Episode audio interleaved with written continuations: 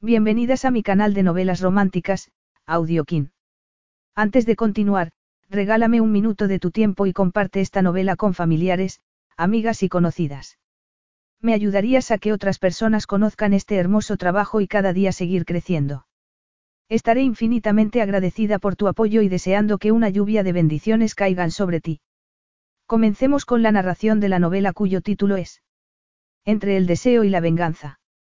Argumento. Era un matrimonio construido sobre una mentira. Claudia Buscetta se había enamorado locamente de Ciro Trapani. Su noche de bodas fue todo lo que había soñado, hasta que, sin que él lo supiera, le escuchó confesar la verdad, aquel matrimonio era solo un medio para vengar la muerte de su padre. Con el corazón destrozado, lo preparó todo para abandonarlo, pero la situación cambió al descubrir que estaba embarazada. Ciro se encontró unido irrevocablemente a la hija de su enemigo, pero no tardó en descubrir que Claudia no era la princesita mimada que él se había imaginado. Vivir con ella desató una fiera batalla entre su búsqueda de venganza y el deseo abrasador por su esposa. Prólogo. Tenemos que arreglar esto. Ciro Trapani apuró su copa de Bourbon y clavó la mirada en el rostro desencajado de su hermano. En los últimos cuatro días, Vicenzo había envejecido una década. Su sonrisa fácil había desaparecido, y sus ojos de mirada divertida eran ahora pozos oscuros de dolor. Y de culpa. Los dos compartían el dolor y la culpa, pero para su hermano, la culpa era doble. Después de una larga pausa en la que Vicenzo apuró también su copa, Ciro miró por fin a su hermano y asintió. Tenemos que recuperarlo todo, sentenció Ciro. Su hermano asintió de nuevo y él se inclinó hacia adelante.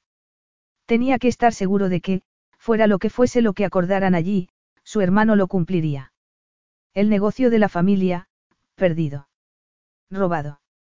La casa de la familia, perdida. Robada. Su padre, muerto.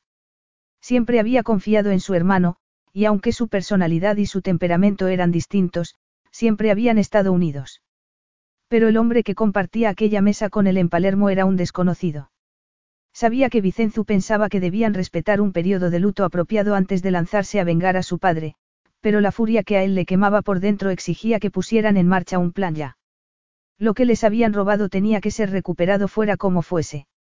Su madre había quedado destrozada, y necesitaba recuperar su casa. Vicenzo. Su hermano se hundió más en la silla y cerró los ojos. Aún necesito una pausa más antes de hablar. Sí, sé lo que tengo que hacer, y lo haré. Recuperaré nuestro negocio. Ciro apretó los labios y entornó los ojos. Cesare Buscetta, el crío que acosó a su padre en la infancia, el ladrón que había robado el negocio y la casa de sus padres amparándose en la ley, le había cedido su empresa a su hija mayor, de nombre Inmacolata. No podría haber un nombre más inapropiado para ella. La verdad era que, en aquel momento, Vicenzo no parecía tener el coraje necesario para enfrentarse a ella y ganar. Siempre había estado más unido a su padre que él, y su inesperada muerte, cuatro días atrás, junto con el descubrimiento del robo, habían apagado de golpe su exuberancia natural, transformándolo en aquella especie de fantasma humano. Vicenzo debió de leer el cinismo en la expresión de su hermano porque se incorporó en su asiento. Recuperaré el negocio, Ciro. Es mi responsabilidad. Solo mía.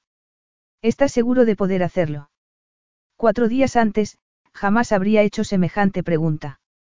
Recuperar la casa familiar sería mucho más fácil.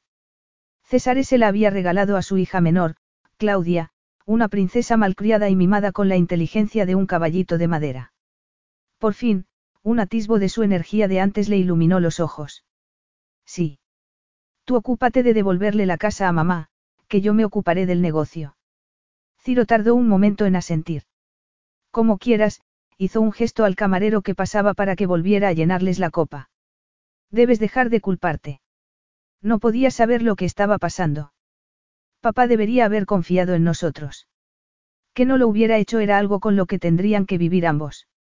Si no le hubiera pedido prestado esa cantidad de dinero, no se habría visto forzado a vender. Y si yo hubiera pasado por casa más a menudo, podría haber echado una mano, contestó Ciro, aplastado por el peso de la culpa. No había vuelto a Sicilia desde Navidad, y la extorsión a la que se había visto sometido su padre comenzó en enero. Papá debería haberte contado, tendría que habernos contado a los dos lo precaria que era la situación económica de la familia, pero lo hecho, hecho está. El único culpable aquí es ese cretino de Cesare. Él y sus hijas, añadió. Llegaron las bebidas y Ciro alzó su copa. Por la venganza. Por la venganza, Vicenzu levantó la suya. El plan quedó sellado. Capítulo 1. Una semana más tarde. Claudia limpió con la bayeta la encimera de cobre mientras, en los auriculares que llevaba puestos, se narraba la historia romántica que tenía henchido su corazón hasta el punto de no saber cómo contenerlo. Llevaba solo diez días viviendo en aquella casa, pero ya la sentía como su hogar, a diferencia de la ostentosa mansión en la que había crecido. En ella disponía de una cocina maravillosamente equipada en la que podía cocinar cuanto se le antojase, una huerta y un invernadero lo bastante grandes como para poder cultivar cuanta fruta y hortalizas fuera capaz de hacer crecer. Por primera vez en sus 21 años, estaba completamente sola, si no contaba a los guardias de seguridad que su padre había apostado en la entrada. En un primer momento había insistido en que estuvieran dentro, pero gracias a Dios, Inmacolata, su hermana mayor, le había hecho entrar en razón. El negocio que Inma había heredado estaba situado en la propiedad contigua, y era precisamente el jardín de Inma lo que su padre le había regalado a ella, de modo que su hermana estaría siempre a mano si la necesitaba, como lo había estado toda la vida. Como era de esperar, su padre le había hecho prometer que nunca saldría sola de la casa. Que siempre iría acompañada de los dos guardaespaldas. Ni que pudiera ir a parte alguna sin ellos. No tenía carné de conducir, y el pueblo más cercano estaba a unos dos kilómetros, en lo alto de la colina en la que se alineaban los olivos que constituían la parte principal del negocio de Inma. Pero en el pueblo no había tiendas, de modo que, si quería ir de compras, alguien tenía que llevarla. Un timbre la sobresaltó. Pulsó el botón de pausa en el audiolibro y presionó el intercomunicador que su padre le había instalado en la cocina. Sí.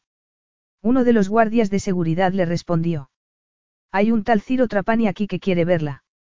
¿Quién? Ciro Trapani. Aquel nombre no le sonaba. ¿Y qué quiere? Dice que es un asunto privado. Mi padre lo ha aprobado. Seguro que sí. Solo le preguntaban a ella una vez su padre había dado el visto bueno. Así era su mundo. Sí. Bien. Déjele pasar. Abrió la puerta principal y salió con curiosidad.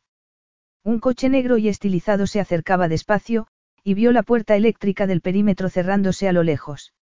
El coche se detuvo ante el garaje de tres plazas que tenía la casa. Qué raro.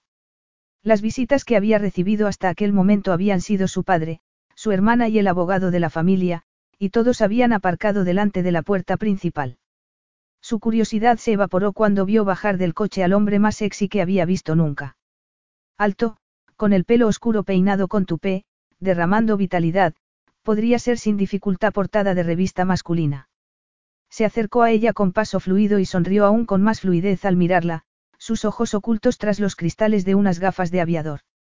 Su traje de paño gris tenía pespuntes hechos a mano en las solapas, llevaba una camisa azul con el cuello desabrochado y unos zapatos Oxford relucientes, así que Claudia se sacudió casi inconscientemente la harina que llevaba pegada a la camiseta negra mientras se reprendía por no haberse quitado aquellos vaqueros viejos, coloreados de verde en las rodillas después de haberse dado un buen tute quitando hierbas a primera hora de la mañana. Cuando el desconocido llegó a su altura, se deshizo de las gafas y le dedicó una sonrisa que le dibujó un hoyuelo en la mejilla, y que haría que hasta las rodillas de una monja se volvieran de gelatina. Una imagen muy acertada, ya que ella había contemplado durante un tiempo la posibilidad de ingresar en un convento, y las rodillas le estaban fallando. Señorita Buscetta. Preguntó, y unos increíbles ojos verdes brillaron al ofrecerle una mano a modo de saludo. Dios, qué voz, profunda e intensa. Los dedos de los pies se le encogieron dentro de las deportivas. Una arruga desdibujó su entrecejo y, horrorizada, se dio cuenta de que lo había estado mirando boquiabierta, sin contestar a sus palabras ni estrechar su mano. Reponiéndose, estrechó su mano de dedos largos y sintió una descarga de calor correrle por las venas. Rápidamente se soltó. Soy Ciro Trapani. Perdóneme por presentarme así, pero es que estaba en el vecindario. Le importaría mucho si me despidiera de este lugar.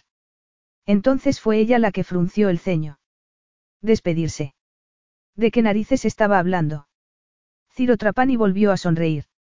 Esta propiedad perteneció a mis padres, y yo crecí en esta casa. Se la vendieron a su padre antes de que hubiera tenido oportunidad de despedirme. Ha vivido aquí. No sabía nada de los anteriores dueños, aparte del amor que se palpaba por la propiedad.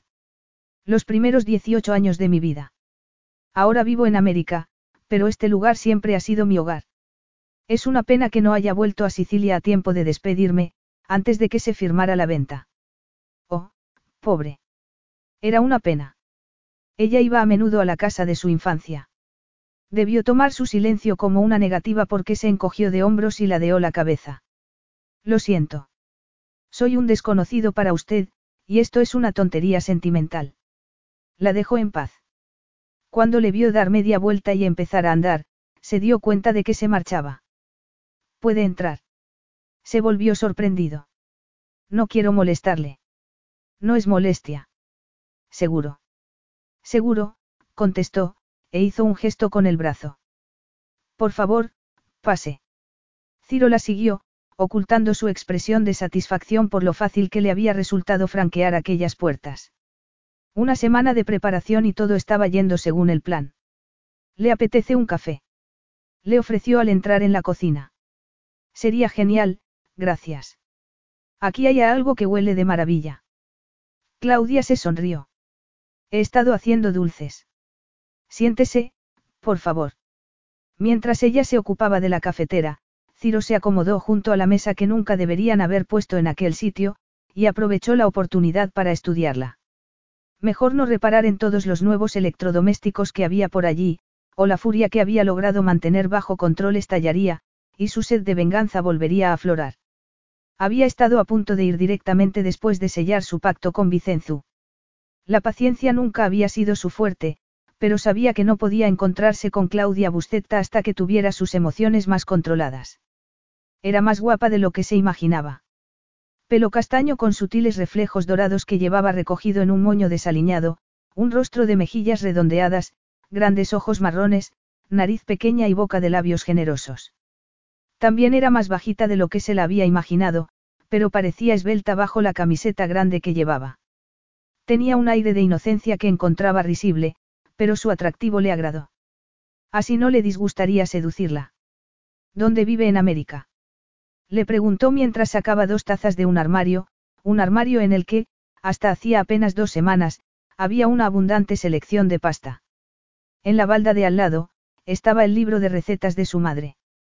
Ahora lucían adornos coloridos. En Nueva York.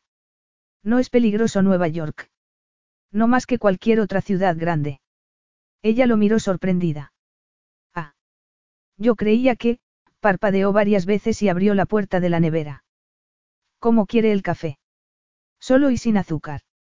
El temporizador del horno sonó. Un sonido tan familiar para él que apretó los puños para controlarse. Su niñez había transcurrido al ritmo marcado por aquel temporizador y la voz de su madre que, poco después, los llamaba para cenar. Claudia se colocó los guantes de horno y sacó algo que terminó de inundar la cocina con olor a pastelería. El café ya estaba listo, así que llevó las dos tazas a la mesa y se sentó frente a él. Cuando la miró, le sorprendió que ella se sonrojara tímidamente y bajase la mirada. ¿Qué tal se está adaptando? Le preguntó. Muy bien, contestó, y volvió a levantarse. Una galleta. Estupendo. Volvió con un tarro de cerámica y quitó la tapa. Las hice ayer, así que aún deben estar frescas. Tomó una y la probó. La boca se le llenó con un pedazo de cielo. Están deliciosas. Volvió a sonrojarse. Gracias. Le apetece probar un trozo de la tarta de albaricoque cuando se haya enfriado un poco. Si sigue aquí, quiero decir, más color en sus mejillas. Estoy segura de que tiene cosas más importantes que hacer. La verdad es que no, tomó un sorbo de su café y la miró abiertamente. Estoy tomándome unos días de vacaciones. Ah.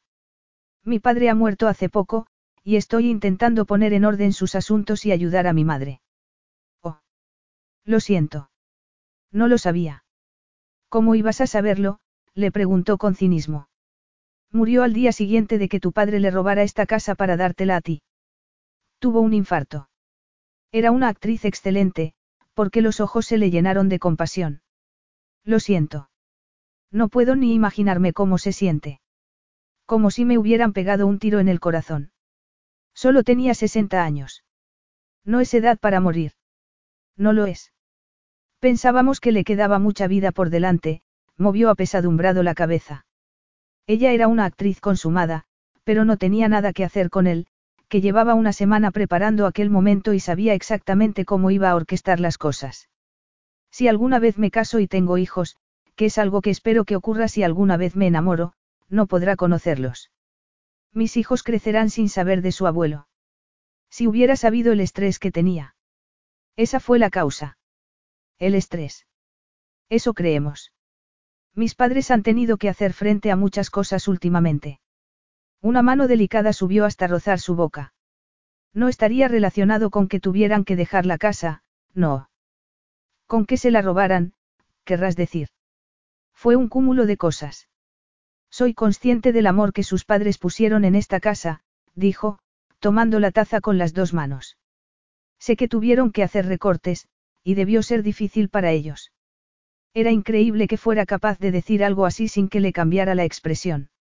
Claro que, estaba delante de una buscetta, una familia que caminaba siempre en el límite entre lo legal y lo ilegal como el trapecista de un circo. Su padre, Alessandro, había ido al colegio con Cesare quien, ya de niño, era un matón que tenía aterrorizado a todo el mundo, incluidos los profesores. Él solo lo había visto en una ocasión, pero su nombre era sinónimo de criminalidad y delincuencia en la casa Trapani desde que tenía uso de memoria. Claudia debía haber adoptado ese enfoque para lavar su conciencia. Tenía que resultarle más fácil dormir por la noche así, que admitir la verdad de que su padre había sobornado a un empleado de Alessandro Trapani para que saboteara el negocio hasta conseguir que hincase la rodilla en tierra y no le quedara más cáscaras que vender, tanto la casa familiar en la que tenía pensado hacerse viejo junto a su adorada esposa, como el negocio que llevaba generaciones en la familia Trapani.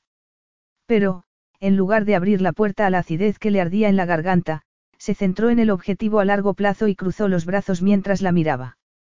Lo fue. Y lo peor es que yo no estuve aquí para apoyarlos. Debería haber estado. Eso es lo que hace un buen hijo, cuidar de sus padres y compartir sus cargas. Es algo con lo que tendré que aprender a vivir. Ahora tengo que cuidar de mi mamá. ¿Qué tal lo lleva ella? No muy bien. Estos días está con su hermana en Florencia. La pobre va poco a poco, pero espero que no tarde mucho en estar preparada para volver a Sicilia. En cuanto yo haya recuperado esta casa, añadió para sí. Perdóneme. No pretendía entristecerle. No hay nada que perdonar. En realidad, no sé por qué le he contado todo eso. No nos conocemos. Y le dedicó una mirada con la que le decía lo mucho que le gustaría que eso cambiara. El rojo que coloreó sus mejillas le confirmó que había captado el mensaje. No solo lo había recibido, sino que estaba receptiva. Como Playboy no le llegaba a su hermano ni a la suela del zapato, pero nunca había tenido problemas para encontrar mujeres dispuestas a arrojarse en sus brazos. Era curioso lo que el estatus de millonario junto con los rasgos físicos que la sociedad consideraba atractivos podía hacer por el sex appeal de un hombre. A él se le daba de perlas leer el lenguaje corporal de una mujer, y el de la señorita Buscetta no podía ser más claro. Había pasado una semana intentando averiguarlo todo sobre ella, y se había llevado un gran chasco al descubrir que había bastante poco que saber. Se había educado en un convento hasta los 16, y hasta hacía unos 10 días, había llevado vida de reclusa en la villa de su padre, fuertemente custodiada. Apostaría su último céntimo a que era virgen. Un capullo de rosa esperando que un hombre la hiciera florecer. Solo un hombre con una inmensa riqueza y un pasado intachable podría tocar a cualquiera de las preciosas hijas de Cesare Buscetta. Un hombre como él mismo. Cesare Buscetta no veía nada de malo en los juegos que había jugado para arrebatarle los negocios a la familia Trapani. Para él era solo eso, negocios. Lo sabía porque no se había limitado a investigar únicamente el aburrido pasado de Claudia. Antes de presentarse allí, había ido a ver a su padre con el pretexto de ofrecerle un acuerdo comercial.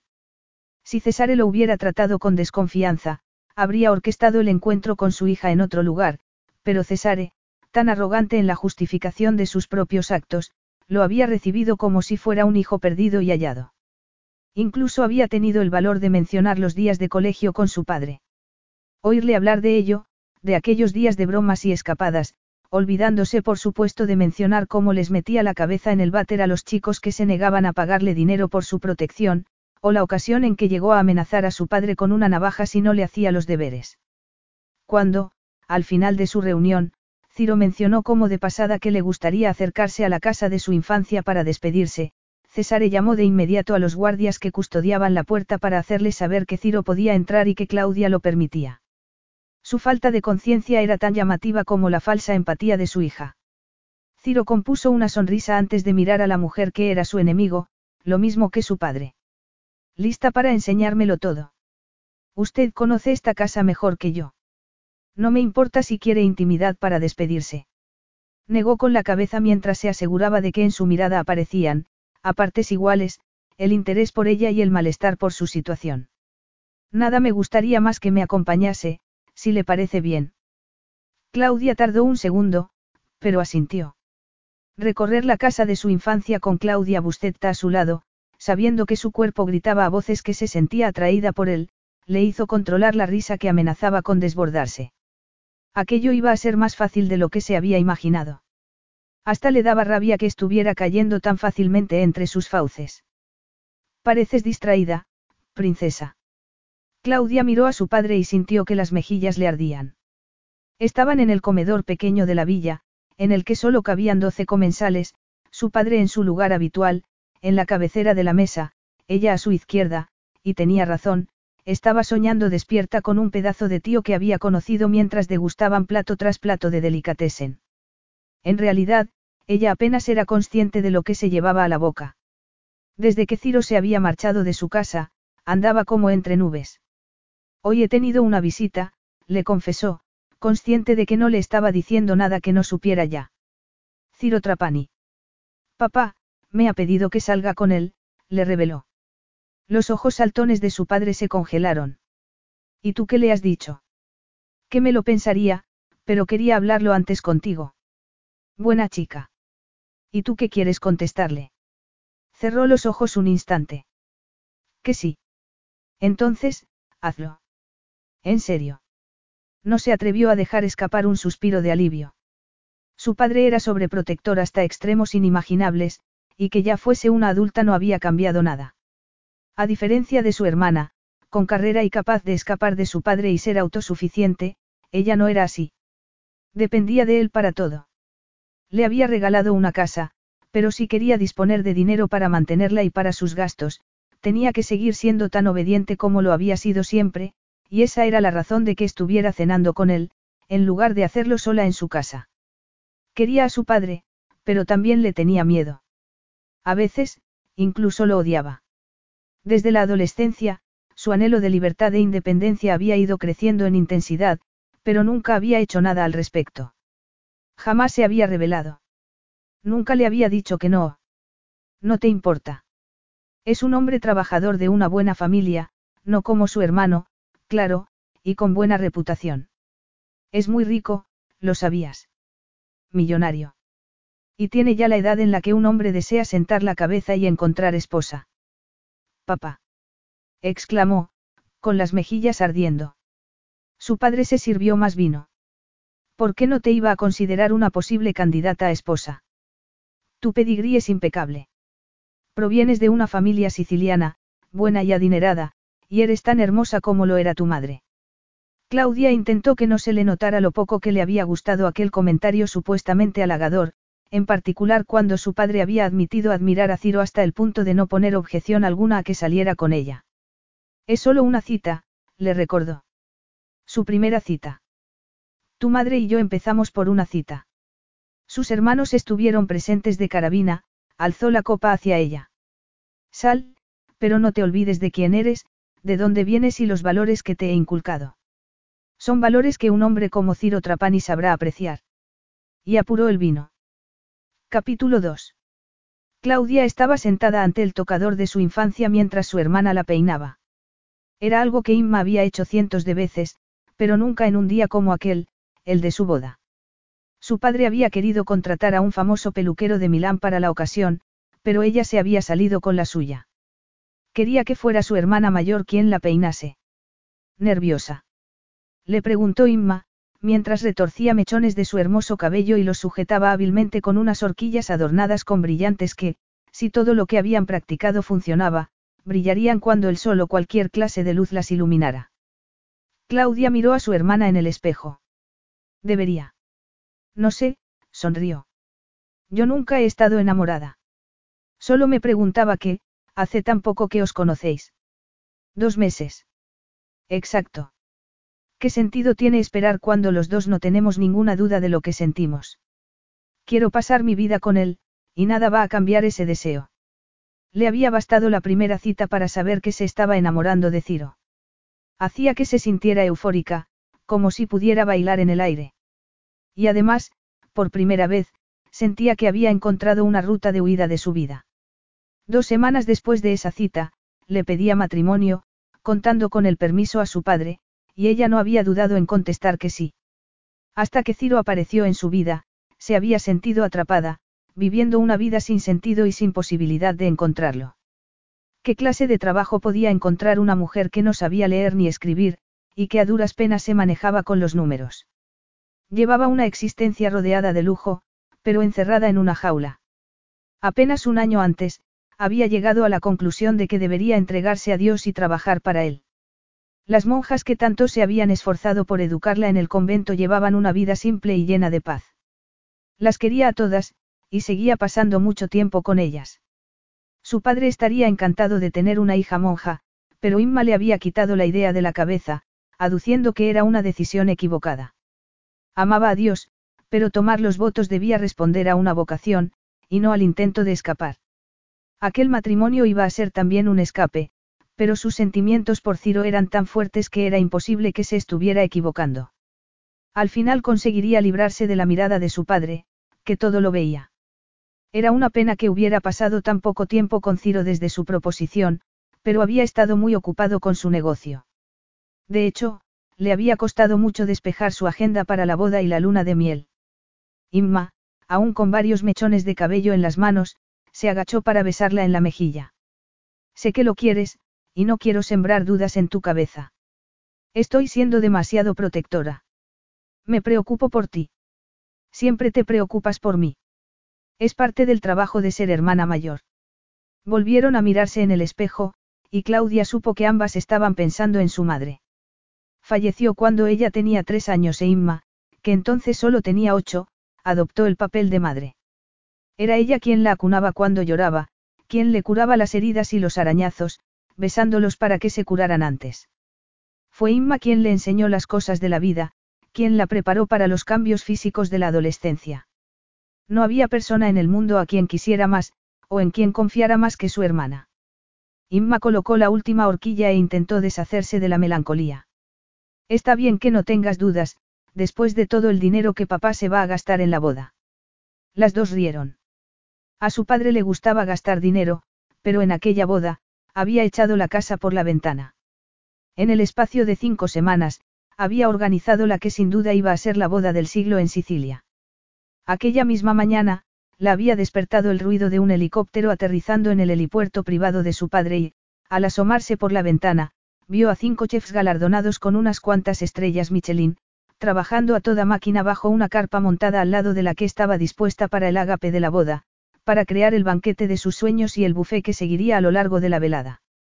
A ella le habría bastado con una boda sencilla, pero había aceptado el plan de su padre por hacerle feliz. A Ciro tampoco le había importado. Le satisfacía hacer lo que ella deseara. Sentía mariposas en el estómago al saber que, por un día, iba a convertirse en la princesa que su padre siempre había dicho que era, pero la mayor excitación provenía de saber que, en unas horas, sería la esposa de Ciro. Una mujer libre. Ciro atravesó el jardín de la villa para llegar a la capilla privada que quedaba al fondo de la finca, acompañado por su hermano. ¿Qué cantidad de su dinero sucio se habrá gastado en esto? Preguntó Vicenzo en voz baja. Millones. Ambos sonrieron. A Ciro aún le costaba creer lo fácil que había resultado poner en práctica su plan. Había pensado que le costaría meses conseguir que Claudia lo aceptara, pero al final de la primera cita, la tenía comiendo de su mano como un cachorrito. De hecho, tampoco podría decir quién se había entusiasmado más con el plan, si la hija, o el padre. La insistencia de Cesare en pagarlo todo había sido la guinda, una guinda que no había querido perderse, de modo que apenas había mostrado una resistencia mínima a satisfacer su deseo. La desorbitada extravagancia que Cesare estaba mostrando en aquella boda hacía que Ciro no tuviera que fingir la sonrisa. Cada paso que daba por el transformado jardín de la villa era más ligero que el anterior. La venganza podía adoptar muchas y variadas formas, algunas más sabrosas que otras. Otro helicóptero que trasladaba a un nuevo grupo de invitados voló por encima de ellos al llegar a la capilla. El sonido de sus rotores había sido la música de fondo de la última hora. La capilla también había sido actualizada para la ocasión. Su exterior blanco había sido pintado de nuevo, los bancos barnizados, los ventanales de vidrio emplomado se habían limpiado hasta brillar, lo mismo que el resto de objetos religiosos. Cuando entraron, el cantante de ópera que habían contratado desde Nueva Zelanda para que cantase mientras Claudia caminaba hasta el altar estaba ejecutando ejercicios vocales, acompañado al piano por un pianista de renombre mundial. Poco después, se llenaba de invitados al enlace. Miró a su alrededor y sintió que le embargaba la satisfacción. Aquellas personas eran las más importantes para Cesare, personas con las que le gustaba mostrarse en público, personas a las que quería impresionar. Una vez Vicenzo ejecutara su parte en la venganza, todas aquellas personas sabrían que Cesare había tirado su dinero en una farsa. Y, si en algún instante había sentido un rastro de culpa ensombrecer aquella pantomima, bastó con echarle una mirada a su madre para olvidarla. Estaba sentada en el primer banco junto a su tía. Habían llegado en avión aquella misma mañana desde Florencia. Su desplazamiento era lo único que no había dejado que Cesare controlase aquel día. El sufrimiento había marcado su rostro, antes joven y feliz, con unas líneas que ya nunca se borrarían. Le había sorprendido una boda tan repentina, pero tenía el corazón demasiado apesadumbrado como para hacer preguntas. Aunque sus intenciones para con Claudia hubieran sido auténticas, dudaba de que su madre hubiera tenido la energía emocional necesaria para invertir en la ceremonia, aparte de la mínima para ser únicamente una espectadora. De todos modos, y según le había referido el abogado de su padre, este había mantenido la extorsión al que le había sometido Cesare en secreto. Su madre desconocía la enorme presión a la que se había visto sometida su marido, y él y Vicenzo habían decidido no contárselo. Cuando todo aquello terminase, después de que Claudia pusiera a su nombre la propiedad de la familia, tal y como había prometido, Dios, qué fácil había sido todo. Ella misma lo había sugerido, debería considerar nominarse para algún premio al mejor actor. Ella también había sabido mantener bien su fachada de joven inocente, virgen y fácilmente impresionable. Sin duda estaba esperando a tener la alianza en el dedo para mostrar su verdadera naturaleza. Quizás había reaccionado en demasía ante su propuesta de matrimonio. Cesare, por otro lado, había fingido pensárselo, pero el símbolo del dólar había aparecido de inmediato en sus codiciosos ojos. Él le había sugerido que el negocio conjunto del que habían hablado previamente quedara en espera hasta después de la boda. En realidad, iba a quedar en espera indefinidamente porque, solo cuando Vicenzo consiguiera recuperar su negocio, quedaría completa su venganza. Solo entonces se enfrentarían a Cesare y a sus hijas con la verdad, para que se dieran cuenta de que habían sido víctimas de su propio juego, con la diferencia de que, en aquella ocasión, la familia Buscetta sería la perdedora. Un murmullo se extendió por la capilla. La novia había llegado. La puerta de doble hoja se abrió y el cantante de ópera inició su aria. Tal era el odio que sentía hacia Cesare que su atención estaba puesta solo en él. Le vio sonreír como un pavo real mientras llevaba del brazo a su hija y avanzaba hacia el altar.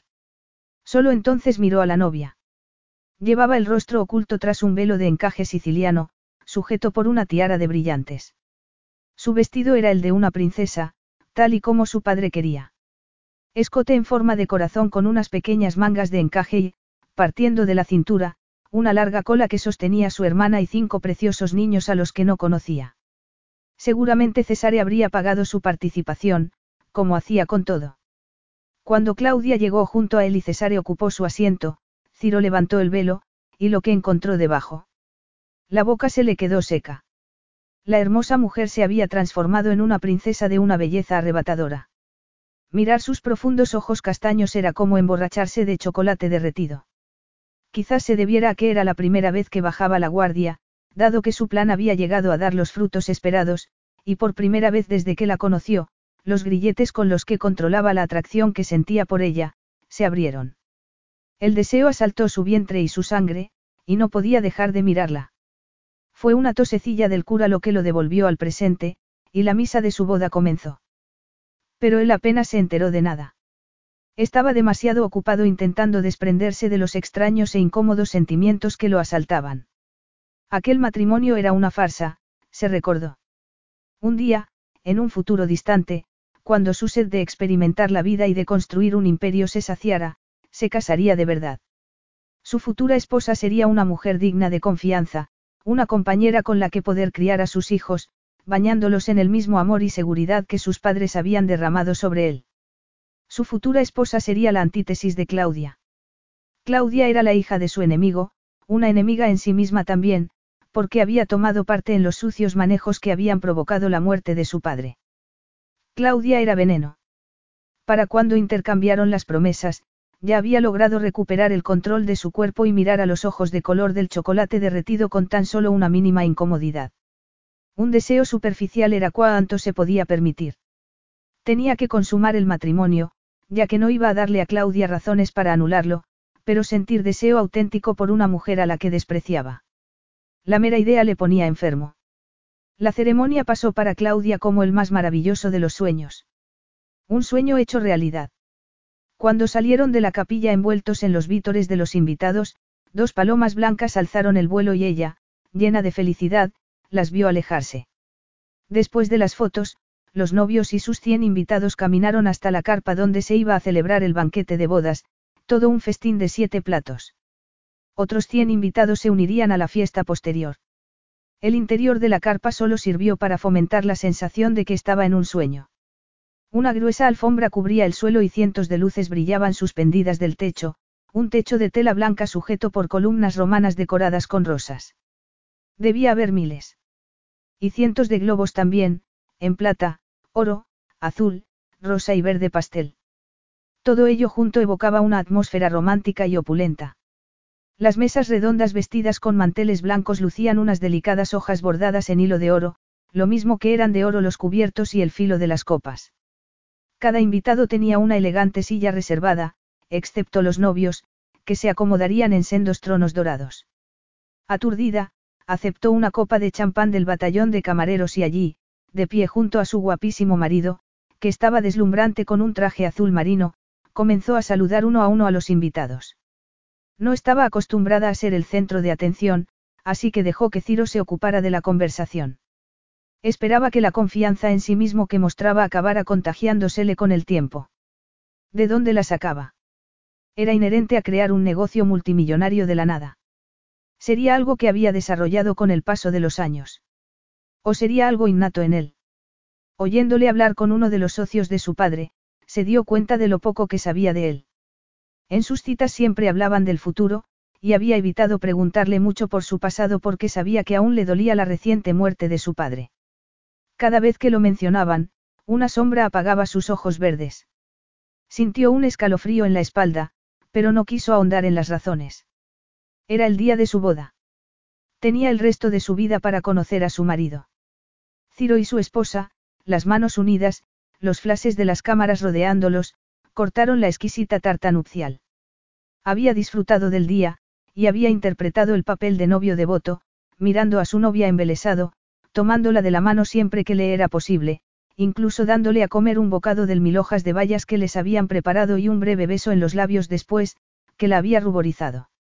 Había tomado la decisión de controlarse hasta que estuvieran casados, en parte para demostrarle a Claudia, y a su padre, que sus intenciones eran honorables, y en parte para mantenerse centrado. Por otro lado, Claudia había aceptado con facilidad las exigencias de su trabajo, de modo que el tiempo que habían pasado juntos había sido muy poco, lo mismo que los pocos besos castos de buenas noches al despedirse. Le daba rabia que sus sentidos se aceleraran tanto con su perfume. Odiaba que sus labios le parecieran suaves y dulces. Que la mirara y sintiera que su libido despertaba. Lo mismo que detestaba que, después de haber pasado algunas horas, el deseo que había experimentado en la capilla hubiera vuelto a colarse en su cuerpo y que no hubiera modo de desprenderse de él. Los aplausos y silbidos de los invitados les despidieron al subirse al coche que los esperaba para llevarlos al hotel en el que pasarían su primera noche como recién casados.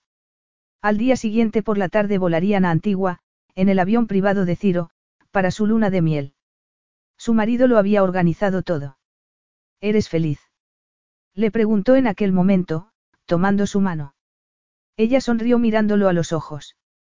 Me siento en la cima del mundo. Ha sido un día mágico, contestó él, y le pasó el brazo por los hombros. Claudia apoyó la mejilla en su pecho e inhaló su olor a madera. Pronto, muy pronto, no habría ropa que sirviera de barrera entre ellos. Era un pensamiento que había tenido constantemente en la cabeza durante las celebraciones y que había llenado de mariposas su estómago. No podría decir si era la anticipación, la excitación o el miedo lo que predominaba en ella. Ciro sabía que era virgen. No es que lo hubieran mencionado de manera explícita, pero no era necesario, lo mismo que tampoco lo era enumerar las amantes que él había tenido a lo largo del tiempo. Su experiencia lograría que hacer el amor fuera menos doloroso para ella, o eso esperaba, pero también haría que su inexperiencia, quizás, lo desilusionase. Ojalá hubiera hablado de ello con Inma, pero, teniendo en cuenta que ella también era virgen, sería como si un ciego guiase a otro ciego. Me ha parecido que tu padre también lo ha pasado bien, comentó él, interrumpiendo sus pensamientos. Ella asintió y cerró los ojos. Que Ciro hubiera aceptado a su padre, tal y como era, resultaba un rasgo más de lo que amaba en él. Su padre podía ser dictatorial e intimidatorio, pero Ciro tenía la suficiente confianza en sí mismo para dejar que su padre se saliera con la suya sin sentir que su propia masculinidad corría peligro.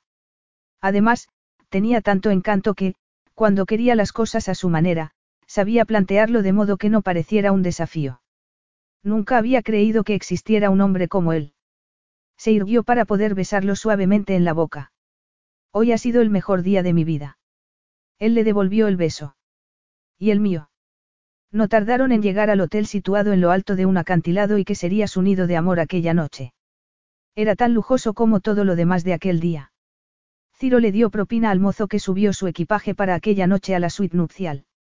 El resto del equipaje estaba guardado en el hotel para su salida al día siguiente y, por primera vez aquel día, por primera vez en sus vidas, quedaron completa y verdaderamente solos. Capítulo 3. La timidez y los nervios se apoderaron de Claudia en aquel silencio. Qué bonito, dijo, intentando parecer despreocupada. Bonito, no era la mejor palabra para describir aquel espacio. Partiendo de la zona de estar, un camino hecho de pétalos de rosa y velas en preciosas copas de cristal unía la lujosa zona de estar, atravesando una puerta de doble hoja, con la alcoba. Allí, una enorme cama con baldaquino, del que colgaban unas caídas de muselina dorada, presidía el espacio, aupada en una tarima. Más pétalos de rosa formaban un corazón gigante sobre la colcha dorada. En una mesa baja de cristal delante de los sofás, había una botella de champán en un cubo de hielo y dos copas. Lo abrimos. Sugirió Ciro. Estaría bien. Otra frase insípida. Insípida, una palabra que había aprendido hacía apenas un mes, significaba precisamente lo contrario a cómo se sentía por dentro. Las mariposas que revoloteaban en su estómago estaban tan alteradas que se le habían subido hasta la garganta, dificultándole el habla. Ciro destapó la botella y sirvió las dos copas. Cuando ella tomó la suya, parte del líquido se le derramó en la mano, que le temblaba. Por nosotros, brindó él, alzando su copa. Por nosotros. Tan temblorosa había sonado su voz que tomó un trago casi demasiado largo. Pareces asustada, aventuró él, y le quitó la copa de la mano para dejarla en la mesa. Claudia tragó saliva y se obligó a encontrarse con el verde de sus ojos. Un poco. No tienes por qué, contestó, poniendo una mano en su cuello. No tenemos que hacer nada que no quieras, o para lo que no te sientas preparada. Si quieres que esperemos, no tienes más que. No quiero esperar, cortó, y respiró hondo. Esperar solo serviría para hacerlo todo más difícil, para que sus miedos crecieran, y en realidad, ¿de qué tenía miedo? Ciro haría que fuera especial, no. ¿Qué te parece si nos llevamos el champán a la terraza? Sugirió con una sonrisa que hizo aparecer sus hoyuelos. La sonrisa de ella fue bastante más tensa. Perfecto. Con las manos entrelazadas, atravesaron la habitación y abrieron el ventanal que daba a una hermosa terraza sobre el mar Tirreno. Un sofá para dos con cojines en forma de corazón ocupaba un rincón iluminado por pequeñas luces. Ciro había leído el miedo en los ojos de Claudia y se sintió culpable. Pensó en su primera vez. La excitación era tan grande que el miedo no hubiera tenido sitio para existir, pero la primera vez para las mujeres era distinta y, por mucho que la despreciara, sabía que tenía que ir despacio. Si tenía que esperar para consumar el matrimonio, lo haría. Mejor esperar que traumatizarla de por vida en lo referido al sexo. Quería vengarse, pero no destruirla por completo. Sostuvo la cola de su vestido para que pudiera sentarse cómodamente y luego se acomodó a su lado. La rigidez de su postura hablaba por ella. Aunque dijera que no quería esperar, era evidente que estaba aterrorizada. Le pasó el brazo por la cintura e hizo que se girara para que su espalda quedase apoyada en su pecho. Escucha, Claudia. No vamos a hacer nada que tú no quieras. Como si no hacemos nada en absoluto. Si quieres que pare, no tienes más que decírmelo y pararé. No tengas miedo de herir mis sentimientos, vale. Se volvió a mirarlo. De acuerdo. Y se recostó de nuevo en su pecho tras dar otro sorbito a su copa. La vista era espectacular desde allí. Ciro apuró su copa y la dejó sobre la mesa, y con un dedo dibujó uno de los bucles de su peinado. Debía llevar montones de horquillas para que hubiera aguantado sin deshacerse todo el día, y por bonitas que fueran, tenían que resultar incómodas. Si quería hacerlo bien, tenía que conseguir que se sintiera tan cómoda y relajada como fuera posible. Tiró de la primera horquilla, que salió con más facilidad de lo que se imaginaba. Una a una, fue soltando su pelo hasta que sus bucles de seda cayeron uno a uno en su pecho, liberando un delicioso perfume, una delicada fragancia que le envolvió, deleitando sus sentidos. Cuando toda su melena quedó suelta, dejó que los mechones se fueran deslizando entre sus dedos. Me encanta tu pelo, murmuró, acercándoselo a la cara con los ojos cerrados, concentrado en su olor. Claudia se volvió a mirarlo, cada vez menos temerosa. Había hablado con un tono que le oía por primera vez, casi más sentido que sus declaraciones de amor. A mí me encantas tú, susurró. Se miraron un instante a los ojos y, apretándola por la cintura, Ciro la besó. Si se hubiera lanzado sobre ella con uno de esos besos duros y exigentes que había visto en las películas, habría dado un respingo, asustada, pero no fue así. Su beso fue dulce y liviano como una caricia. Cuando hundió la lengua en su boca, sintió sus sentidos invadidos por un sabor nuevo sazonado con champán que le hizo pensar en chocolate negro y peligro. Ese era el sabor de Ciro, pensó tan intenso y embriagadoramente masculino como él. Cuando se separó de sus labios, frotó su nariz con la de ella. No te muevas, susurró, levantándose del sofá. No hubo tiempo para preguntas porque, con un movimiento fácil y fluido, la tomó en brazos sin dejar de mirarla a los ojos con aquella sonrisa que le ponía el estómago patas arriba. Se supone que el novio tiene que llevar a la novia en brazos al pasar por la puerta, dijo, y entró con ella en brazos para dejarla sobre la cama cubierta de pétalos de rosa. Ciro volvió a besarla, tomando su cara entre las manos. Recuerda, insistió en voz baja. No tenemos que hacer nada que tú no quieras.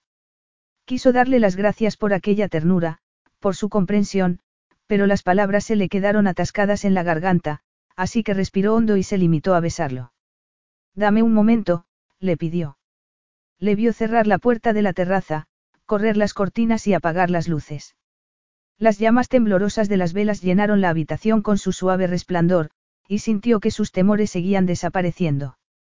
Las facciones de Ciro se habían suavizado. Parecía más humano, menos un dios.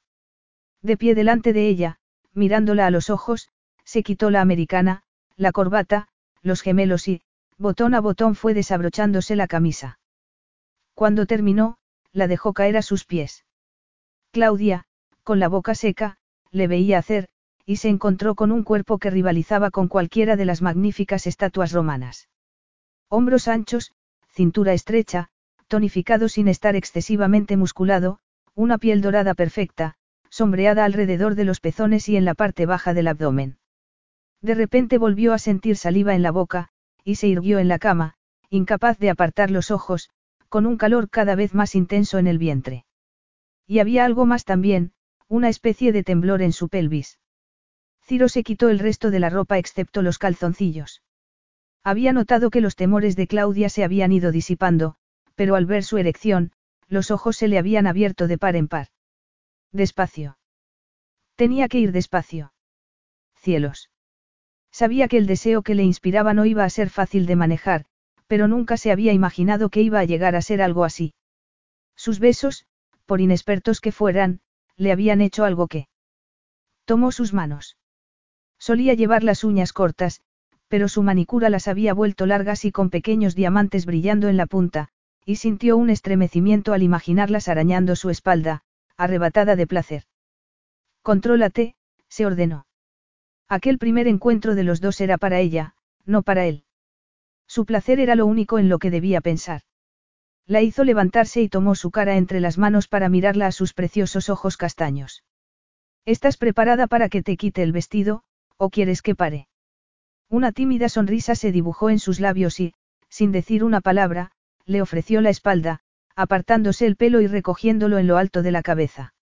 Una larga fila de diminutos botones cerraba la espalda del vestido, y necesitó unos cuantos intentos para abrir el primero. El segundo fue algo más fácil. Cuando llegó al cuarto, ya había desentrañado el misterio, pero se tomó su tiempo para ir besando cada centímetro de piel que quedaba al descubierto.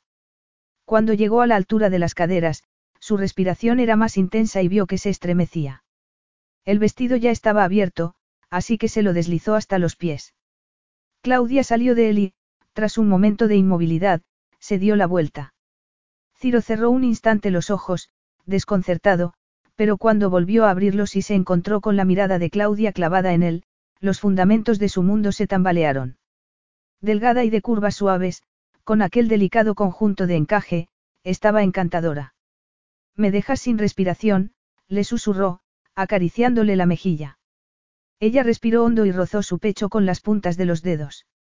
Su corazón palpitaba de tal modo que parecía capaz de salírsele del pecho y, con suma delicadeza, la hizo tumbarse y la ayudó a que posara la cabeza sobre una almohada. Entonces, la besó. La besó en la boca, por toda la cara y bajó despacio por su cuello. El pulso le latía con fuerza. Cuando llegó a sus pechos, ella respiró de golpe, pero enseguida volvió a relajarse. Buscó el cierre del sujetador y lo abrió para poder besar sus pezones. Su respiración se agitó de inmediato y la oyó gemir. Suavemente besó y acarició aquellos pechos, más voluptuosos de lo que se había imaginado. El resto de su cuerpo era tan suave como sus pechos, según descubrió al ir descendiendo despacio, acariciando, pasando entre sus muslos, llegando hasta sus pies. El único lugar que dejó sin explorar fue su parte más femenina, que ella había cubierto automáticamente con una mano cuando sintió que sus labios llegaban a su vientre. Sería ir demasiado lejos, pero sí que pudo oler su calor, que le resultó tan evocativo y embriagador como el resto de su persona. Claudia no tenía ni idea de que el placer podía ser así, algo que se sentía en lo más hondo, que nunca había imaginado o sentido, y que había cobrado vida llenando hasta el último rincón de su ser. Cada caricia de Ciro disparaba las sensaciones, y una especie de vacío entre las piernas quemaba y palpitaba. Había tenido un breve ataque de pánico cuando creyó que iba a besarla en sus partes íntimas, nadie hacía eso, no, pero al ver que seguía por otro camino se relajó, abandonándose a las sensaciones que la abrasaban. Mientras sus manos y sus labios seguían arrasando su cuerpo, cayó en la cuenta de que el miedo había desaparecido. De nuevo llegó a sus senos y sin que ella se diera cuenta, le acarició un punto entre las piernas que provocó una explosión eléctrica que le hizo abrir los ojos de inmediato. ¿Qué narices le había provocado semejante reacción? Pero sintió su cuerpo sobre el suyo y que la atrapaba en un beso de un hambre tan desesperada que todos sus pensamientos se volvieron una nube de ciro. Algo duro se presionaba contra su muslo y el pulso que sentía en sus partes íntimas cobró fuerza. No se había dado cuenta de que se había desprendido de la última prenda que llevaba puesta, él o ella, y al encontrarse con su mirada, entendió lo que aquellos ojos le estaban preguntando. Ella le acarició la mejilla y se incorporó para besarlo. Ciro acarició su pelo, se colocó entre sus piernas y puso una mano detrás de sus nalgas para levantarla un poco. Lo que un momento antes estaba contra su pierna, había llegado allí. Con las manos entrelazadas, sintió que entraba en ella. No pudo respirar.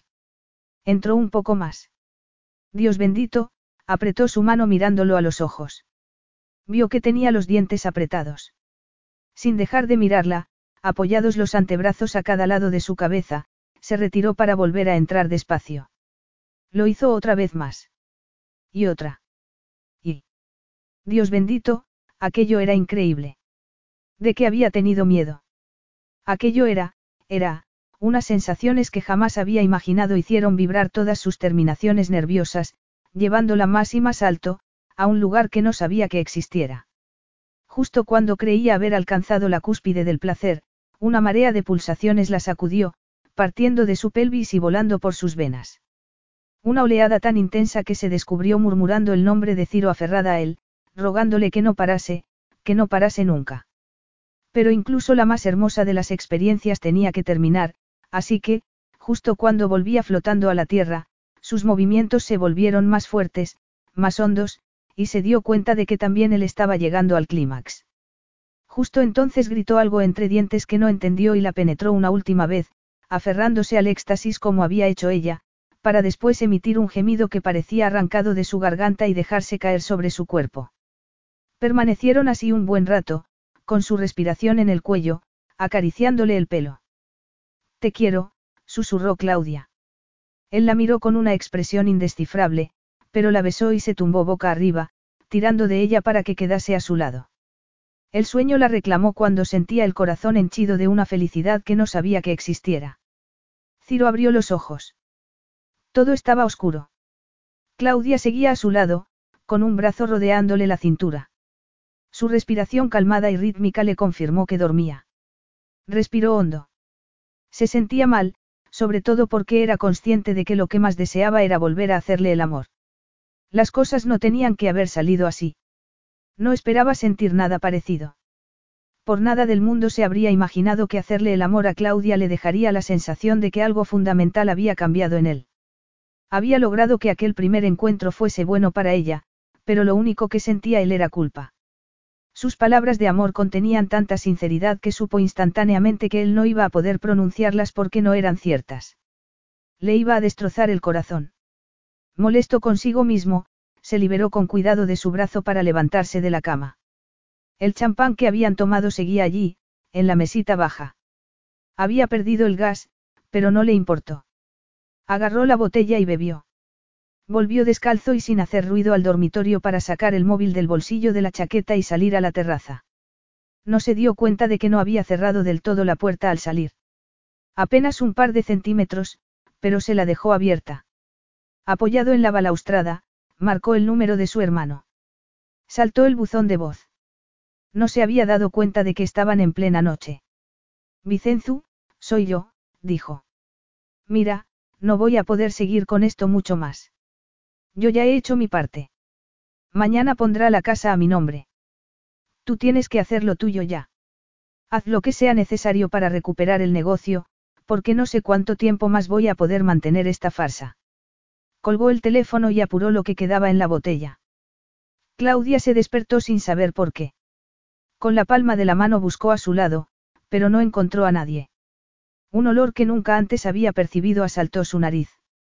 Era el olor que dejaba haber hecho el amor. Iba a llamar a Ciro cuando se dio cuenta de que las cortinas del ventanal estaban a medio de escorrer y la puerta del balcón, entreabierta. Se levantó con intención de unirse a él, pero al llegar a la puerta, su voz se coló en el dormitorio y lo oyó absolutamente todo. Capítulo 4. Seguro que estás bien. Habían vuelto a la suite después de pasarse el día dejándose mimar en el spa del hotel, y Claudia había encendido el televisor y se había acomodado en el sofá. Estoy un poco cansada, contestó sin mirarlo, usando las mismas palabras con las que le había contestado cada vez que él le había hecho aquella misma pregunta. ¿Quieres que te pida un café? Claudia consultó el reloj y negó con la cabeza. Ciro se había imaginado que se despertarían la mañana siguiente a su boda en la cama, apretados el uno junto al otro, mientras Claudia le declaraba su amor con dulzura, pero la realidad había sido que se había despertado solo, y la había encontrado vestida viendo la televisión y tomando café. Ah, ya estás despierto, fue lo que le dijo, con una sonrisa que no tenía la alegría de siempre. Me muero de hambre. Había sugerido que pidieran el desayuno al servicio de habitaciones, pero ella había insistido en que quería bajar al restaurante. Cuando fue a darle un beso de buenos días, Claudia apenas se dejó rozar los labios antes de ponerse en pie y meterse en el baño, cerrar la puerta y echar el seguro. Se había imaginado que pasarían el día yendo de la mano y besándose a cada momento, pero tampoco había sido así porque Claudia había reservado todos los tratamientos que había en el spa y apenas la había visto. Él sí que había pasado el día en un estado de excitación sexual casi constante, incapaz de dejar de mirarla los escasos momentos en que se habían visto, deseando encerrarse en la habitación y pasar haciendo el amor las horas que faltaban para que saliera su vuelo, pero el lenguaje corporal de Claudia le había dejado bien claro que no era eso lo que tenía pensado. Quizás fuera el bajón después de los nervios de la boda. O que se sintiera un poco desbordada por todo. Al fin y al cabo, era virgen, y su distanciamiento podía deberse simplemente a que estuviera un poco dolorida. Abrió el minibar y buscó la botella de bourbon que había pedido. ¿Quieres? Ella negó con la cabeza y, flexionando las piernas, se las rodeó con los brazos. Claudia. ¿Qué? ¿Te pasa algo? Dime qué es. Ella lo miró un instante antes de volver sus ojos a la pantalla del televisor. Era desprecio lo que había creído percibir en aquella mirada. La inquietud que le había estado persiguiendo todo el día creció. Bebió un buen trago de bourbon antes de acercarse y agacharse delante de ella. Háblame, le pidió, tomando sus manos. Cuéntame lo que piensas. Te hice daño anoche. ¿Te preocupa que no usáramos preservativo? Ese había sido un error que no había dejado de reprocharse, pero es que había estado tan centrado en que todo saliera bien para ella que, por primera vez en su vida adulta, se olvidó de ello. Ojalá fuera un error que no le persiguiera más adelante. No había sitio para un niño en aquella farsa. Sin embargo, a pesar de que su matrimonio no fuera real, a pesar de que la despreciaba, que no le dirigiera la palabra le resultaba insoportable. Claudia volvió a mirar el reloj, lo miró a él, bajó las piernas y dijo. Sí, me has hecho daño, y sí, me preocupa que no hayamos usado preservativo. Ningún niño se merece nacer por una mentira. No sintió satisfacción alguna al verlo retroceder horrorizado. Había esperado trece horas para enfrentarse a semejante cretino mentiroso. Toda la ternura de la noche anterior, sus caricias, los besos apasionados, nada había sido real. Había permanecido junto a la puerta de la terraza una eternidad, paralizada, inmóvil, incapaz de procesar lo que acababa de saber. Cuando por fin salió de la parálisis, volvió a la cama, el corazón destrozado, intentando desesperadamente pensar con coherencia. Entonces recordó el coqueteo que había percibido entre su hermana y Vicenzo en la boda, y el estómago se le cayó a los pies. Tenía que advertírselo a Inma. Tenía que pedirle consejo. Intentar comprender lo que su corazón se negaba a entender, pero que su parte racional no podía dejar pasar. Ciro no la amaba. Cuando volvió a la cama, oliendo a champán, fingió dormir y esperó a que él lo hiciera para levantarse y meterse en el baño con el teléfono. No sabía cómo tenía pensado Vicenzo arrebatarle el negocio a Inma, pero si su hermano servía de medida, no tendría escrúpulo alguno para lograr lo que quería conseguir. A juzgar por la sorpresa en el tono de voz de su hermana, el plan ya estaba ejecutándose, pero le prometió que esperaría hasta las cuatro de la tarde para enfrentarse a Ciro. Así ella tendría tiempo de trazar su propio plan de ataque antes de que Ciro pudiera avisar a su hermano de que ya lo sabían. Las trece horas que había pasado esperando habían sido las más largas de su vida, pero al mismo tiempo, le habían dado tiempo para pensar y prepararse. Por humillante que fuera admitirlo, Claudia se había pasado la vida adormilada, demasiado asustada por la oscuridad latente en su padre para atreverse a hablar, a defenderse, por mucho que gritara interiormente. Se imaginaba que su matrimonio con Ciro la liberaría de la tiranía, pero lo único que había hecho era cambiar un infierno por otro.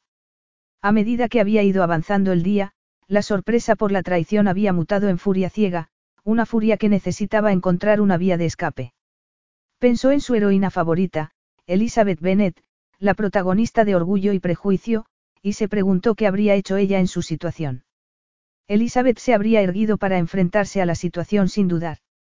Y eso había hecho ella, con una de las frases favoritas de su heroína en la cabeza. Mi valor se crece con cada intento de intimidarme. Ciro se levantó y caminó en busca de la botella de bourbon. Lo siento si te hice daño anoche, se disculpó, con la voz tan firme como la mano con la que se servía el licor. Intenté ir con cuidado. No estoy hablando del sexo, replicó. Lo que había considerado la experiencia más hermosa de su vida, había quedado manchada para siempre. Aunque recordarlo también me hace daño. Deberías avergonzarte de ti mismo. Tomó un trago. Y me avergüenzo. Debería haberme acordado de usar. Cállate. Ciro cerró los ojos. Claudia no había alzado la voz, pero había pronunciado aquella palabra con una fuerza tal que la sintió como un puñetazo en el estómago. Todas las maldiciones que conocía pasaron por su cabeza. Lo sabía. Te oí hablar anoche. Cuando te escabulliste a la terraza. ¿Qué crees que dije? No te molestes en hacerme luz de gas. Sé perfectamente lo que oí, e imitando su voz, dijo, Vicenzu, soy yo. Mira, no voy a poder seguir con esto mucho más. Yo ya he hecho mi parte. Mañana pondrá la casa a mi nombre. Tú tienes que hacer lo tuyo ya. Haz lo que sea necesario para recuperar el negocio, porque no sé cuánto tiempo más voy a poder mantener esta farsa. La miró boquiabierto. No recordaba las palabras exactas que había dicho en el mensaje de voz, pero estaba seguro de que ella las había repetido con una exactitud apabullante. Inclinándose hacia adelante hasta apoyar los codos en los muslos, le preguntó. ¿Por qué? La pregunta lo pilló completamente desprevenido y la miró sin saber qué decir. No perdamos más tiempo en mentiras, respondió ella ante su silencio. Me he pasado el día escondiendo mis sentimientos, pero creo que no puedo seguir respirando el mismo aire que tú ni un minuto más. Pero, antes de irme, quiero saber por qué te has tomado tantas molestias. Te has casado conmigo para recuperar la casa de tu familia, tu hermano está intentando quitarle a mi hermana el negocio que fue también de tu familia. Todo eso, ¿por qué? Si no querías que tu padre lo vendiera, ¿por qué no se lo compraste? No es que no pudieras permitírtelo. Claudia. No. Explotó, pero su voz era fría como el hielo. O me dices en este instante por qué has sido capaz de casarte conmigo por una casa, o llamo a mi padre y le hago a él la pregunta. Ciro salió por fin del estupor. Claudia había sido virgen en el dormitorio, pero ninguna de las hijas de Cesare Buscetta era inocente en nada más. Déjate de numeritos, princesa, y no pretendas fingir que no sabes qué es lo que hizo tu padre. Ella frunció el ceño.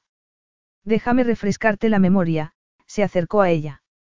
Tu padre se acercó al mío en enero con una oferta para comprarle la casa y el negocio, pero mi padre la rechazó. No quería vender.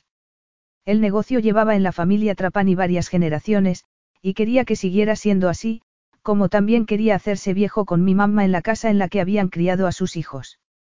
Pero como tu padre no acepta un no por respuesta, recurrió a la extorsión para conseguir lo que quería. Mentiroso. Espetó. Ciro se agachó delante de ella para mirarla a los ojos. Tu padre ha sido quien ha movido las cuerdas de la tramoya, haciendo que mi padre quedara enredado en ellas hasta el punto de no poder escapar. Cuando ya estaba a punto de perderlo todo, apareció de nuevo tu padre como un caballero de negro corazón, para hacerle una nueva oferta de dinero. Una oferta insultante, que apenas daba lo suficiente para pagar las deudas que la extorsión de tu padre le había obligado a contraer, pero que no tuvo más remedio que aceptar. Acabó vendiendo un negocio que llevaba varias generaciones en la familia, y la casa en la que había pasado toda su vida de casado para que tú y tu hermana pudierais tener una propiedad y un negocio legales. Se rió en su cara antes de continuar. Porque esa era la cuestión, princesa, que tanto el negocio como la propiedad eran legales, y tu padre se aseguró de que sus manos sucias no aparecieran por ningún lado, ya que no quería que su hedor pudiera manchar a sus preciosas princesitas. No tuvo que usar armas, ni amenazas, para salirse con la suya cuando una extorsión y, después, un rescate podían proporcionarle lo que tanto ansiaba. Cuando fui a visitar a tu padre el día que te conocí, ¿sabes lo que me dijo? Se acercó tanto que pudo ver las motas doradas de sus ojos castaños. Nada. No dijo absolutamente nada. Para él, había sido algo insignificante. Solo negocios. Si arruinar la vida de mis padres hubiera significado algo para él, me habría impedido entrar en la casa y habría doblado el número de guardias que tenía para ti y para tu hermana.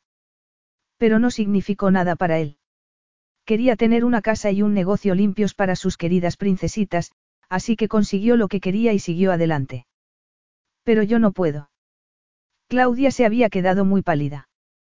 Tenía las pupilas dilatadas y los ojos muy abiertos, y abría y cerraba la boca, pero sin articular sonido alguno. Él se incorporó y la miró con desprecio. Mírate, así sentada, fingiendo estar sorprendida, cuando la compra de la casa la firmaste tú. Tú viste la cifra ridícula por la que se te vendía, viste el estado en el que se encontraba mi padre, pero firmaste. Y un día después, estaba muerto. Fue hasta el bar, pero en el último momento no quiso ponerse otra copa. Tenía que mantener el juicio claro mientras consideraba cuál era la mejor forma de lidiar con la situación. ¿En qué pensaba cuando le hizo aquella llamada a Vicenzu?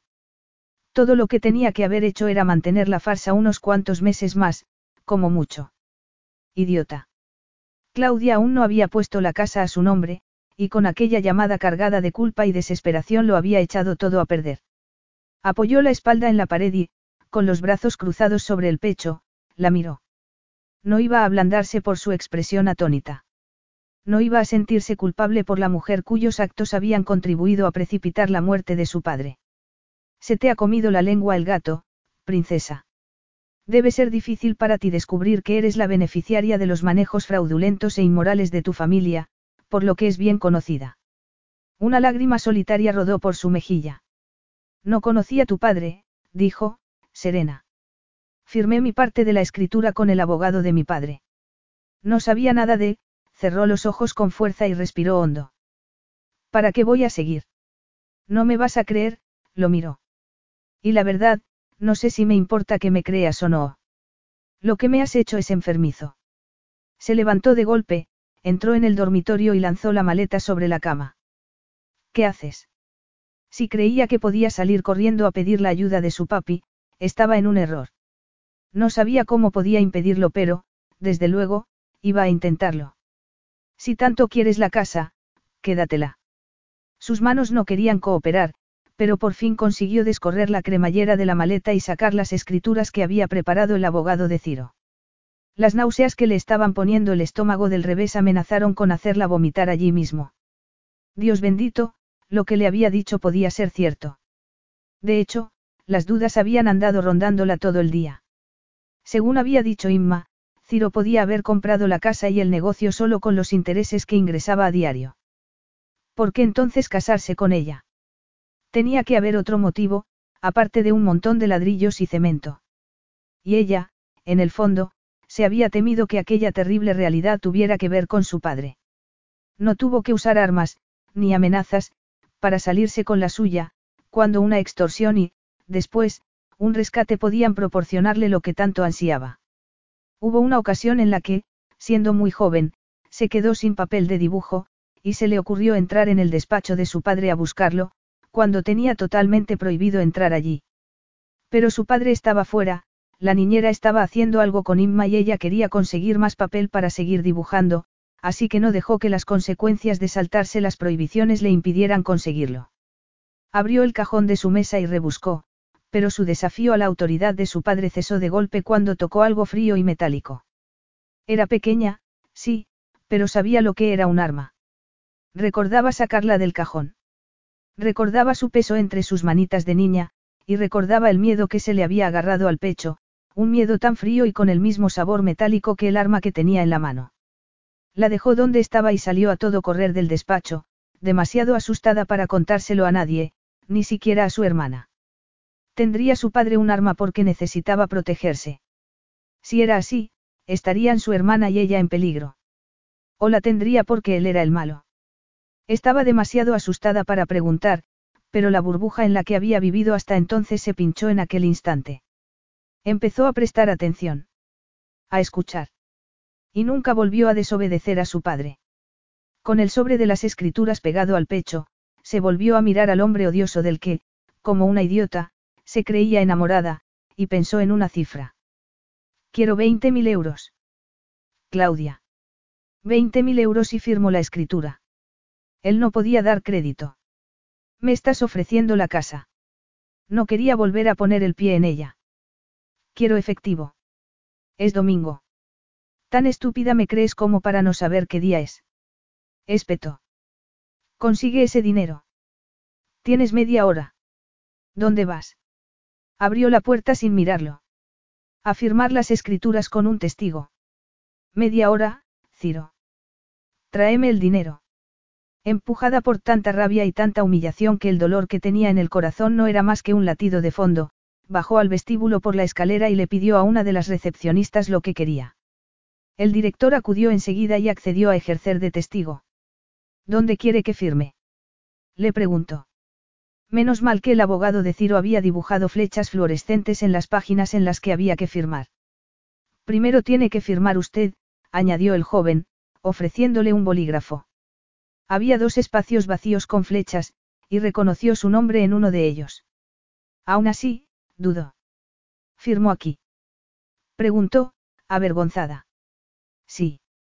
Firmó cuidadosamente, empleando la misma firma que había usado meses atrás, cuando pusieron la propiedad a su nombre. Le asqueaba pensar que se había tragado las mentiras de su padre como si nada. Porque todo habían sido mentiras. Lo sabía. Pero aquel no era el momento de darle vueltas a eso. Tenía que mantener la compostura un poco más. ¿Tienes el dinero? Preguntó, nada más volver a la habitación. Ciro guardó el móvil en el bolsillo. Había estado enviándole mensajes a su hermano por todos los medios para advertirle de que Claudia lo sabía, y si aún no se lo había dicho a su hermana, no tardaría en hacerlo. Llegará enseguida.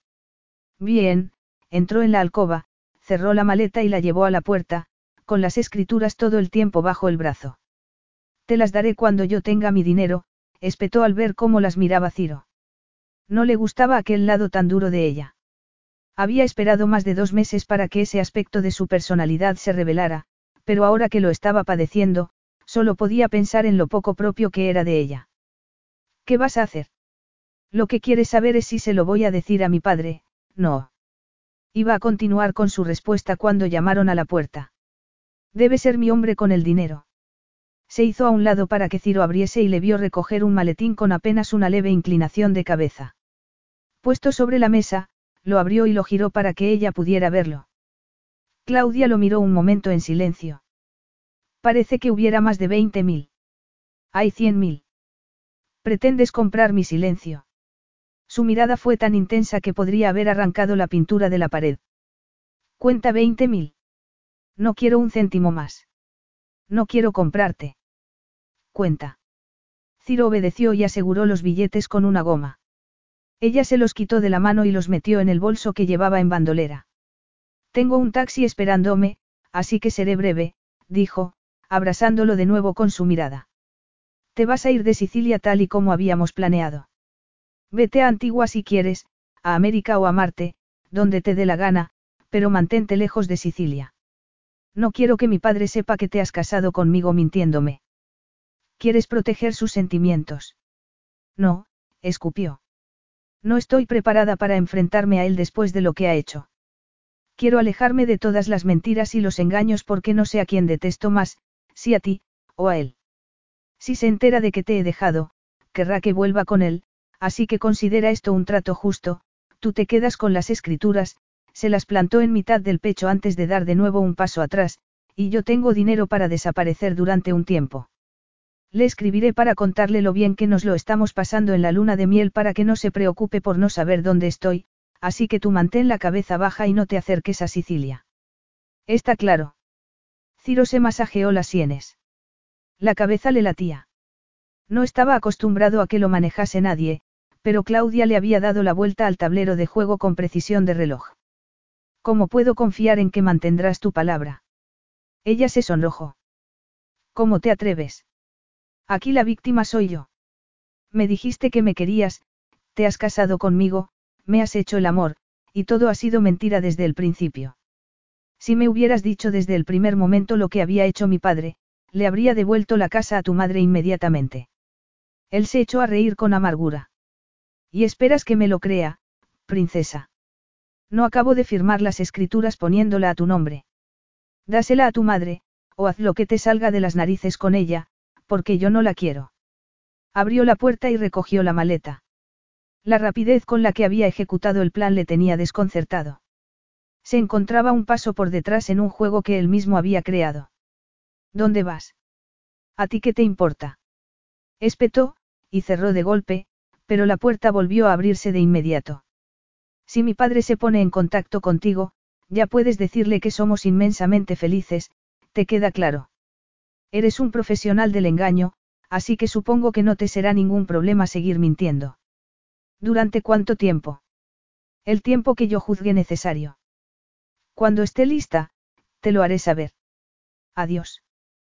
Capítulo 5. Ciro estaba en su nuevo ático de Nueva York y contestó al mensaje vago de su hermano con otro igualmente vago. Soplaba fuerte el viento, y la sensación era de frío. Después de la ola inhumana de calor que había soportado la ciudad en las últimas semanas, la tormenta que se avecinaba era un respiro. La que no iba a amainar en breve era la que él tenía permanentemente en el estómago. Cinco semanas antes habría jurado que Claudia le hablaría a su hermana de lo ocurrido. Pero en esas cinco semanas, Vicenzo e Inma se habían casado, así que no le había quedado otro remedio que reconocer que se equivocaba. Muchas veces había revivido su enfrentamiento, recordando desde la expresión de su rostro a su lenguaje corporal, diseccionando palabras y acciones, y no había otra conclusión a la que llegar más que la de que no sabía absolutamente nada de lo que había hecho su padre. Como tampoco podía interpretar de otro modo el horror que le había provocado lo que él le había hecho a ella. El sentimiento de culpa luchaba a brazo partido con la certeza amarga de que, aunque ella fuese inocente, también era una busceta, y se había criado a la sombra del monstruo. 21 años a su lado, luego era imposible que su maldad no se le hubiera contagiado. Había hecho que los abogados revisaran la validez de las escrituras. Nada de engaños. Le había devuelto la casa. Es decir, que había conseguido cuanto se había propuesto. Vicenzu también estaba muy cerca de lograr recuperar el negocio familiar. Porque Claudia no le habría contado nada a su hermana. Otra cosa más que no lograba entender, pero a pesar del resultado, no conseguía sentir satisfacción ni deseos de celebración. No cuando Claudia se había evaporado de la faz de la tierra. No podía dejar de pensar en ella. Antes de la boda, su pensamiento solo lo ocupaba el recuerdo de su padre y su planeada venganza, pero ahora le consumía pensar solo en ella. ¿Dónde estaría? Se sentía como si hubiera caído en un limbo, esperando a que volviese a aparecer para poder seguir adelante con su vida. Había hecho lo que le había ordenado, manteniendo un perfil bajo, dedicado a la dirección de su negocio. Ella también había cumplido con la palabra dada. Si Cesare tuviera alguna noción de lo que había ocurrido entre ellos, lo sabría. Habría puesto precio a su cabeza. Había intentado llamarla, pero no había conseguido que recibiera su llamada. Lo había bloqueado. Después de un tiempo, la espera se hizo insoportable y contrató un equipo de detectives para que la encontraran. Volvieron con las manos vacías. Podía estar en cualquier parte. Claudia estaba sentada en silencio junto a la hermana Bernadette, en el viejo banco de piedra. A su alrededor, otras monjas y las voluntarias trabajaban en el huerto recogiendo fruta. Tendré que irme pronto, dijo de repente. Mañana, quizás. Por más que le gustaría quedarse en aquel santuario de serenidad, necesitaba ocuparse de la vida real. Aún así, el tiempo pasado entre aquellos muros no había sido perdido. Había aprendido mucho de sí misma, y de su padre. Las preguntas que nunca había pensado, o que nunca se había atrevido a formular, se habían hecho. Y las respuestas le habían roto el corazón una y otra vez. La hermana Bernadette la miró con una sonrisa. Te echaremos de menos. Yo también os voy a echar de menos, contestó, cubriendo la mano de la religiosa con la suya. No sé cómo daros las gracias por haberme acogido. Aquí siempre serás bienvenida, niña, le dijo, y después de apretar un segundo la mano de Claudia, se levantó. Tengo que prepararme para vísperas. Claudia la vio alejarse pensando que podría ahogarse en las emociones que llenaban su corazón. Ojalá pudiera quedarse allí, pero era imposible. Llevaba tres semanas en el convento cuando se hizo la prueba que cambiaría el rumbo de su vida. Estaba embarazada. Llevándose una mano al vientre, respiró hondo. Ahora que el estupor por la traición de Ciro ya no era más que un dolor sordo, su camino se ofrecía despejado y la ansiada libertad estaba a su alcance. Después de dos semanas pensando, usando la experiencia de sus heroínas de la literatura, sabía que tenía que hacer. Debía marcharse de Sicilia. Pasara lo que pasase, no iba a criar a su hijo allí. El brazo de su padre era demasiado largo, y estaría a su merced. Los dos lo estarían, su hijo y ella. Y jamás volvería a estarlo. Tampoco iba a acudir a Inma, a menos que ocurriera lo peor y fuera absolutamente necesario. Ojalá nunca tuviera que llegar a eso. Ojalá pudiera mantener la cordialidad con el enemigo. Había estado recordando su infancia en aquellas últimas dos semanas, en particular lo mucho que echaba de menos a su madre. Nunca, jamás, haría que su hijo pasara por algo así. A partir de aquel momento, estaría a merced solo de sus propias decisiones y elecciones. No respondería ante nadie. Sería como Elizabeth Bennet y asumiría el control de su propia vida. Por aterrador que pudiera resultar, tenía que irse a Nueva York y empezar una nueva vida en la ciudad que el padre de su bebé llamaba hogar. Tenía una gran responsabilidad para con aquel niño, lo mismo que ella, y haría lo que fuera para que respondiera como debía. Nada deseaba más que empezar en esa nueva libertad, pero sabía que no estaba preparada para vivir en una ciudad tan aterradora como Nueva York ella sola, así que tomó su móvil para darle una instrucción. Desbloquear Ciro. Como por arte de magia, el teléfono obedeció. Llamar a Ciro. Solo tuvo que esperar a que el timbre sonara dos veces. Claudia. Sintió un escalofrío al escuchar su voz profunda, y tardó un momento en ser capaz de hablar. Claudia. Repitió él. Eres tú. ¿Estás bien? Fue su falsa preocupación lo que desentumeció sus cuerdas vocales. Hola, Ciro, al pronunciar su nombre, una abeja regordeta se posó en una mata de lavanda que había junto a su banco, y eso le hizo sonreír. ¿Estás en Nueva York? Sí. ¿Dónde estás tú? En Sicilia. ¿De verdad? Sí. Quiero que me consigas un pasaje para Nueva York. Tenemos que hablar. ¿Ha ocurrido algo? Podría decirse así. Te enviaré mi avión. Un vuelo comercial es suficiente. Me da igual dónde me tenga que sentar. Conseguiré un pasaje para el próximo vuelo. Que sea mañana. Tengo que hacer algo. Y colgó antes de que él pudiera responder, respirando hondo para calmar su desbocado corazón. Ciro deambulaba de un lado para el otro en las llegadas de la terminal del aeropuerto, entre gente que sostenía carteles con el nombre de otras personas escrito en ellos. Había una familia a su izquierda, el padre con dos niños pequeños. A juzgar por la excitación de las caritas de los niños y su energía, estaban esperando a que llegara su madre. También él sentía una intensa energía corriéndole por las venas. En realidad, no había dejado de sentirla desde que Claudia lo llamó. La espera se estaba haciendo larga. Por culpa de las tormentas que azotaban la costa este, los vuelos se estaban retrasando, y volvió a mirar a la familia que esperaba a su lado. La vida que él llevaba no incluía niños. Había dado por hecho que algún día, cuando estuviera dispuesto a desacelerar un poco, se casaría y tendría hijos, pero ese día siempre quedaba lo bastante lejos como para molestarse en pensar en él.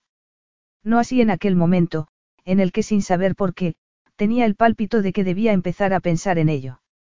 Si como sospechaba, Claudia estaba embarazada, ¿cómo reconciliar ser el padre del niño cuyo abuelo era responsable directo de la muerte del suyo? Agitado, fue a tomarse un café, y apenas había dado el primer sorbo, cuando un grupo de viajeros emergió por la puerta. Entre ellos, vestida con vaqueros ajustados, un blusón largo color crema y un pañuelo de seda azul, la melena recogida en una coleta alta, estaba Claudia. El corazón le dio un brinco y la boca se le quedó seca. Sus miradas se encontraron. Claudia obligó a las piernas, que se le habían vuelto de gelatina, a que siguieran moviéndose, apretando en la mano la maleta y el asa de su bolso. No se le había ocurrido pensar que una mirada de Ciro seguiría teniendo el poder para hacer que el corazón le diera un salto y que los pulmones se le encogieran. Un instante después se encontró delante de él, mirando aquellos ojos verdes en los que una vez creyó poder zambullirse, preguntándose cómo era posible que se hubiera olvidado de lo atractivo que era. Bueno, no lo había olvidado. Simplemente lo había enterrado, avergonzada de una atracción que se había basado en unas mentiras tan atroces. Él asintió levemente y se hizo cargo de su maleta. El movimiento hizo que su colonia con aroma a maderas llenara su cabeza con los recuerdos de su noche de bodas. Eran recuerdos que había dejado enterrados junto a la atracción que sentía por él. ¿Qué tal el vuelo? Le preguntó mientras salían. Muchas turbulencias. Algunas, pero podría haber sido peor. ¿Traes abrigo? El tiempo es malísimo. Ella negó con la cabeza, pero sin mirarlo. No se le había ocurrido consultar el pronóstico del tiempo. Ciro dejó la maleta y, con el café en una mano, le entregó una prenda negra que llevaba en el brazo. Ten. Póntelo. Era una gabardina larga. No, gracias, contestó, porque todo en ella se había revelado ante la idea de ponerse algo que le perteneciera. Él apretó los dientes y los labios, recogió la maleta y continuó andando sin preocuparse de si ella lo seguía. Apenas había puesto un pie fuera de la terminal cuando la empapó el aguacero que caía del cielo encapotado, y un golpe de viento la zarandeó hasta hacerla dar un traspiés. Solo un brazo que la rodeó por la cintura impidió que se cayera. Aquella vez no pudo rechazarlo. Ciro la empujaba hacia un enorme todoterreno, protegiéndola con su cuerpo de lo peor de la tormenta. La puerta se cerró, ahogando el rugir de los elementos y Ciro, el pelo pegado al cráneo y el carísimo traje empapado, golpeó con los nudillos el cristal que los separaba de la parte de delante para que el conductor arrancase. El coche estaba caliente, y no tardó en disipar el frío del aguacero que la había empapado. ¿Cuánto tardaremos en llegar a tu casa? Le preguntó, mirando por la ventanilla. Solo se veía gris. Con este tiempo y el tráfico, espero que no más de un par de horas. Podría haber usado el helicóptero, pero con la tormenta. Siguieron unos minutos de silencio incómodo, hasta que Ciro lo rompió. ¿Dónde has estado? En un convento. Él soltó una carcajada seca. ¿En serio? Te has escondido en un convento. Necesitaba un sitio donde pensar y poner distancia de tus mentiras y del comportamiento de mi padre, respondió, y respiró hondo. Tenía que mantener la calma y la fuerza. Ciro tardó un momento en responder. Te pido perdón por lo que te hice. ¿Te refieres a casarte conmigo? Asintió. Creía que habías tomado parte en el plan de tu padre contra el mío. Reflexionó un instante. Tuvimos una niñera inglesa cuando éramos pequeñas, que nos enseñó que dos males no suman un bien. Nadie te lo enseñó a ti. Ciro se volvió a mirarla y quedó atrapado en su mirada oscura. No había dejado de oler su perfume desde que subieron al coche. Era el mismo que desprendía su piel la noche de bodas, y estaba desatando recuerdos que le habían perseguido en sueños desde su desaparición. ¿Qué habrías hecho tú si hubieras estado en mi lugar? No habrías querido vengarte del hombre responsable de la muerte de tu padre. No habrías querido recuperar lo que te había robado. Nunca me habría propuesto humillar o destrozar a nadie. No podría vivir conmigo misma si hiciera algo así. Entonces, eres mejor persona que yo. Si alguien hace daño a las personas a las que quiero, le devuelvo el golpe con el doble de fuerza. Si me robas, yo te robaré multiplicado por dos. Tu padre hizo ambas cosas. ¿Y qué tal te está yendo con la venganza? ¿Te sientes mejor ahora que has recuperado la casa de tu familia? Me siento de maravilla. Respondió, abriendo los brazos y doblando una pierna sobre la otra. El peso de su mirada lo caló de parte a parte. ¿Sabes? Eres un pésimo mentiroso, contestó, con una sonrisa que floreció lenta. No hay peor ciego que el que no quiere ver. Yo estaba tan desesperada por creer que me querías, tan desesperada por poder disfrutar de un poco de auténtica libertad lejos de mi padre, que me volví ciega. Ciega y sorda, volvió a reír. Si hubiera abierto los ojos, habría visto las mentiras. Si hubiera querido oír, las habría oído. Tu voz y tu lenguaje corporal dicen la verdad, digan lo que digan tus palabras. El proverbio que había citado le conmovió. Él había sido tan culpable como ella.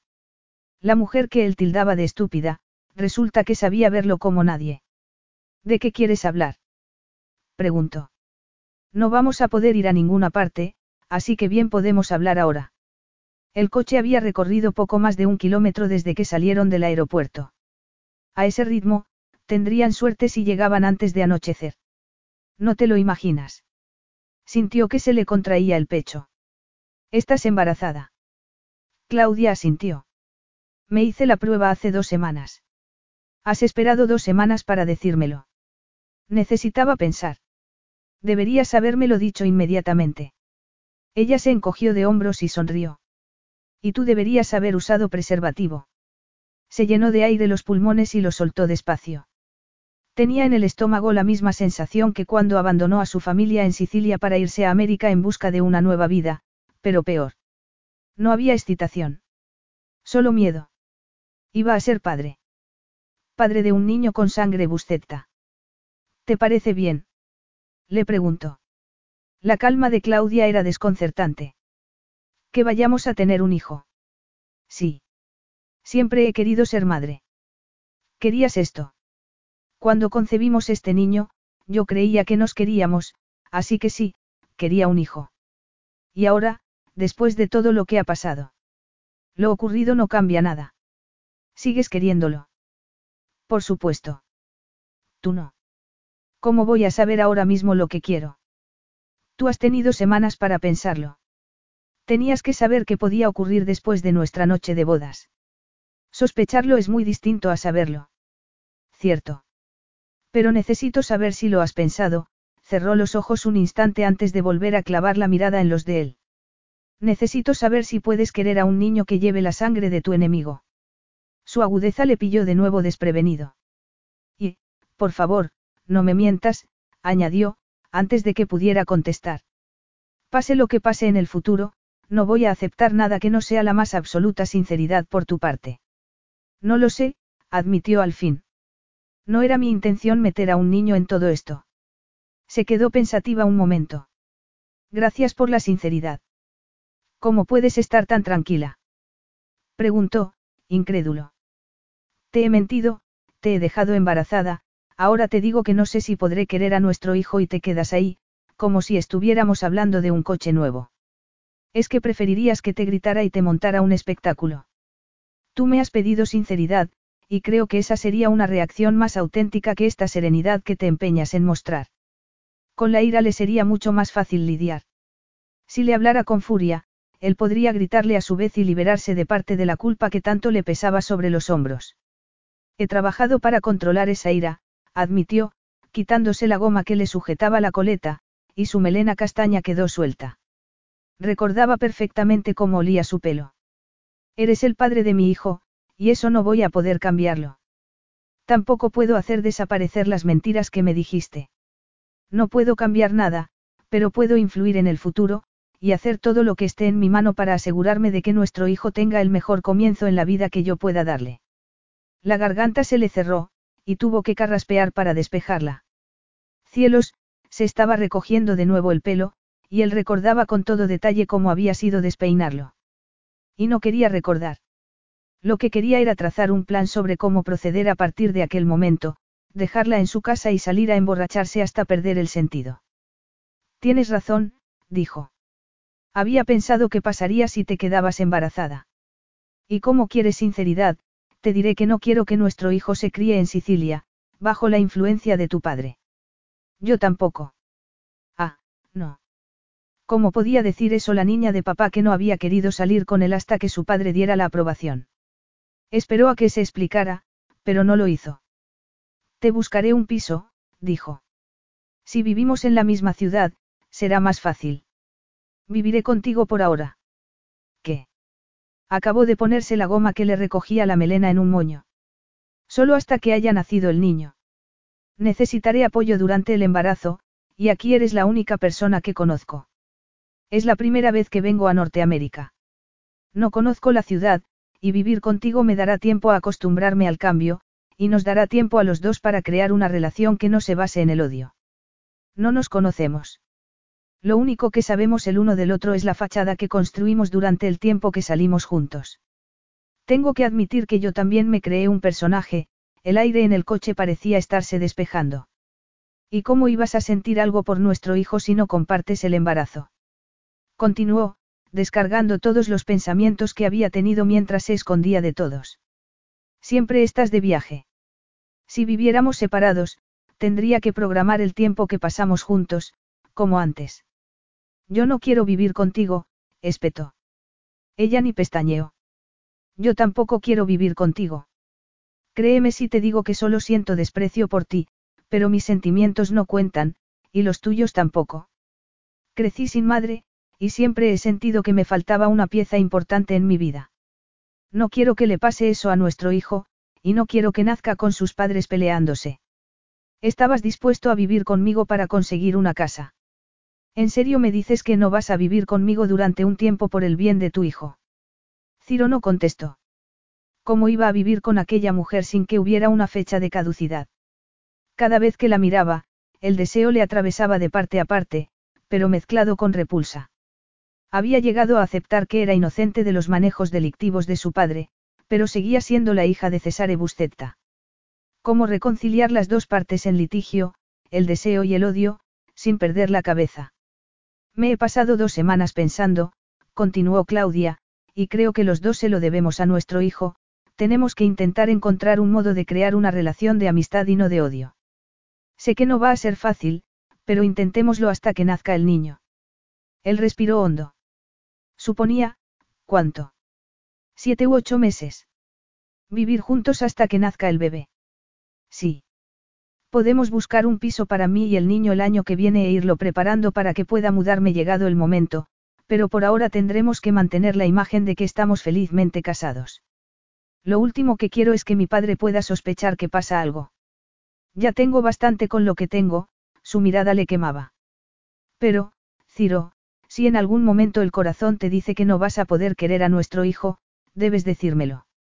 Nuestro bebé es inocente de todo, y no quiero que crezca rodeado de odio. Mejor un padre ausente que un padre que no lo quiera. Si es el caso, me marcharé y no volverás a verme ni a mí, ni al niño. Capítulo 6. La lluvia seguía azotando Manhattan cuando llegaron a casa de Ciro. Menos mal que un portero con un paraguas inmenso apareció para cubrir a Claudia cuando bajaba del coche. Apenas podía ver más allá de sus pies, pero el resto de sus sentidos funcionaba a la perfección y, al atravesar las puertas, lo primero que notó fue un perfume verdaderamente fuerte. Atravesaron un recibidor pequeño y llegaron al ascensor. Ciro puso su huella dactilar en un lector y las puertas se abrieron. Sin hablar y sin mirarse entraron. Cuando llegaron a su planta y las puertas volvieron a abrirse, se encontró en otro pequeño vestíbulo. Detrás de una mesa en forma de herradura estaba una mujer de mediana edad, delgada como una aguja, peinada con una severa melena corta y con las gafas más increíbles y excéntricas que había visto nunca, la montura era de arcoíris y llevaba pequeños brillantes. Ciro las presentó. Marcy, te presento a Claudia. Ella es Marcy, mi asistente personal. Hacía que su asistente trabajase en un recibidor. Marcy se levantó y estrechó su mano. Me encantan tus gafas, soltó sin más. Marcy sonrió. A mí también. Ciro puso la huella en otro escáner en el marco de acero de una puerta y acercó los ojos a otro escáner de retina. Cuando ambos escáneres fueron completados, hubo un sonido como de aire que saliera a presión, y una luz verde apareció en la puerta. Ciro la abrió y la invitó a precederle. Fue como entrar en el país de las maravillas. El vestíbulo tenía un suelo de granito negro y brillante, una estatua romana sobre un pedestal y unas escaleras que ascendían. Tienes dos plantas.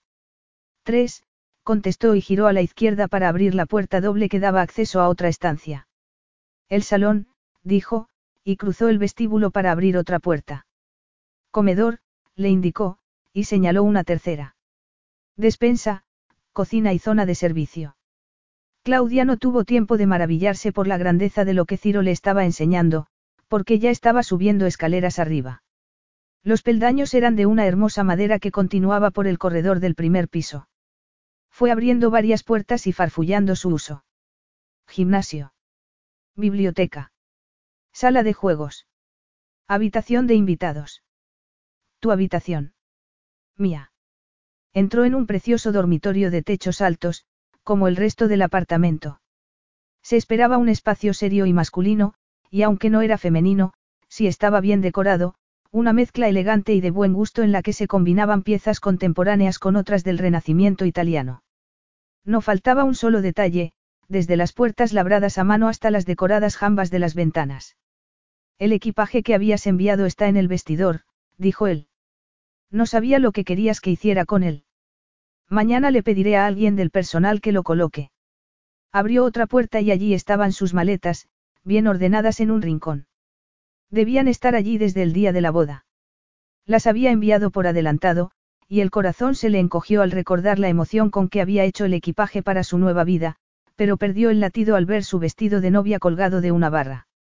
No había vuelto a pensar en él desde que se marchó de Sicilia y verlo ahí, guardado con el resto de sus cosas, le llenó de lágrimas los ojos. ¿Sabe el personal que estamos casados? Supongo. Se enviaron a la prensa varias fotos de la boda, contestó, mirando a través del cristal de la ventana.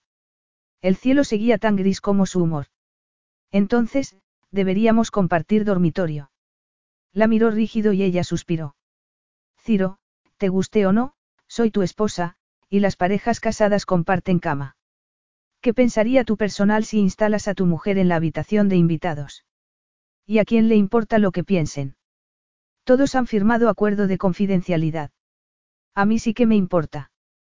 Tenemos ya bastantes complicaciones sin añadir el sexo a la lista. Las mejillas se le ruborizaron, pero se mantuvo firme. Yo no he hablado de sexo. No quiero dormir en la misma cama que tú para eso, ni ahora ni nunca. Pero llevamos casados cinco semanas y no hemos pasado una sola noche juntos desde la boda. Que me venga a vivir aquí y me instale en la habitación de invitados va a despertar sospechas. Sé que el orgullo es un pecado, pero no puedo evitar sentirme como me siento, y sé que no podría mirar a tu personal a la cara sin sentirme humillada. Una punzada le atravesó el corazón al confirmar que había matado cualquier sentimiento que Claudia pudiera albergar antes por él. Era lo que quería, que no sintiera nada. Ojalá él pudiera acabar con las tumultuosas emociones que despertaba con tanta facilidad en él. No tendremos que estar así durante mucho tiempo, añadió ella. Unas cuantas semanas bastarán para guardar las apariencias. No sabía que las apariencias significasen tanto para ti, replicó, furioso. Estaba arrinconándolo otra vez. A nadie le gusta ser humillado, y a mí ya me has humillado bastante. ¿Qué era lo que ibas a hacer, de no haberte oído hablando por teléfono? ¿Dónde habría dormido? ¿Cómo habrías manejado la situación? Ciro se encogió de hombros. Si mentía, sabía que ella se daría cuenta. Iba a instalarte en mi alcoba y luego nos iríamos de viaje hasta que me dieras la casa y Vicenzu lograse recuperar el negocio. Instalarme. Lo interrumpió. Como si fuera una bañera, o algo así. Se cruzó de brazos. Ni siquiera me consideras humana. Por supuesto que sí. De hecho, si no suscitara en él una respuesta precisamente tan humana, no estarían en aquel día. Si no tuviera unos recuerdos tan intensos de la única noche que habían pasado juntos, no se mostraría tan reticente a la hora de compartir una cama con ella, aunque fuera solo unas cuantas semanas. Era un hombre, no una máquina, y Claudia era una tentación tan caliente que se sentía incapaz de resistir. Claudia miraba por la ventana del dormitorio, una de las cuatro que tenía la habitación, tan bien aislada que no dejaba pasar ni un solo ruido de la tormenta que seguía rugiendo en el cielo oscuro de la noche. Sintió un escalofrío y echó las cortinas. El silencio era absoluto. Ciro había salido inmediatamente después de haber tomado juntos una cena ligera, aduciendo que tenía cosas de trabajo de las que ocuparse. Trabajo, a las nueve de la noche. Se había salido con la suya respecto a lo de compartir alcoba. Ciro le había llevado el equipaje allí. Su dormitorio era muy bonito. Las paredes estaban pintadas de un suave color gris, el techo lucía las mismas molduras que había en el salón, y las cortinas y la gruesa alfombra eran de color crema. El edredón granate daba un toque ese color, lo mismo que los cuadros de mujeres semidesnudas, delicados y de buen gusto. Todo conseguía transmitir una atmósfera de paz. Y ella acababa de abrirse paso como una excavadora en esa tranquilidad. A pesar de todo, se sentía orgullosa de sí misma por no haber capitulado. La Claudia que era antes de la boda se habría replegado y habría permitido que se saliera con la suya. De verdad creía que lo que ella quería era estar allí.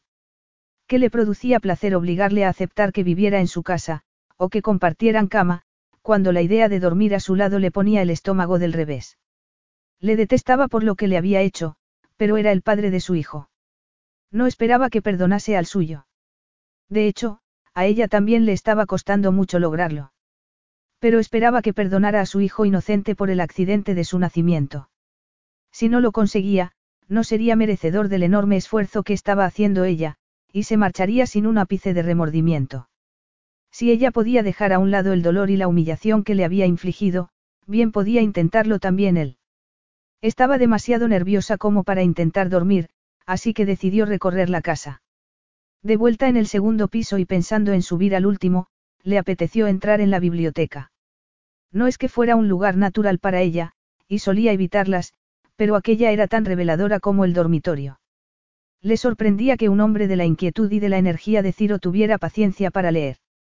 Encendió la luz y acarició la librería de madera que cubría de suelo a techo.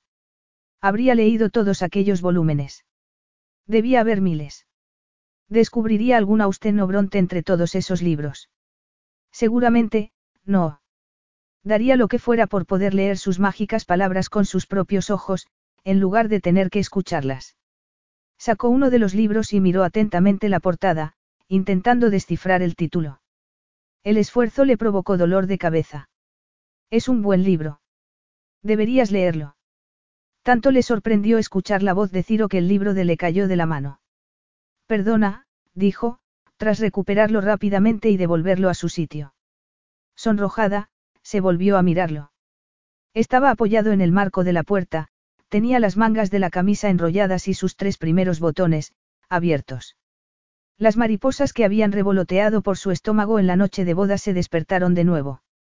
Ella iba en pijama, pero daba igual porque, debajo de aquella tela que la cubría de la cabeza a los pies, se sabía desnuda.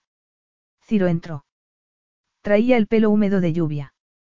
No hay nada que perdonar. Los libros merecen ser leídos. Creía que estarías ya dormida. No será que esperabas que lo estuviera. Eso, también, sonrió. Siento haberte desilusionado. Encontrarla con aquel pijama de seda y el pelo recogido en dos coletas no podía describirse precisamente como una desilusión. Con la esperanza de encontrar una distracción en el clásico método del alcohol, se había encontrado con un viejo amigo en su bar favorito, cerca de su casa. Había intentado que la cogorza fuera como las de sus días de universitario. Así caería en coma nada más llegar a casa. Cuatro copas, y ni asomo de borrachera. Seis, y había reparado en una mujer que estaba sola en el bar y que le ponía ojitos. Era extremadamente atractiva, y con un escote también extremado. Tres meses antes, no habría dudado en presentarse, invitarla a una copa y dejarse llevar donde la noche quisiera. Pero de eso hacía 90 días. Lo único que había sido capaz de ver al mirar a aquella mujer había sido a Claudia, y de pronto había caído en que, en su desesperación por alcanzar el olvido e interponer distancia con ella, la había dejado sola en su casa en la primera noche que pasaba en Manhattan. Sola y embarazada. En un abrir y cerrar de ojos, había dejado dinero sobre la mesa y se había despedido de su amigo. ¿En qué clase de cretino egoísta y sin corazón se estaba convirtiendo? Esa era la pregunta que se había hecho mientras corría bajo el aguacero. En parte esperaba que estuviera dormida, pero la sensación que le crecía en el vientre y el calor que le abrasaba las venas mientras subía la escalera, sugerían otra cosa. Y ese era el quid de la cuestión, su atracción por Claudia estaba en guerra por el odio que le inspiraba saber quién era. Yo soy el que debe pedirte perdón, dijo. No debería haberte dejado sola en tu primera noche. Seguramente nos has hecho un favor a los dos. Creo que ambos necesitábamos un poco de espacio para respirar. ¿Cómo te encuentras? Me refiero al embarazo. Bien. Con un poco más de sueño de lo normal. ¿Has ido ya al médico? No, hizo una mueca. El médico que me atendía en Sicilia es amigo de mi padre, y no quiero arriesgarme a que pueda decirle algo antes de que yo esté preparada. El estómago se le encogió al oír la mención de su padre. ¿Cuándo crees que será ese momento?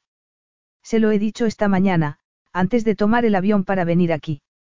Se lo has dicho a él antes que a mí.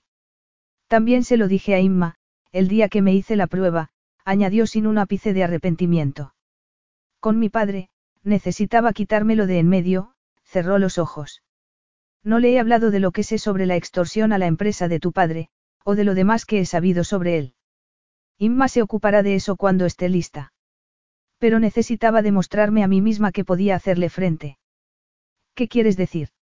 Sabía que, cuando se lo dijera, insistiría en que lo criásemos en Sicilia, y yo necesitaba poder mirarlo a la cara y decirle que nuestro hijo se iba a criar en Nueva York. ¿Y cómo se lo tomó? No lo sé, arrugó la nariz. Creo que le sorprendió. Nunca antes le había dicho que no a nada. ¿Y a tu hermana, qué más le has dicho? Creía que no le habías contado a nadie lo que me oíste hablar con Vicenzo aquella noche. Se lo dije a mi hermana aquella misma mañana, justo después de que volvieras a la cama. Esperé unas horas a enfrentarme a ti con lo que sabía para que tuviera tiempo de actuar y contrarrestar lo que tu hermano hubiera urdido. Y ahora están casados. Inmacolata estaba considerada la hermana lista de la familia. Si la gente subestimaba tanto la inteligencia de Claudia, ¿cuánto no estarían subestimando la de Inmacolata? Una mujer así, jamás se casaría con un hombre que sabía que la odiaba. Su matrimonio, lo único que voy a decirte es que seguramente estés equivocado en lo que piensas. Inmacolata se casó con mi hermano aún sabiendo la verdad. Sí. Sabe Vicenzu que ella lo sabe. Claudia se cubrió a medias la boca con una mano. Se estaba riendo. Tu hermano y tú tenéis que mejorar vuestras dotes comunicativas. Fuera lo que fuese lo que estaba ocultando, acabó siendo un bostezo. Ay, perdona. Cansada. Volvió a bostezar. No me extraña, miró el reloj. Son las cinco de la mañana en Sicilia. Deberías dormir un rato. Vio que se agarraba a la librería que tenía al lado. Estaba perfectamente hace un momento. La adrenalina. Ella asintió como ausente, parpadeando y sin soltarse de la librería. ¿Estás bien? Las piernas se le estaban doblando, y corrió a tomarla en brazos. ¿Qué haces? Protestó casi sin voz. Llevarte a la cama. No protestes, que parecías a punto de desmayarte. Y con ella en los brazos, subió las escaleras. En lugar de protestar, Claudia apoyó la mejilla en su pecho. Sus coletas le rozaban el cuello y su dulce fragancia le invadió los sentidos. Encajaba en sus brazos como si hubiera sido diseñada expresamente para ellos. Estaba dormida para cuando llegaron al dormitorio. La tumbó en la cama y la cubrió con el edredón. Ella se volvió de lado y unió las manos bajo la barbilla. Ciro no podía dejar de mirarla, y cuanto más lo hacía, más deseaba tocarla. Su fuerza de voluntad le abandonó, y rozó con un dedo su mejilla y su pelo después. Luego, cerró los ojos e inspiró hondo antes de salir de la habitación para dejarla dormir. Sola. Capítulo 7. Claudia nunca se había sentido tan desorientada como la primera mañana que se despertó en casa de Ciro. La habitación estaba oscura, pero un rayo de luz se colaba por una abertura en las cortinas. Incorporándose de golpe, recordó lo que había pasado la noche anterior. El agotamiento la había derrotado y Ciro la había llevado en brazos a la cama.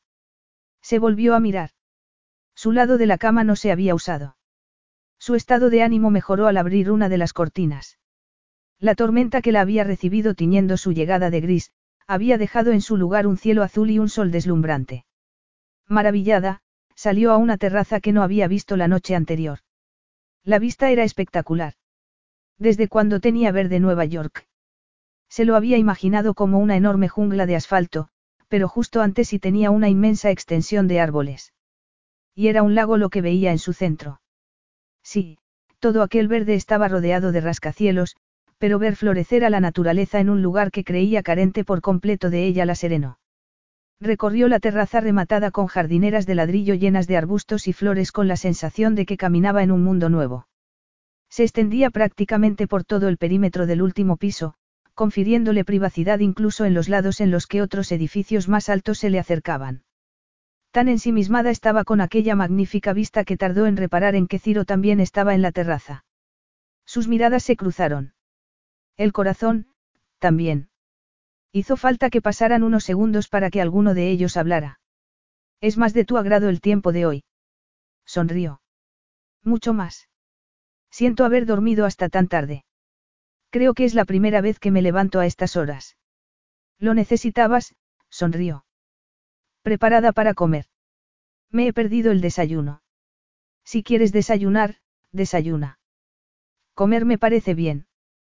Puedo darme una ducha antes. Ciro frunció el ceño. Eres adulta, princesa. No tienes que preguntar. Ya, se encogió de hombros. Voy a tardar un poco en dejar de sentirme como una invitada aquí. Claro. ¿Puedes hacerme un favor? Le pidió, consciente de que no le había dicho que ella no era una invitada. Depende. Puedes dejar de llamarme princesa. Suena como si te estuvieras burlando de mí. De acuerdo. Date esa ducha y comemos.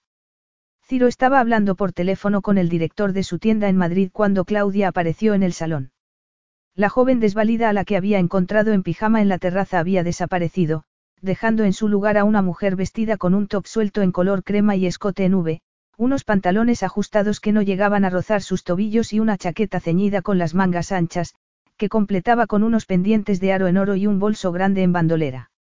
Llevaba el pelo suelto y brillaba gracias a la luz natural que entraba a raudales por las ventanas. Estaba deslumbrante. Tomó aire y su nariz se vio asaltada por su perfume. Los músculos del vientre se tensaron. Cielos, la atracción que sentía por ella seguía creciendo. Había dormido en el sofá de la biblioteca. Al no ver la cama de la habitación de invitados deshecha, el personal no notaría nada y podría dormir sin que lo molestaran, pero no había funcionado.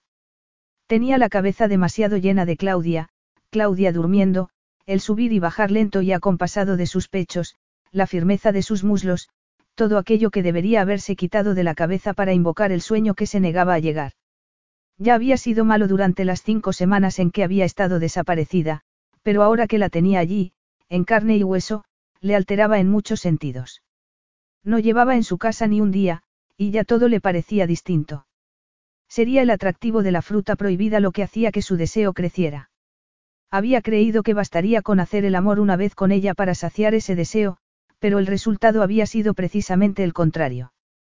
Tal y como se sentía, no se atrevía ni siquiera a tocarla con un dedo. ¿Lista? Le preguntó. ¿Dónde vamos a comer? He pensado que podíamos ir a mi restaurante. ¿Tienes un restaurante? Dentro de la tienda. La precedió hasta el ascensor, pasando por delante de Marcy, que estaba atendiendo una llamada y levantó una mano para saludarlos. El ascensor se paró dos plantas más abajo y Ciro salió, pero Claudia no podía ni moverse. Tenía los ojos de par en par viendo lo que se extendía ante ella.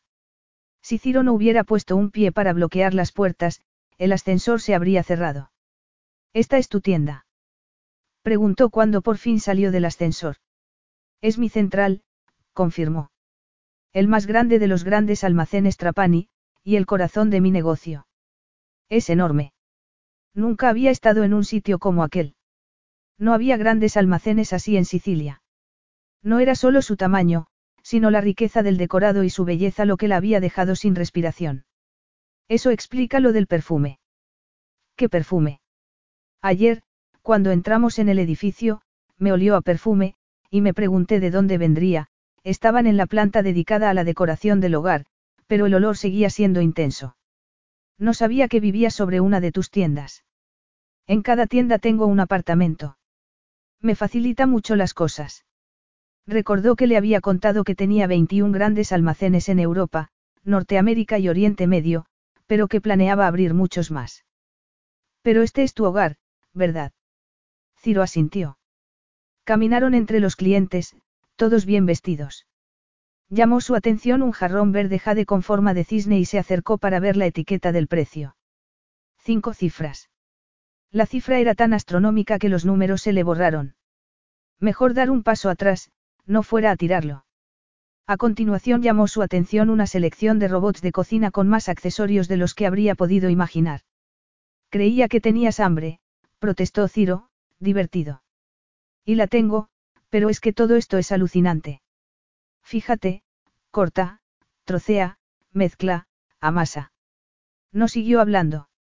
De pronto era consciente de lo ridículo que debía parecerle que se estuviera entusiasmando tanto con un robot de cocina, casi como un niño con una bolsa de chucherías. Dime qué color te gusta más, y haré que lo suban. Claudia volvió a ponerse en marcha y negó con la cabeza. No tienes por qué malcriarme. No te malcrío. No puedo permitírmelo. Recordó todo el equipamiento que se había dejado en Sicilia, pensando que volvería a utilizarlo cuando volvieran cada verano. Una mano cálida se posó en su cintura. Se volvió y casi se tropezó con él. Sorprendida por su proximidad, dio un paso atrás y se tropezó con un cliente. Avergonzada, pidió disculpas varias veces. Cuando se volvió, vio que él se limpiaba en el pantalón la mano con que la había detenido, y se sintió aún más avergonzada. No te malcrío, repitió, actuando como si no tuviera nada de malo limpiarse la mano tras un contacto con su piel. Puedes quedarte con cualquier cosa que te guste de la tienda. Todo me pertenece.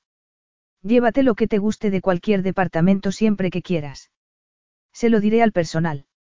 Asintió, aunque sabía que nunca se llevaría nada de aquellos expositores. Dejaría que Ciro la alimentara y le ofreciera un techo, pero no iba a aceptar nada más de él, menos aun cuando el simple contacto con su piel le ponía enfermo. Pasaron junto a una fila de personas que esperaban para entrar al restaurante y se adentraron en un espacio tan elegante y lujoso que la dejó de piedra. Un obsequioso camarero los vio a una mesa junto al ventanal y les ofreció sendas cartas. Tomamos el menú, ¿o quieres algo especial? El menú está bien. ¿Qué te apetece? No sé. ¿Cómo decirle que no sabía leer siquiera en su lengua materna? Él ya la consideraba una idiota. No había necesidad de alimentar esa opinión. Había tenido suerte con los pocos restaurantes a los que la había llevado durante el tiempo que salieron juntos antes de casarse. El personal siempre les había recitado los platos principales que ofrecían en la carta y ella no había dejado pasar la oportunidad. ¿Qué me recomiendas? Todo está bueno, contestó, sin mirarla. ¿Por qué no pides por mí? sugirió, cerrando su carta. Él la miró por fin frunciendo el ceño. ¿Es que no te has dado cuenta de que estamos en el siglo XXI, o estás demasiado acostumbrada a hacer siempre lo que papá quiere, y no piensas nunca por ti misma? Eso es ofensivo, respondió, sintiéndose humillada y molesta. Ciro no parecía arrepentirse. Anoche admitiste que nunca le habías dicho que no a tu padre. Eso implica que siempre le has dado gusto en todo. Primero me pides permiso para darte una ducha, y ahora me pides que te elija la comida. Ese es el comportamiento de una cría, y tú eres una adulta. Ya es hora de que empieces a actuar como una. Yo diría que anteponer las necesidades de nuestro hijo a mis sentimientos, y estar aquí contigo es una decisión adulta, espetó, así que deja de psicoanalizarme. Si en algún momento se había planteado confesar que no sabía leer ni escribir, acababa de cambiar de opinión. Decírselo sería como darle un arma cargada que usar contra ella. El camarero llegó a la mesa y Ciro le indicó que tomase primero la comanda de Claudia. Ella sonrió. Me apetece algo ligero pero saciante. ¿Qué me recomienda? Ciro aplacó su impaciencia.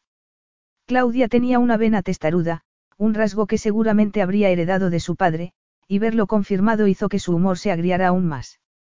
Tomó un sorbo de su vaso de agua con limón y la miró. Ella estaba mirando por la ventana.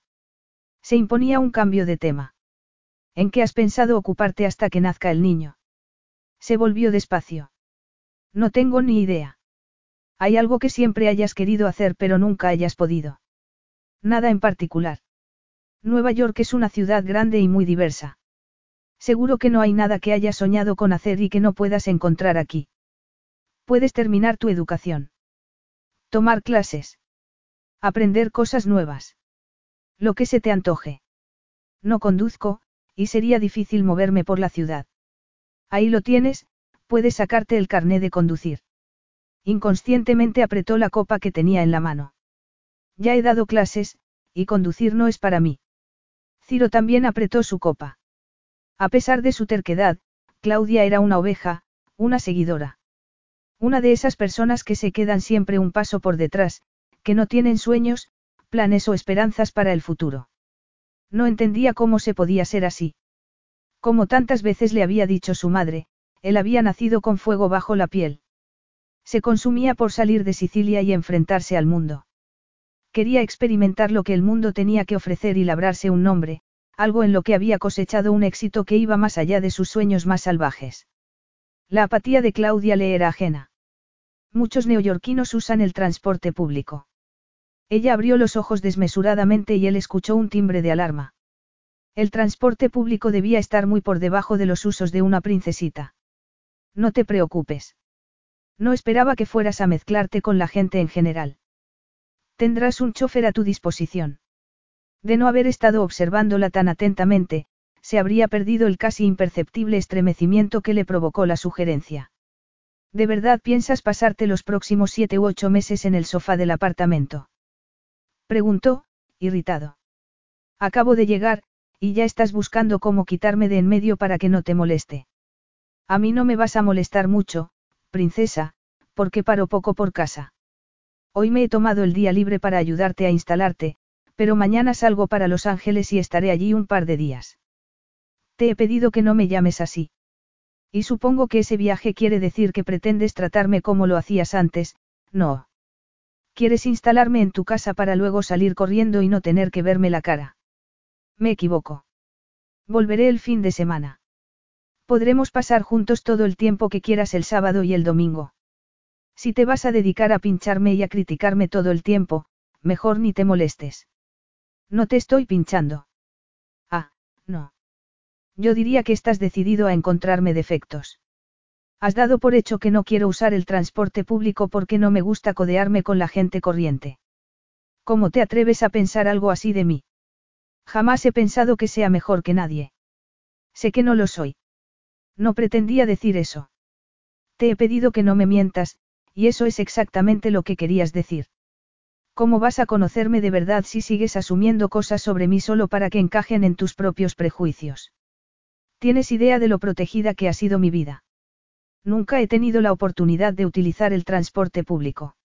La idea de hacerlo aquí, en una ciudad tan peligrosa como esta, me aterra. La idea de ir a cualquier parte yo sola en esta ciudad, me aterra. Volvió a mirar por la ventana. Apretaba los dientes y parpadeaba mucho. Estaba a punto de echarse a llorar, antes de que pudiera hacer algo, llegó el camarero con la comida. Cuando volvieron a quedarse solos, Claudia pinchó un pedazo de aguacate. Menos mal que había contenido el llanto, porque se le daba fatal tratar con las mujeres cuando lloraban, aunque fuesen lágrimas de cocodrilo. ¿De dónde ha sacado la idea de que Nueva York es un sitio tan peligroso? Ella no lo miró. De mi padre. ¿Te lo ha dicho él? Ella asintió. No sé cómo habrá tenido esa impresión, pero no es cierta. Lleva años sin serlo. Por supuesto, hay zonas que es mejor evitar, pero todas las ciudades las tienen. Me habló de ello cuando dejé el colegio. Quería visitar América y ver todos los lugares que aparecían en mis películas favoritas, pero él me explicó lo peligrosa que es América y el resto del mundo. La sangre le golpeó en las sienes al imaginarla, de niña, viendo las mismas películas que había visto él y formulando los mismos sueños, con la diferencia de que a ella la habían disuadido fácilmente para que renunciara a los suyos. No había nada sobre la faz de la tierra que hubiera podido disuadirlo a él. ¿Y lo creíste? ¿Por qué no iba a creerlo? ¿No se te ocurrió investigar por tu cuenta? Claudia negó con la cabeza, y reparó en que se había puesto tan roja como el tomate cereza que se acababa de meter en la boca. ¿Te crees todo lo que te dicen? Insistió, cada vez más irritado. Cinco minutos revisando las estadísticas sobre la delincuencia te habrían dado la verdad. Hubo una pausa. Luego dejó el tenedor en el plato y apoyó la frente en una mano. Ciro, por favor, déjalo ya, tardó otro instante en mirarlo. No podría hacer mi propia investigación porque no puedo leer. Ciro la miró sin entender. No puedes leer. En una pantalla. En ningún sitio. ¿Pero qué? Movió la cabeza, pestañeando. ¿Qué clase de broma es esta? Yo te he visto leer. No. Sí. Anoche, en la biblioteca. Tenía un libro en la mano, pero no estaba leyendo. Daría lo que fuera por poder leer. Pero sí te he visto leer las cartas de los restaurantes. Pero la piel se le heló al recordar lo ocurrido apenas media hora antes, cuando ella se había empeñado en pedirle opinión al camarero.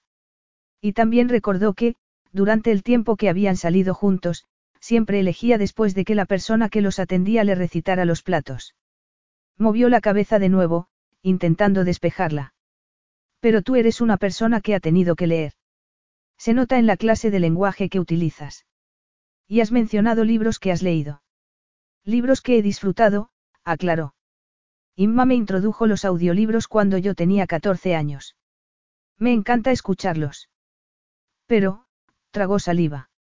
Conocía a Claudia desde hacía tres meses. Se había casado con ella. Estaba embarazada de él. ¿Cómo era posible que no supiera algo tan fundamental sobre ella? ¿Cómo es posible que una persona llegue a los 21 sin saber leer? Hace poco que he descubierto que soy disléxica. Muy disléxica. No lo sabía, se mordió un labio. Pensaba lo que piensa todo el mundo, que soy idiota. Tú no eres idiota. Eso podía decirlo con toda seguridad. Ella sonrió y pinchó un langostino con su tenedor. No veo las letras como los demás. Para mí son solo garabatos. Las palabras escritas no significan absolutamente nada para mi cerebro. Siempre ha sido así. Se había quedado sin apetito, y empujó el plato a un lado. ¿Por qué no me lo has dicho antes? Respiró hondo y volvió a mirar por la ventana. Me daba vergüenza. ¿Vergüenza? ¿De qué? Lo miró de nuevo. Los ojos le brillaban. De ser así. Los hombres como tú. Los hombres como yo. Podrías haberte casado con cualquiera. Tú fuiste mi única opción, y yo estaba desesperada por casarme contigo, confesó en un susurro. Sentía tantas cosas por ti, y quería tener la libertad que tú representabas. Me daba un miedo atroz que supieras la verdad y cancelases la boda. Ciro respiró hondo. ¿Qué te hizo pensar eso? Pues que eres un hombre de éxito, con una confianza en ti mismo increíble. No te da miedo nada, y cualquier cosa que te propongas, la consigues. Fíjate en todo esto, hizo un gesto con la mano que abarcaba todo lo que había alrededor. No puedo ni imaginarme lo duro que has debido trabajar y la determinación que se necesita para crearlo. Te he contado ahora lo de mi dislexia porque es horrible que pienses que soy una vaga, una malcriada que no ha querido hacer absolutamente nada, y no es que no quiera, sino que no puedo. Igual que tampoco he podido rebatir las ideas de mi padre sobre el mundo, porque no tenía modo de contrastarlas, aunque quisiera. Inma estaba en la universidad, de modo que no formaba parte de la conversación, y por supuesto, nadie del personal de mi padre iba a contradecirle. La tecnología ha hecho que mi vida sea más fácil hace poco, pero entonces no tenía nada, de modo que creía a mi padre porque no tenía razón para pensar que fuese a mentirme. A Ciro le asaltaban los pensamientos uno tras otro, y la culpa le roía el estómago. Como no se había dado cuenta antes. Ahora veía las señales que antes le habían pasado desapercibidas. No era propenso a pasar nada por alto, pero con Claudia, con ella había ignorado las señales porque, tal y como ella había señalado, eran tantos sus prejuicios que los había utilizado para que se adaptasen a la idea que él mismo se había hecho. Tengo la esperanza de que, ahora que conozco la causa de mi problema, pueda encontrar ayuda para aliviarlo, dijo tras un momento de silencio mientras Ciro intentaba poner orden en sus pensamientos, pero por favor, deja que antes me acostumbre a mi nueva vida aquí. Todo esto me sobrepasa. Ciro se masajeó las sienes. Deberías habérmelo dicho antes. Eres tú la que siempre habla de sinceridad. Lo sé, admitió, pero es que tenía miedo. Lo siento. El corazón se le encogió. Estaré en Los Ángeles hasta el viernes. ¿Qué te parece si pasamos el fin de semana explorando la ciudad y nuestro vecindario? Te hará bien familiarizarte con todo, y así podrás juzgar por ti misma si Nueva York intimida tanto como tú crees. Eso estaría bien. Entonces, de acuerdo. Y Claudia, si te he molestado, no era mi intención.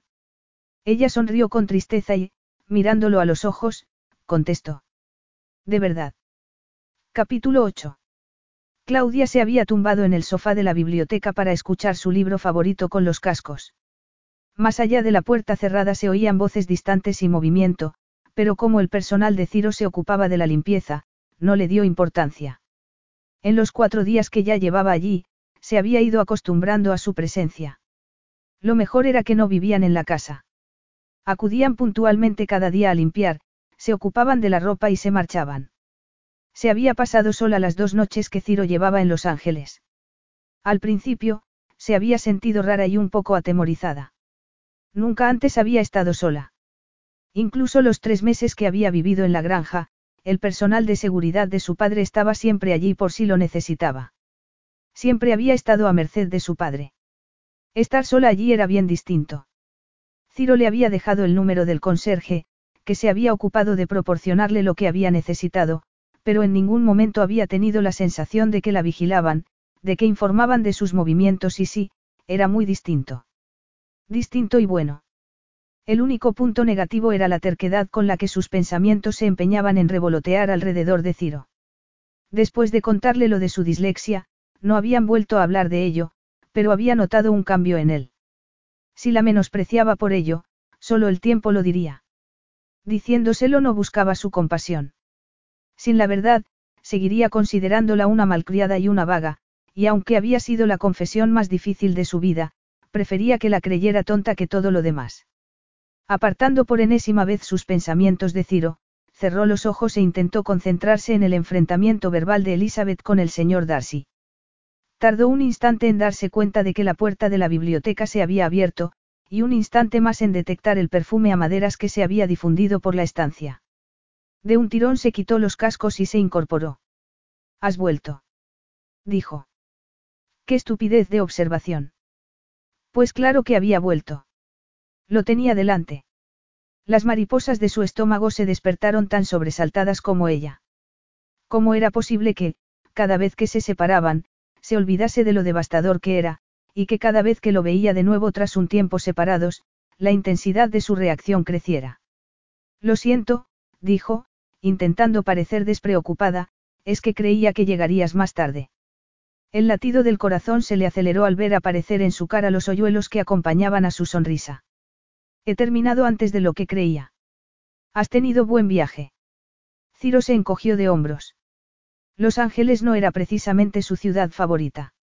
A menos que fueras una mariposa social, no había nada que hacer allí cuando viajaba por cuestiones de trabajo, y siempre le gustaba hacer algo diferente después de trabajar. Algo físico. Ha sido productivo. ¿Qué tal tú?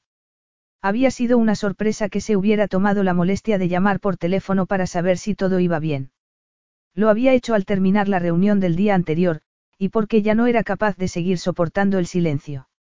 Después de la tensión durante la comida, y la turbadora confesión sobre su dislexia, se habían pasado el resto del día en distintas partes de la casa. Él había vuelto a dormir en la biblioteca, y la tensión aún era tangible entre ellos cuando se había despedido de ella a la mañana siguiente. Todo bien, gracias. Bien. Voy a darme una ducha. He pensado que podríamos salir a comer. Has decidido lo que te va a apetecer. ¿Qué pasa? Ella había bajado la mirada. Es que pensé que estarías cansado después de tanto viaje y tanta reunión, y se me había ocurrido preparar un pollo a la cazadora, se explicó, encogiéndose de hombros. Pero no importa. Lo puedo congelar. Me lo comeré la próxima vez que salgas de viaje. No podía creerse que hubiera sido capaz de cocinar para él, teniendo en cuenta cómo habían sido las cosas entre ellos. Había detectado un olor a comida al entrar, pero la cocina estaba tan lejos de la entrada que creyó que era cosa de su imaginación. ¿Cuándo va a estar listo? Ya lo está. Lo he dejado dentro del horno para que no se enfríe. Solo me falta la pasta que va de acompañamiento. Genial. Entonces voy a ducharme y comemos juntos. Le costó muchísimo que su voz no revelara la tensión que le atenazaba desde que había entrado en la biblioteca, momento en que su cuerpo había decidido entrar en guerra consigo mismo. No recuerdo la última vez que comí en el comedor. Ella sonrió. Desde luego era una sonrisa que podía parar el tráfico. Comes como un neoyorquino. ¿Y cómo sabes cómo come un neoyorquino? He estado charlando con Marcy. Su risa brotó sin cortapisas. Ella sí que es una auténtica neoyorquina. Ciro tomó su primer bocado de pollo a la cazadora y se quedó mirando a la mujer que lo había preparado. ¿Está bueno? preguntó ella, con el tenedor en el aire. Claudia, está increíble. Su cumplido la hizo sonrojarse. Sabía que te gusta cocinar, pero esto es otra cosa, esto es digno del mejor restaurante. ¡Qué tontería! Lo digo en serio. Y te advierto que he comido en unos cuantos restaurantes con estrellas Michelin. Claudia arrugó el entrecejo. No parecía creérselo. Ciro tomó un sorbo del vino que había abierto para acompañarlo, y le pareció perfecto. ¿Quién te ha recomendado el vino? Es el que sirvo siempre con este plato. Es que eres sommelier. ¿Qué es un sommelier? Es un experto profesional del vino. Están especialmente formados para maridar comida y vino. ¿Y les pagan por eso? Se sorprendió. Como decía nuestra niñera inglesa, se aprende algo nuevo cada día. En casa de mi padre, cuando preparaba algún plato nuevo, recorría la bodega hasta encontrar el vino que lo acompañase a la perfección. Ciro intentó que no le notase la reacción visceral ante la mención de su padre. Claudia estaba haciendo un gran sacrificio para que pudiera ser el padre de su hijo. Debía odiarlo por lo que le había hecho, pero estaba anteponiendo las necesidades de su hijo a las propias, y él tenía que hacer lo mismo. Tenía que lograr aprender a separarla de su padre porque, si no lo lograba, ¿cómo iba a poder separar al nieto del abuelo? Ya se había convencido de que su idea de vivir juntos hasta que naciera el bebé era la mejor solución. Prueba y error. Ella asintió con una risilla, tan inesperada que fue como música para sus oídos.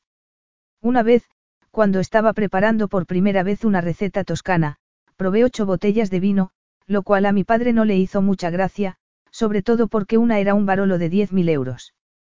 ¿Y maridó bien con la receta? No. Se rió abiertamente. Está claro que tienes una buena nariz. Claudia arrugó la nariz en un gesto tan ridículo que Ciro también se echó a reír.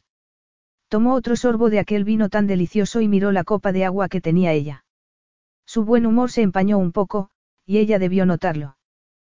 ¿Qué ocurre? Solo estaba pensando lo fácil que es para los hombres el embarazo. Espera a que esté del tamaño de una ballena y se me antoje una tostada de dentífrico. Ya verás cómo entonces no te parece tan fácil, se burló, dándole unas palmaditas en la mano. Tardó un poco en comprender lo que había dicho porque el roce de su piel le provocó una descarga inesperada. Debía haberlo hecho sin pensar, porque la vio enrojecer de pronto y apartar la mano. A ella le ardían las yemas de los dedos por tocarlo, así que tomó su vaso de agua fingiendo que no había pasado nada, que estaba tranquila, pero no era así. ¿En qué narices estaba pensando? En realidad, en nada. Se limitaba a disfrutar del momento sin barreras, y durante unos segundos, se olvidó de todo y se dejó arrastrar hacia una intimidad que ninguno de los dos deseaba. Pero, las mariposas habían vuelto a revolotear en su estómago. En realidad, no habían dejado de hacerlo desde que él entró en la biblioteca. Se sentía más viva cuando Ciro estaba cerca. Hasta podía escuchar el latido de su propio corazón y el circular de la sangre por las venas. Cuando se atrevió a volver a mirarlo, lo encontró con los dientes apretados y una sonrisa tensa. Sé muy poco de embarazos, dijo, fingiendo que no había ocurrido nada. Estoy al tanto de los cambios físicos que ocurren, pero el resto, se encogió de hombros. Sé que vas a necesitar mucho apoyo, pero tendrás que decírmelo tú porque yo no tengo ni idea de cuándo. No te creas que yo sé mucho más que tú. Cuando vayamos a ver al médico, todo quedará más claro. ¿Quieres que te acompañe? Eres el padre. Deberías estar. La semana que viene no tengo que viajar, así que podemos concertar una cita. ¿Te parece bien? Tengo la agenda un poco apretada, pero seguro que puedo reorganizarla, bromeo. Sus miradas se encontraron y el corazón le dio un salto al ver que la miraba divertido. Divertido, y algo más. Algo que apretó su corazón como si fuera un puño y que, cuando dejó de hacerlo, obligó a su sangre a explotar por todo el cuerpo. Claudia estaba peinándose ante el espejo del vestidor. Se había duchado, se había cepillado los dientes y se había puesto el pijama. Todo muy normal, excepto cómo se sentía. El estómago le ardía con tanta fuerza que era imposible achacarlo a las náuseas del embarazo. Ya se había engañado lo suficiente, diciéndose a sí misma y a su hermana que amaba a Ciro cuando, desde el principio, todo había sido atracción mezclada con una imperiosa necesidad de disfrutar de la libertad que representaba. No volvería a mentirse. La atracción por Ciro no había disminuido. De hecho, había habido un momento, hacia el final de la comida, en la que sus miradas se habían retenido y los recuerdos de los sentimientos y las sensaciones que había experimentado haciendo el amor con él, habían vuelto a consumirla. Las estaba sintiendo en la piel en aquel momento. Y por dentro también. Oleadas de calor le ardían en el vientre con una necesidad que, apretó los dientes y empezó a recogerse el pelo como hacía siempre para dormir. ¿Cómo podía seguir sintiendo esa necesidad insaciable de él? Ciro se había aprovechado de ella en un descabellado juego de venganza, y ella se había tragado sus mentiras sobre el amor, y aunque ella también había mentido sobre sus sentimientos, no era un engaño como el de los hermanos Trapani, que pretendían la destrucción total de la familia Buscetta. Pretendía construir una relación en la que ambos pudieran apoyarse por el bien de su hijo, pero nunca volvería a confiar en él. Tenemos que comprarte un tocador. Tan perdida estaba en sus pensamientos que no había oído a Ciro entrar en el dormitorio, y dio un respingo enorme. Me has asustado. Cuando concluyó la cena, con ella se fue la atmósfera relajada que habían tenido. La conversación dejó de fluir, y no volvieron a mirarse, pero la sensación que le corría por las venas había hecho que se levantase de golpe de la mesa, asustada de sí misma. Me voy a la cama, había dicho. A él aún le quedaba media copa de vino, pero tras apurarla, asintió. Que duermas bien. No le había preguntado si iban a compartir cama. No sabía qué respuesta quería escuchar. La próxima vez, llamaré a la puerta, contestó, mirándola en el espejo con una pequeña sonrisa. Claudia siguió haciéndose el moño, consciente de que él continuaba observándola, intentando controlar el temblor de sus manos. Ciro sabía que necesitaba moverse. Cuanto más se quedara allí mirándola, más intenso se volvería el deseo de acercarse y deshacer aquel moño, igual que en la noche de bodas, y que los mechones de su hermoso cabello resbalasen por entre sus dedos. Mientras se sujetaba el recogido con una goma, sus ojos volvieron a encontrarse. Me voy a cepillarme los dientes, dijo él, respirando hondo. Ella asintió sin moverse de donde estaba. Dio media vuelta y entró en el baño. Antes de que pudiera recuperar la calma, se vio asaltado por el perfume del gel de ducha de Claudia. El pecho se le cerró de tal modo que le costaba trabajo respirar. Abrió el armario, y se encontró con su cepillo de dientes y su pasta, metidos en un vaso de cristal. Había diseñado personalmente aquel cuarto de baño, y no se había imaginado que un día entraría y se encontraría con los objetos de aseo de una mujer ordenados en aquel armario, y el corazón le pareció que se le salía del pecho. El armario tenía cuatro baldas. Claudia no había movido sus cosas, sino que había colocado las suyas con cuidado de que no le molestaran. Apoyó las manos en el lavabo y respiró hondo varias veces. Tenía que ponerle freno a aquello. En el vuelo de vuelta de Nueva York, había decidido que no podía seguir durmiendo en la biblioteca. Años atrás, había tenido una lesión en un músculo de la espalda, una de esas lesiones que podían volver a reproducirse sin avisar, y dos noches durmiendo en el sofá seguidas por otras dos en la cama que tenía en la oficina de Los Ángeles, le habían recordado la importancia de dormir en un colchón decente. Claudia iba a vivir con él en el futuro más próximo, y habían acordado que compartirían habitación. Había llegado el momento de hacerlo. Le esperaban unas cuantas noches de tortura, seguro, pero no iba a durar para siempre. En unas semanas ella pasaría a ocupar la habitación de invitados. Se lavó la cara y los dientes, y se quitó la ropa, a excepción de los calzoncillos. Se había acabado dormir desnudo. Siempre había creído que, hasta la jubilación, no iba a recurrir al pijama para dormir, pero igual había llegado el momento de adelantar esos planes. Claudia había echado las cortinas y estaba acurrucada en la cama cuando volvió al dormitorio. ¿Vas a dormir conmigo? Le preguntó ella cuando notó que se metía bajo las sábanas. Sí, contestó, y apagó la luz.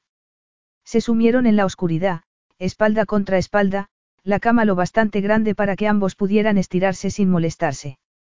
Pero la distancia no bastaba. No había una sola célula de su cuerpo que no estuviera en alerta por la presencia de Ciro. El latido de su corazón era ensordecedor. Tenía miedo de respirar. No, es que no podía hacerlo. Tenía miedo de moverse por acabar rozándose con él.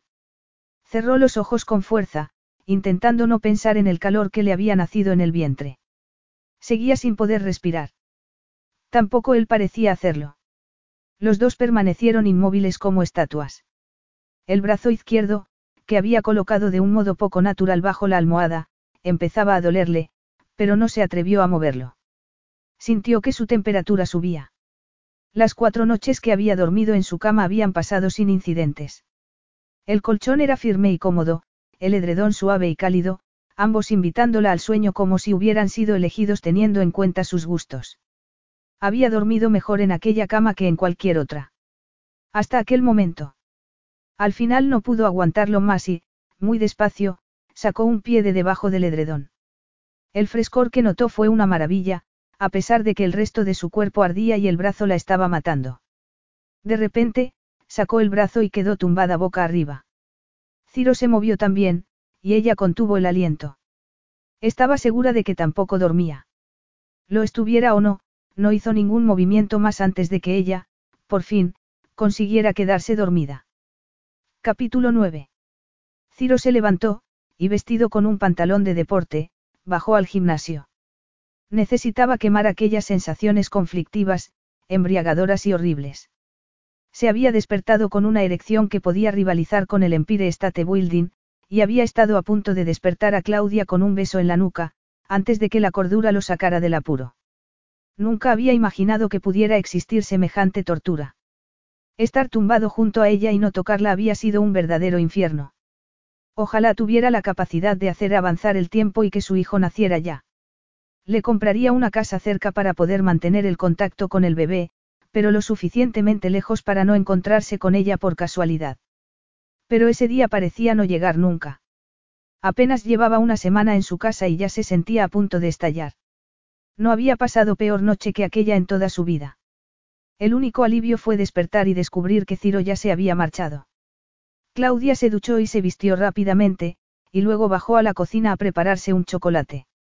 Se lo estaba tomando en la terraza cuando él apareció, vestido con una camisa negra y unos viejos vaqueros, con una taza de café en la mano. La saludó apenas con una inclinación de cabeza, sentándose en el sofá más alejado de ella, y conectó el teléfono. ¿Te duele la garganta? Le preguntó después de unos minutos de ser ignorada. ¿Por qué lo dices? Preguntó, mirándola. ¿Por qué no has dicho una sola palabra desde que has llegado? Creía que las cosas habían ido bien en la cena, pero ahora estamos los dos aquí y vuelves a ignorarme. Tan pronto una cosa como la contraria, no es fácil. Ciro dejó el móvil. Tantas emociones distintas parecían brillar en sus ojos verdes que, por una vez, fue difícil descifrar en qué estaba pensando. Un pulso le tembló en la sien. No sé cómo actuar contigo, dijo. Solo tienes que ser tú mismo. De eso se trata todo, no. De que seamos sinceros el cuanto a quienes somos. Que forjemos algo que nos permita ser padres juntos. Lo intento, pero es más difícil de lo que me esperaba. Mucho más. Te miro y veo una hermosa mujer inocente a la que he tratado fatal, y luego recuerdo que eres la hija del hombre que mató a mi padre. El corazón me dice que no sabías nada de los tejemanejes de tu padre, pero mi cabeza no entiende cómo podías vivir con alguien toda tu vida y ser ciega a su verdadera naturaleza. A pesar de tu dislexia, eres una mujer inteligente y observadora. Te das cuenta de todo, así que dime cómo voy a creer que nunca has sabido quién era tu padre de verdad. Era la primera vez que alguien le decía que era inteligente, pero no pudo saborear aquel cumplido inesperado por el torbellino de emociones que giraban en su interior. No había nadie que lo contradijera, dejó la taza en la mesa y se recogió el pelo en una mano. Ojalá fuera capaz de hacerte ver cómo fue para nosotras crecer cuando mi madre murió. Yo solo tenía tres años, y no recuerdo nada de nada. No sé si su muerte hizo que mi padre se volviera más protector que antes, ojalá su hermana pudiera estar allí con ella. La echaba muchísimo de menos. Inma sabría qué palabras decir. Nunca he tenido libertad ninguna. Cada vez que salíamos de la villa teníamos que llevar escolta armada, incluso para ir al colegio, que era uno de los más pequeños y seguros de toda Sicilia. Nunca pude ir a casa de mis amigas, y nunca me relacioné con chicos. Las únicas personas con las que me relacionaba estaban a sueldo de mi padre, así que no iban a decirnos la verdad, ¿no crees? Pero tuviste que saber que había algo raro en él. Me creíste cuando te conté lo que le había hecho a mi padre. Si alguien me dijera a mí algo así sobre mi padre, me habría echado a reír, porque mi padre era un hombre bueno, honrado y con escrúpulos. Sin embargo, tú me creíste sin dudar. Es que, yo no, ¿cómo explicarlo? Yo no era completamente ciega. Siempre supe que mi padre tenía un lado oscuro, y eso me asustaba desde que era pequeña. En parte es lo que me empujaba a ser tan obediente. Cuando me dijiste lo que había hecho, algo encajó en su sitio. Cosas de las que me daba miedo hablar, sentimientos que tenía, cosas que había visto y oído y que no tenían sentido, el miedo que siempre ha vivido en mí. Una especie de rompecabezas gigante cuyas piezas encajaron de repente. En el fondo de mi corazón, supe que me estabas diciendo la verdad. Una de las razones por las que me fui al convento cuando me quería esconder fue porque me eduqué con esas monjas desde que tenía seis años. Muchas de ellas incluso educaron a mi madre. Aprendí cosas de ellas que hicieron que otras cosas encajasen también. ¿Qué cosas? Mi dislexia, por ejemplo. O que toda Sicilia le tuviese miedo. O que la casa en la que crecí la hubiera pagado la sangre de otra gente. Y que tú pensaras que yo había sido cómplice de todo eso, parpadeó para contener las lágrimas. Pase lo que pase entre nosotros dos, nunca volveré con él. Preferiría vivir en la calle. Fue a colocarse la goma para sujetar el pelo, pero se encontró con que no la llevaba en la muñeca. Por un instante el único sonido fue la respiración de Ciro, que permanecía inmóvil, rígido, mirándola fijamente. Y entonces, despacio, sus hombros se relajaron y su mirada se dulcificó. Lo siento, dijo. Sigo teniendo que disculparme, ¿verdad? Pensó en lo que su padre le había hecho a la familia de Ciro y las lágrimas volvieron a quemarle en los ojos. Esto no es fácil para ninguno de los dos. Pero yo te lo estoy poniendo más difícil de lo que ya es. Me esforzaré más, lo prometo, se comprometió, mirándola a los ojos, y apuró el café que le quedaba. Te dije que iba a enseñarte la ciudad. ¿Hay algún sitio en particular al que quieras ir? El cambio de tema fue un alivio. Me gustaría ir ahí, dijo, señalando las copas de los árboles. A Central Park. Eso es Central Park. Se asombró, recordando películas antiguas que había visto de niña. No es ahí donde hay coches de caballos. Sí. ¿Te gustaría montar en uno? Me encantaría. Contestó, entusiasmada. Algo más. Me ha parecido ver un castillo. El castillo de Belvedere. Podemos ir ahí también. Podemos ir donde quieras. Ciro salió del ascensor y soltó el aire que había estado reteniendo en los pulmones. Cada vez que respiraba el perfume de Claudia, sus sentidos se desbordaban y sentía unos enormes deseos de tocarla, pero se había prometido que, fueran donde fuesen, se mostraría cordial y amigable. No había pretendido ser cruel antes ignorándola, pero es que cuando había salido a la terraza, el deseo de abrazarla había sido tan intenso que había tenido que apartar su atención de ella hasta recuperar el control. Aquello no era culpa de Claudia. Ella no había pedido que la metieran en aquel juego de venganza. Y tampoco era culpa suya que la sangre se le envenenara. Tenía que admitir que la había juzgado mal. Se había equivocado con ella. Del todo. Ahora estaba en deuda con ella y con el bebé. Tenía que intentarlo de verdad. Y ese nuevo plazo empezaba en aquel momento. Su determinación estuvo a punto de venirse abajo cuando salieron del edificio y ella le dio la mano. Fíjate cuánta gente, se admiró con los ojos de par en par. Sentir la vibración de su miedo, ver cómo su piel se volvía de color ceniza, le hizo sentir compasión junto con la descarga eléctrica de la ira. César la había hecho así con sus historias de miedo. No creía que el desprecio que le inspiraba aquel hombre pudiera crecer, pero así fue. No hay por qué tener miedo. Esta gente va a lo suyo, igual que nosotros. ¿Y si te pierdo? Me quedaré a tu lado como si me hubieran pegado con pegamento. Ella lo miró a los ojos, respiró hondo y, soltándose de su mano, salió al frenesí de la calle. Ciro entraba en su casa al mismo tiempo que Claudia bajaba el último peldaño de la escalera, aún en pijama. A juzgar por lo hinchados que tenía los ojos, hacía poco que se había despertado. En sintonía, dijo, mostrándole una bolsa de papel que llevaba en la mano. Desayuno. ¿Quieres que lo tomemos en la terraza? Ella bostezó, parpadeó varias veces y acabó sonriendo. Subieron los dos tramos de escalera hasta que llegaron al dormitorio y, de allí, a la terraza. El trasero de Claudia estaba apenas a unos centímetros de su cara, y se dio cuenta por primera vez que tenía el culito más mono del mundo. Solía vestir con blusones sueltos y vaqueros, de modo que quedaba oculto, pero la seda del pijama lo acentuaba. ¿Qué tenemos? preguntó ella al sentarse en la silla de hierro con su cojín para hacerla cómoda. ¿Cómo era posible que no se hubiera dado cuenta antes de lo respingón que era? Bajels, abrió la bolsa y mostró los panecillos con un agujero en el centro, típicos de Nueva York. Este es de huevo, queso y bacon. Y este de aguacate, bacon y crema de queso. Elige. Ella sonrió. Huelen de maravilla. Es la primera vez que voy a comer un bajel. Quitó la tapa a su taza de café y recordó el brick que se había guardado en el bolsillo. Te he traído tu zumo de melocotón. El único síntoma de embarazo que estaba teniendo era que no soportaba el café. Zumo de melocotón. De naranja, quería decir. Elige el bajel que prefieras. ¿Cuál quieres tú? Deja de ser tan educada y escoge, dijo. Eligió el de aguacate y le dio un buen mordisco. Luego, sonrió. La excitación que intentaba llevar controlada desde por la mañana, escapó a los grilletes y le atravesó como una espada. Menos mal que la mesa ocultaba la incomodidad que estaba sintiendo bajo los pantalones. Afortunadamente no tardaría el salir para la oficina. Necesitaba interponer distancia entre ellos. Tres noches intentando dormir a su lado, además de dos días mostrándole el vecindario y algunos de los lugares más hermosos de Nueva York no habían conseguido reducir la atracción que sentía por ella. Más bien, al contrario.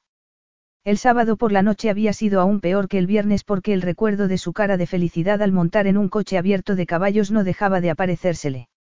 Y el domingo había hecho propósito de agotarse hasta la extenuación, de modo que se quedara dormido apenas su cabeza tocase la almohada. Habían caminado kilómetros, y por la noche, habían rematado la jornada asistiendo a una obra en Broadway, pero seguía teniendo energía para quemar, de modo que siguió despierto en la cama, con el calor arrasándole la entrepierna y los sentidos volcados en la mujer que dormía de espaldas a él. La vio doblar su papel cuidadosamente antes de meterlo en la bolsa. Lo quedaría por tirar de ella y acomodar aquel precioso trasero sobre sus piernas y su erección. Se terminó el panecillo de un bocado y dijo. Tengo que irme a trabajar. Claudia no entendía el desgarro que le provocaron esas palabras. El fin de semana que habían compartido había salido mucho mejor de lo que se esperaba. Limpiar el aire hablando de sus sentimientos le había servido de mucho, y se juró que no volvería a callarse. Habían caminado kilómetros, y habían hablado durante horas. ¿Quién se iba a imaginar que los dos eran aficionados a las películas antiguas de Hollywood? ¿Quién iba a decir que, de sus diez películas favoritas, coincidirían en siete? Pero lo que de verdad la había conmovido era el modo en que Ciro se había adaptado a su dislexia sin que ella tuviera que pedírselo y sin mencionarlo siquiera. En el Museo de Historia Natural, le había ido leyendo las descripciones de cada vitrina igual que le leía la carta de un restaurante, sin hacerlo evidente y sin avergonzarla.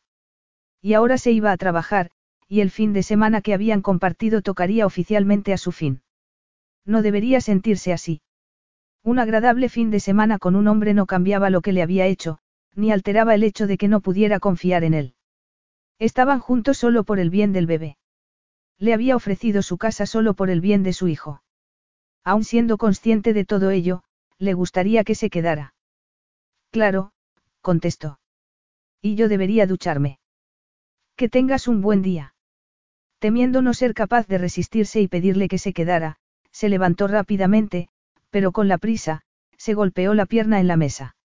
El café que Ciro apenas había tocado se volcó y la tapa salió despedida, con lo que el líquido negro y caliente le fue a caer en el regazo.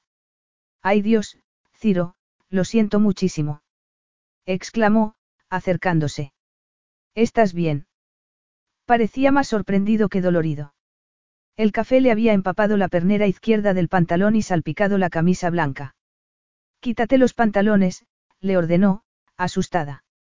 Él levantó una mano en alto. No me he quemado. Se levantó y entró al baño, cerrando la puerta tras de sí. Claudia se quedó fuera, retorciéndose las manos angustiada, y cuando ya no pudo aguantar más, llamó a la puerta. Ciro, ¿estás bien? ¿Puedo ayudarte?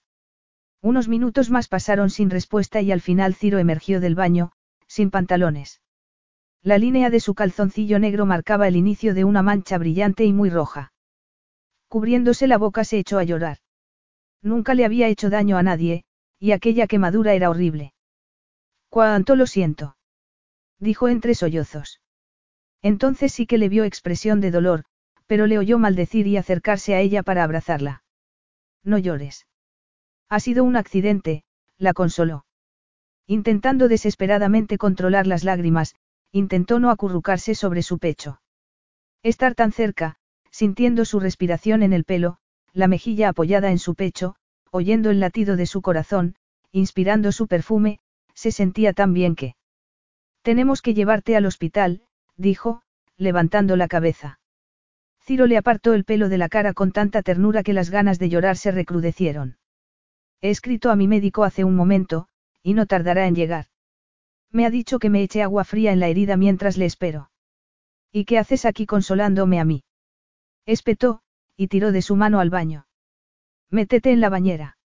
Él sonrió y obedeció sin rechistar, pero la sonrisa se transformó en una mueca de dolor cuando levantó la pierna izquierda. ¿Cómo puedes decir que no te duele? Le increpó mientras descolgaba la ducha y abría el agua fría. Es que no, los ojos se le abrieron de par en par al notar el agua fría en la herida. Está helada. Ella se secó las lágrimas con la otra mano e intentó sonreír. Se supone que es así como debe estar. Ciro apretó los dientes para aguantar el dolor, apoyó la cabeza y cerró los ojos. Sabía por experiencia que concentrarse en el dolor solo serviría para sentirlo aún más. Háblame. ¿De qué? De lo que sea, contestó. Antes no sentía dolor, pero en aquel momento era como si alguien le hubiera acercado una antorcha. Distráeme. ¿Qué quería ser de mayor cuando eras pequeña? Quería trabajar en una pastelería. Abrió solo un ojo y, a punto estaba de comentar sobre su inesperada respuesta, cuando se dio cuenta de que la chaqueta del pijama se había mojado con el agua y se había vuelto translúcida, con lo que sus pezones rosados se marcaban en toda su gloria erótica a escasos centímetros de su cara. Ella no se había dado cuenta, y siguió hablando. Nuestra niñera nos llevaba a la pastelería todos los domingos para comprarnos algo. Podíamos elegir una sola cosa, lo que quisiéramos, pero a mí me costaba un triunfo porque lo quería todo.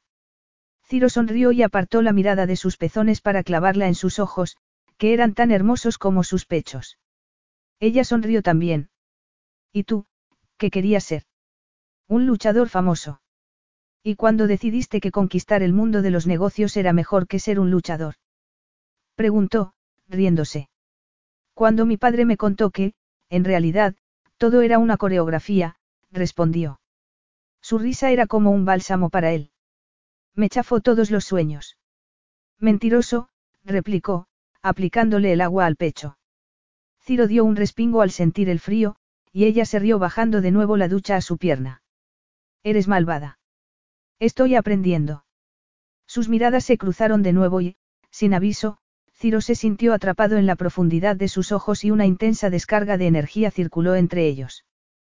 Fue tan rápido que se sintió indefenso, incapaz de evitar que un golpe de deseo lo sacudiera de pies a cabeza.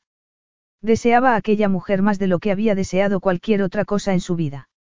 Iba más allá de la tortura lo que suponía para él estar tumbado en la misma cama que ella, noche tras noche, y no poder tocarla.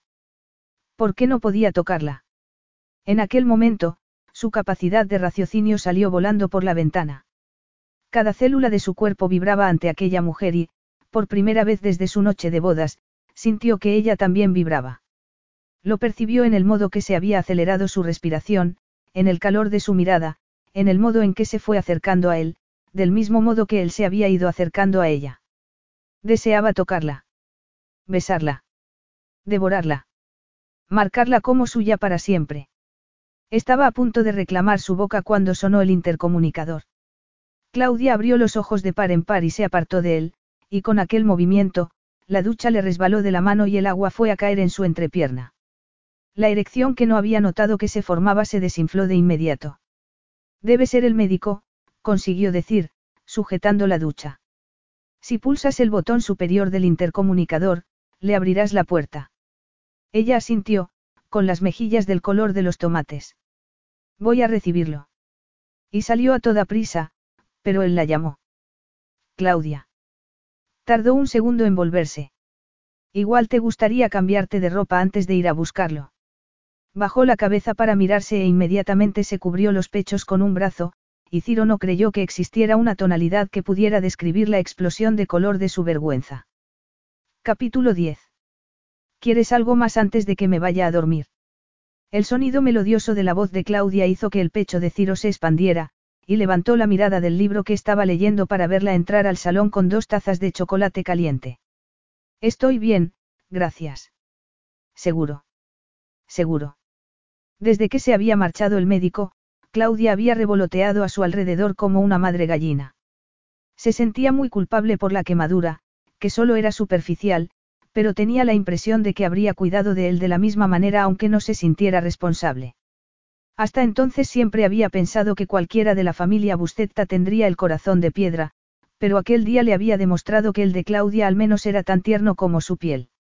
Había tenido que aguantarse la necesidad de espacio lejos de ella porque no le había quedado más remedio que permanecer en su casa, de modo que la tortura de las noches se había alargado durante todo el día. Cuando Claudia estaba en la cocina preparando lo que fuese, o haciéndole compañía en el salón mientras veían alguna de las películas antiguas que les gustaban de niños, nunca se había sentido tan consciente de la presencia de otro ser humano. La suave cadencia de sus caderas al andar, el sonido de sus pasos, el modo en que utilizaba las manos al hablar, el modo en que se abrazaba las rodillas cuando se las llevaba al pecho, o cómo cruzaba las piernas cuando se sentaba en el sofá, cada movimiento, cada palabra, cada respiración, todo le saturaba los sentidos. Por primera vez no iba en vaqueros o en pijama, sino que se había vestido con un blusón y una falda corta negra. No solo tenía un culito precioso, también unas piernas largas y bien torneadas. Con una sonrisa tímida, dejó una de las tazas en la mesita baja que había junto al sillón de cuero reclinable en el que se había acomodado él, y con su propia taza fue hasta uno de los ventanales. ¿Qué hizo que te vinieras a vivir a Nueva York? Preguntó un momento después. Nueva York es una obsesión mía desde que era un crío. Vicenzu cursó sus estudios universitarios aquí, yo vine a verlo y me enamoré de la ciudad. Pero es tan grande y con tanto jaleo, suspiró. Cada vez que salgo, tengo la sensación de que me va a engullir. ¿Cómo te acostumbraste? Dejó el libro y tomó la taza. Recuerdo el momento en que me bajé del taxi en mi primera visita. Me sentí como un niño conociendo a Papá Noel. No tuve que acostumbrarme porque, desde aquel momento, supe que era el lugar en el que quería estar. ¿Alguna vez echas de menos Sicilia? A veces. Cuando oigo una canción de las que le gustan a mi madre, o veo una película que antes vi con mi padre. Claudia se mordió un labio. ¿Cómo está tu madre? Él suspiró. Va día a día. Ella cerró un instante los ojos. La ha ayudado a volver a su casa. Ciro no supo cómo iba a explicarle las cosas sin hacerle daño, pero con Claudia solo la verdad podía servir. No quiere vivir en ella sin mi padre. Los ojos se le humedecieron de inmediato. Tenían un matrimonio muy sólido, ¿sabes? Continuó. Nos querían mucho a Vicenzu y a mí, pero se adoraban el uno al otro. Cuando yo era un adolescente, trabajaba con papá después de las clases. Siempre esperó que uno de los dos siguiera con su negocio, y recuerdo cómo era ir a su oficina. Un día, debía tener yo 15 años, le oí hablar con su abogado. Le decía que no quería fusionarse con una empresa grande norteamericana. Le habían ofrecido comprarle la empresa, pero él no había aceptado. Creo que, para entonces, ya había comprendido que ni mi hermano ni yo nos íbamos a hacer cargo, pero aún albergaba la esperanza de que quizás un nieto la quisiera. Pero dejó escapar la posibilidad de vender o de fusionarse, aunque le habría dado estabilidad económica, ya que el mercado del aceite puede ser bastante precario, sobre todo porque estás a merced del tiempo. Un mal verano, y la cosecha se echa a perder. Rechazó la fusión porque habría significado tener que viajar con frecuencia a Norteamérica. Tenía una foto de mi madre en las manos y supe que la rechazaba porque no podía soportar estar lejos de ella. Mi madre detesta viajar. Va a Florencia a ver a su hermana, y eso es todo. Estáis muy unidos. No tanto como debería, y no es del todo culpa mía. No podía esperar para salir de Sicilia. No es que tuviera algo contra mis padres, pero es que quería salir al mundo y dejar mi marca. Es algo que siempre había llevado dentro. Recuerdo pensar, cuando oí esa conversación entre mi padre y su abogado, que mi padre era tonto. ¿Cómo podía rechazar todo ese dinero?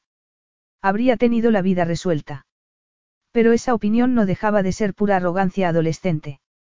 A mí me gusta viajar por el mundo, pero a mis padres les satisfacía tener una vida sencilla.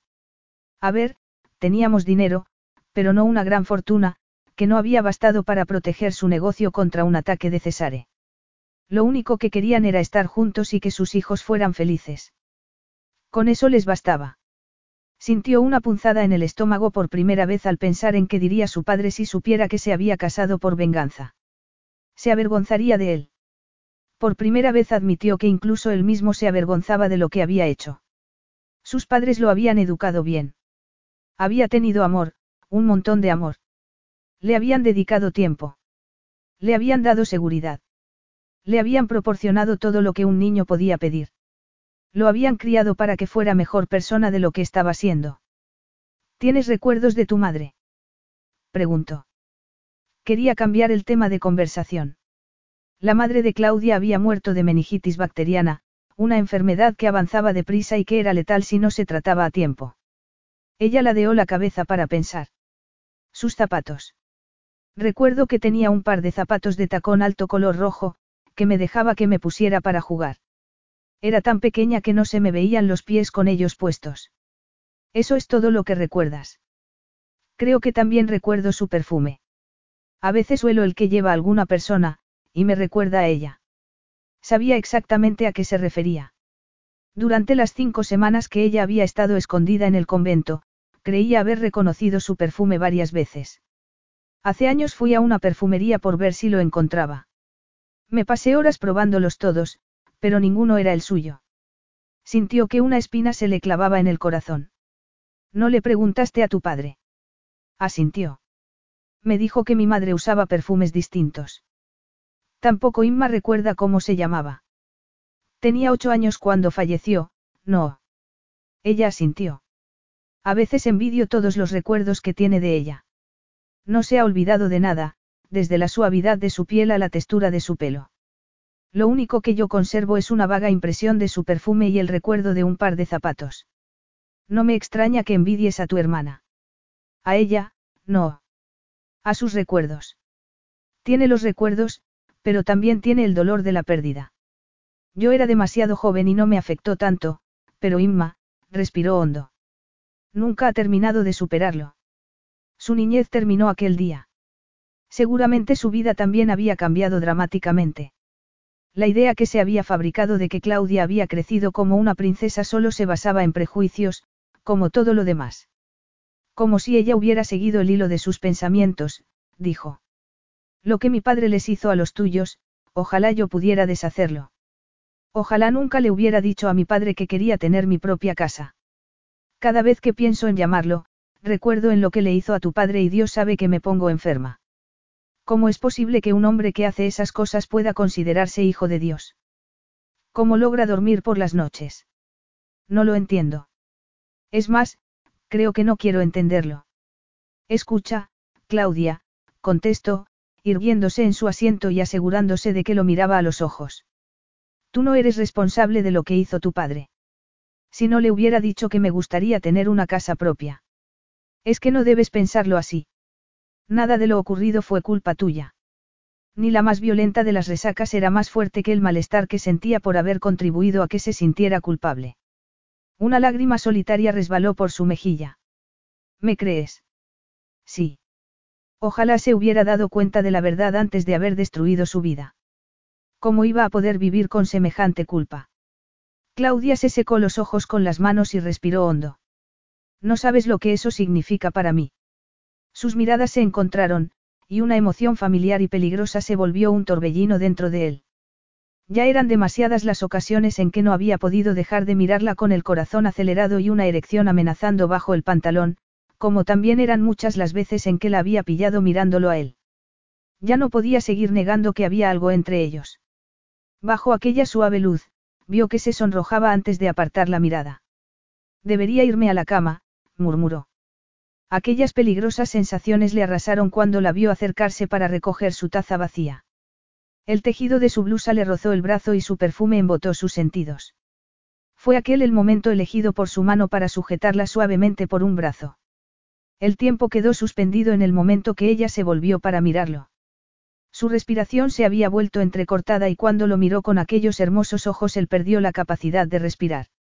Claudia se sintió atrapada, pero no por la mano de Ciro, sino por el peso de las emociones que brillaban en sus ojos. Sin dejar de mirarla, deslizó suavemente la mano para acariciar su brazo hasta llegar al hombro, una caricia que hizo vibrar todas las terminaciones nerviosas de su cuerpo a la espera de lo que fuese a hacer después. Ciro tiró suavemente de su nuca, y el deseo de él, que llevaba arrastrando tanto tiempo se volvió un pálpito de necesidad en lo más hondo de su ser sintiendo ya la respiración de él rozándole los labios, cerró los ojos para saborear la sensación y su calor como de chocolate caliente. Apoyó la otra mano en su mejilla y su respiración se fue haciendo cada vez más y más caliente, hasta que todas las células de su cuerpo amenazaron con derretirse. Era un beso lento, sensual, exploratorio, una fusión erótica que la hacía estremecerse de arriba abajo. Deslizó la mano de nuevo por su brazo y se separó para mirarla a los ojos. Había dolor en sus profundidades verdes, pero era un dolor que podía comprender, que compartía. El dolor de un deseo que se había hecho tan grande que ya no podía ser contenido. Le oyó gemir antes justo de que volviera a tirar de ella para sentarla en su regazo y devorase su boca con la necesidad de un hambriento. Claudia había sido educada para pensar que solo los hombres disfrutaban con el sexo. Que las mujeres únicamente lo soportaban, pero ella se había sentido atraída por Ciro desde el primer instante. Sentía necesidad de él, pero no de sexo, no hasta que pasó con él la noche más mágica de su vida. Todo lo que había descubierto apenas transcurridas unas horas había destrozado su inocencia, pero el recuerdo de aquel momento se había negado a desaparecer. Ciro había encendido un fuego en su interior, y sus intentos por sofocarlo no habían servido para nada. Las largas noches que había compartido cama con él, anhelando sus caricias, deseando que la magia que había tenido lugar una sola vez volviera a cobrar vida. ¿Cómo lo deseaba? ¿Cómo anhelaba sus caricias? Cómo deseaba volver a experimentar aquella maravilla sin miedo, disfrutando de las increíbles sensaciones que despertaba en ella y de la unión que habían compartido. Pegados sus pechos, moviéndose sus labios y las manos de Ciro a un ritmo furioso, sintió sus caricias por la espalda, los costados, los muslos, las nalgas y de vuelta por la espalda, hasta llegar a la goma que le sujetaba el pelo y quitarla para que su melena los envolviera a ambos como si fuera una sábana. Sujetándola con fuerza, Ciro se recostó llevándola a ella consigo. Claudia lo besaba con toda la pasión que había en su alma. Besaba su cuello, su piel con aromas a madera, y volvía a su boca para derretirse en su juego erótico de labios, un baile, un duelo seductor de bocas y lenguas. Ciro le levantó el top y ella consiguió, sin saber cómo, sacar los brazos, sin tener que separarse de él. Cambió de postura y de inmediato sintió la dureza de su erección entre las piernas, un contacto que la sacudió de tal modo que no tuvo forma de controlar el gemido que se le escapó de los labios. Aturdida, lo miró a los ojos. Necesitaba ver, al mismo tiempo que sentir, que aquellas sensaciones no eran solo suyas. Ciro le acarició la mejilla con las yemas de los dedos antes de decir, con voz ahogada. ¿Qué me estás haciendo? No tenía ni idea de lo que le preguntaba. Debía haber comprendido su ignorancia. Nunca he deseado a nadie como te deseo a ti, añadió, acercándola a él hasta que rozó su nariz con la de ella. La potencia de aquellas palabras fue la de una descarga. Yo nunca he deseado a nadie. Solo a ti. El corazón se le inflamó a Ciro del mismo modo que la erección. Nunca había deseado poseer a alguien del modo que deseaba poseerla a ella. No quería tener sexo con Claudia. Ni siquiera quería hacerle el amor. Lo que quería era ser uno con ella, y no pretendía comprenderlo. Solo sabía que era así como se sentía en aquel momento. Quítatelo, le dijo con voz espesa, y ella obedeció de inmediato, dejándolo caer al suelo. Su sencillo sujetador blanco le conmovió. Habían hecho el amor en una ocasión, pero ella seguía siendo una mujer inocente y desconocedora del poder sensual de su cuerpo. Sobre él tenía un inmenso poder. De eso estaba seguro. Si alguien le dijera en aquel momento que, para tomar posesión de ella, tenía que perder todo lo demás, lo perdería encantado. Le desabrochó el sujetador y su pecho generoso quedó libre para que pudiera llevárselo a la boca y arrancarle un gemido de placer. Claudia se agarró a él, pero no halló alivio, sino más tortura. Ciro pensó que nunca en su vida había necesitado estar dentro de una mujer como necesitaba estar dentro de Claudia. Ella sentía la misma urgencia. Lo notaba en cada caricia, en cada beso, en el modo en que tiraba de su camiseta. Alzando los brazos, la ayudó a quitársela, y luego él se bajó los pantalones para liberar su erección, abrazándola, fundiendo sus pechos, abrazados los dos con nueva urgencia. Ciro, por favor, quiero que. Sus palabras las ahogó otro beso y otro gemido. Ciro le acarició la espalda hasta llegar a sus nalgas y, deslizando la mano bajo su falda, alcanzó su piel. Ciro, susurró ella, sonrojada por la pasión. Por favor. La única barrera que había entre ellos eran sus bragas y, entre los ruegos de ella para que la poseyera y la sensación de que podía ser víctima de combustión espontánea en cualquier momento, agarró un puñado de tela y tiró con fuerza. No podría decir si había sido él quien había levantado las caderas, o si había sido Claudia quien se había abalanzado sobre él. La cuestión fue que, en cuanto desapareció aquella última barrera, se encontró dentro de ella, en sus húmedos y prietos confines, esforzándose como nunca por no dejarse vencer por el clímax. Apretando los dientes, le rodeó la cintura y comenzó a moverse dentro de ella. Que Claudia actuase guiada por el instinto hacía que todo aquello resultara aún más potente. Gimiendo cada vez con más fuerza, la boca en su mejilla, sus pechos aplastados contra él, Ciro hizo cuanto pudo por aguantar, pero aquello era demasiado. Las sensaciones le estaban rompiendo por dentro, se sostenía en las yemas de los dedos, pero entonces, el tono de sus gemidos cambió por completo y sintió que los músculos internos se tensaban rodeando su miembro. Abrazándola aún más fuerte, la penetró una última vez, y con un grito que salió de lo más hondo de su pecho, se dejó ir. Claudia, aturdida y agotada, se soltó de su cuello y se acurrucó sobre su pecho. Su aroma a maderas tenía ya otro matiz, y respiró hondo con los ojos cerrados, dejándose inundar por otra clase de sensaciones, no menos potente, que creaban sus lentas caricias en la espalda. Estaban tan pegados que podía sentir los latidos de su corazón al mismo ritmo que los suyos. ¿Te hago daño en la pierna? Preguntó, y su respuesta fue un beso en lo alto de la cabeza. Sin darse cuenta, se quedó dormida. No sabría decir cuánto tiempo permaneció así, porque se despertó cuando Ciro cambió de postura. ¿Lista para que nos vayamos a la cama? Le preguntó él en voz baja, antes de besarla otra vez. Y fue precisamente aquel beso, más que el placer inconmensurable que le había hecho sentir, lo que le hizo comprender que su mundo había cambiado para siempre. Capítulo 11. Claudia caminó a oscuras por la habitación hasta el vestidor, se puso lo primero que encontró y salió para llamar a su hermana.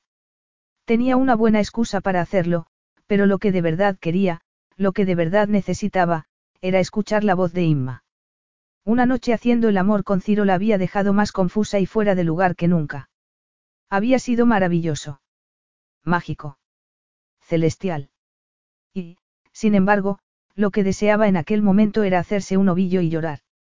No debía dormir con él. No formaba parte de su acuerdo. Pero Dios, qué bien le había sentado. Todo había ido bien hasta que Ciro se quedó dormido. Entonces fue cuando empezó a sentir que las paredes del apartamento se acercaban hasta encerrarla. Sus sentimientos hacia él estaban escapando a su control, y tenía que hallar la forma de encerrarlos porque un futuro juntos era imposible. Aún antes de oír su voz, supo que se había levantado. Apenas se filtraba luz a través de las cortinas, y consultó el reloj con el ceño fruncido. Las cinco de la mañana. No había dormido más de una hora y, bostezando ruidosamente, pensó si no debería levantarse, ir a por ella y disfrutar de una nueva sesión de sexo. No había tenido nunca una noche como aquella, pero estaba tan agotado que, cuando volvió a abrir los ojos, resultó que habían pasado dos horas, y la cama seguía estando vacía. Se levantó de inmediato y se metió bajo la ducha. Mientras se enjabonaba el pelo, el peso de lo que había hecho cayó sobre él. Le había robado la inocencia. La había mentido, utilizado, dejado embarazada. Y, ahora, habían vuelto a hacer el amor.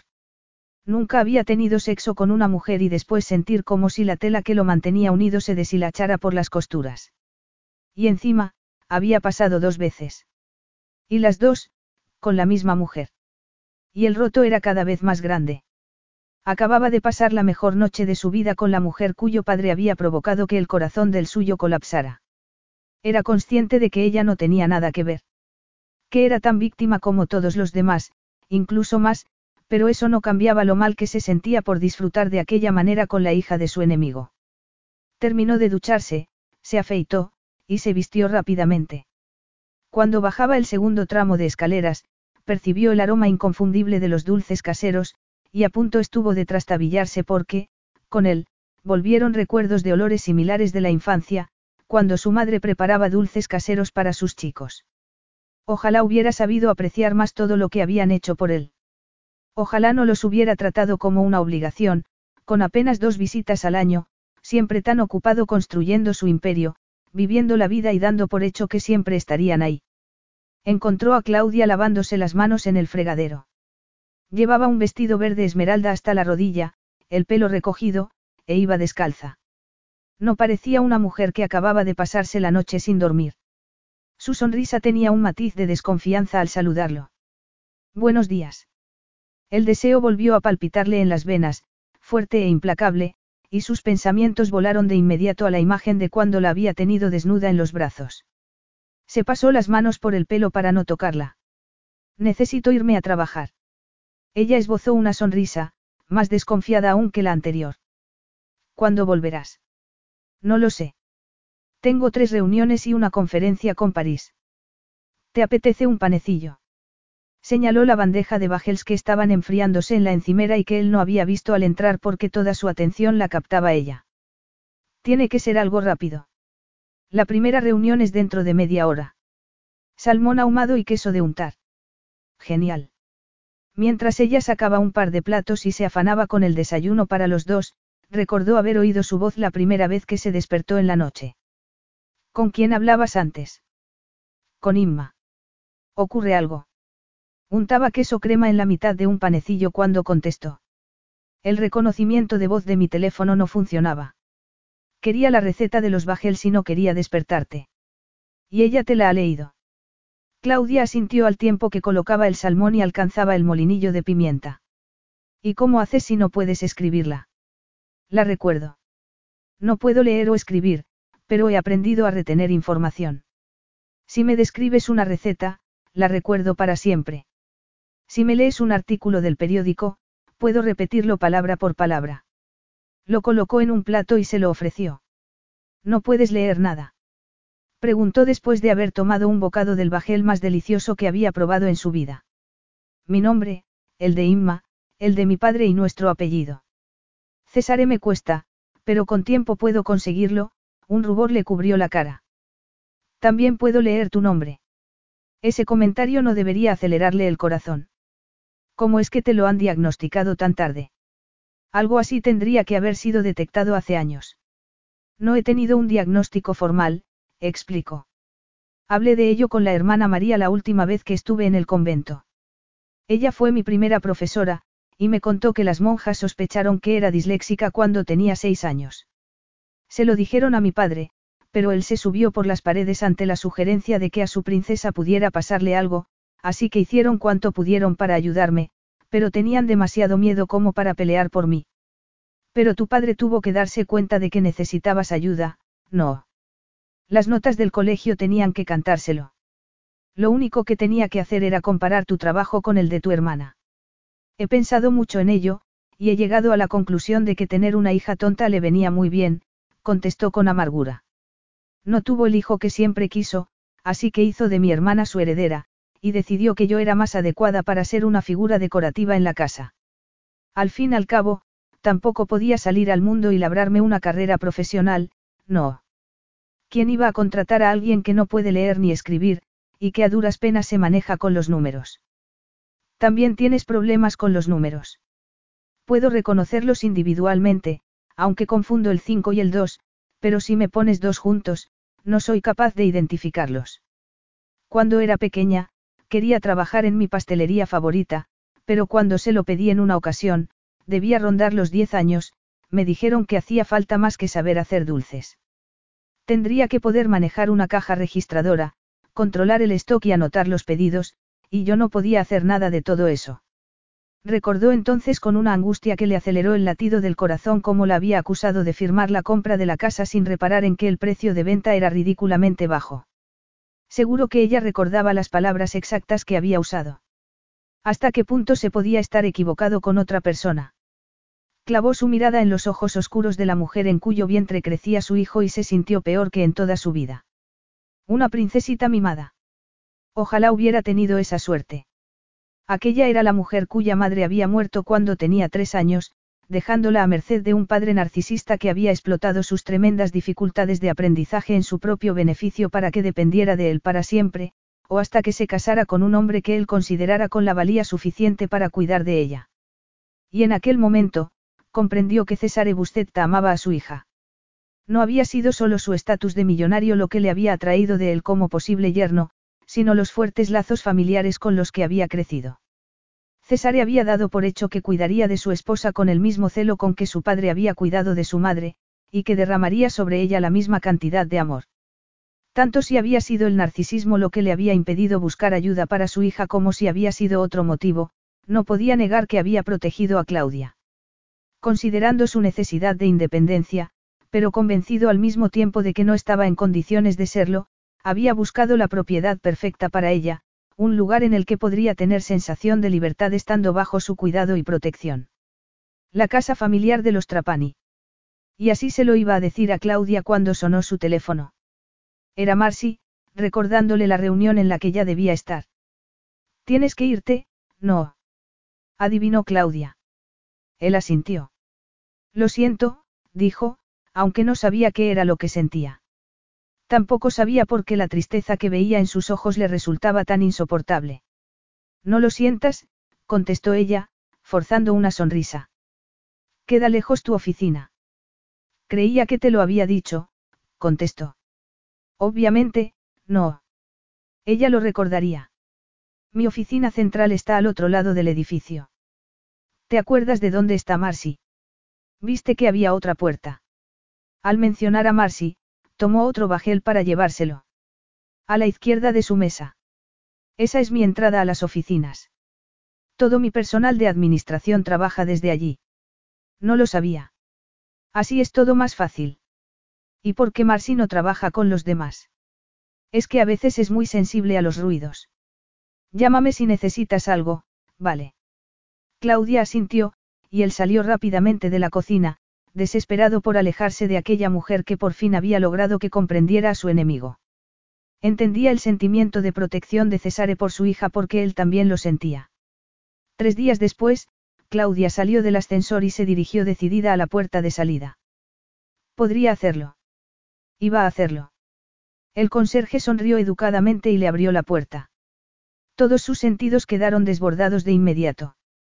Olas de gente yendo en todas direcciones. Turistas y paseadores de perros entrando y saliendo de Central Park, compradores, trabajadores que caminaban apresurados para llegar a su destino. Era lo que Ciro le había contado. Por tercera noche consecutiva, habían hecho el amor durante casi todas las horas de oscuridad, y aún no habían hablado de aquel cambio en su relación, lo cual era un alivio porque se sentía tan confusa que no habría sabido qué decir. Lo único que sabía con certeza es que era incapaz de resistirse a él. Había despertado algo en ella que se sobreponía a su capacidad racional de pensamiento. Mientras pasaba el día sola, intentaba endurecerse y recordarse que vivir con él era solo algo temporal, hasta que naciera el bebé. Se había ido a trabajar antes de que ella se despertara, pero recordaba vagamente un roce de sus labios y una suave caricia en el pelo. Luego, se había despertado con el pecho contraído y la necesidad de salir y sentir el sol en la cara. Que fueran amantes no cambiaba su objetivo, que era lograr para sí una libertad verdadera y total. ¿Cómo conseguirlo si ni siquiera se atrevía a salir de su casa sola? ¿Acaso Elizabeth Bennet se escondería en las sombras esperando a que un hombre la tomase de la mano para cruzar la calle? No, desde luego que no. Pero no fue Elizabeth Bennet quien acudió a sus pensamientos cuando, respirando hondo, se unió a la multitud. Fue Ciro. Ciro cerró los ojos antes de entrar en su casa. Era lo mismo cada día al volver del trabajo, tenía que prepararse antes de entrar. Claudia. Estoy en la cocina. Debería habérselo imaginado. Su cocina nunca había tenido tanto uso. Él no solía cocinar. Teniendo en Nueva York restaurantes de comida para llevar y cafés de todo tipo y estilos, no había visto necesario contratar un chef. Con un nudo en el estómago, siguió el aroma de los dulces y la encontró cargando el lavavajillas. Daba igual la cantidad de veces que le dijera que tenía personal contratado para limpiar, ella se empeñaba en hacerlo. Sobre la isla descansaba la tarta más grande que había visto fuera de una boda, tan fantásticamente decorada que podría considerarse una obra de arte. Pero la verdadera obra de arte era ella, llevaba los vaqueros y la camiseta cubiertos de harina. Incluso en el pelo la llevaba, y una salpicadura de azúcar rosada había acabado en su mejilla izquierda. El pecho se le contrajo de tal modo que, durante un instante, fue incapaz de hablar. Con esfuerzo apartó la mirada de ella y la puso en la tarta.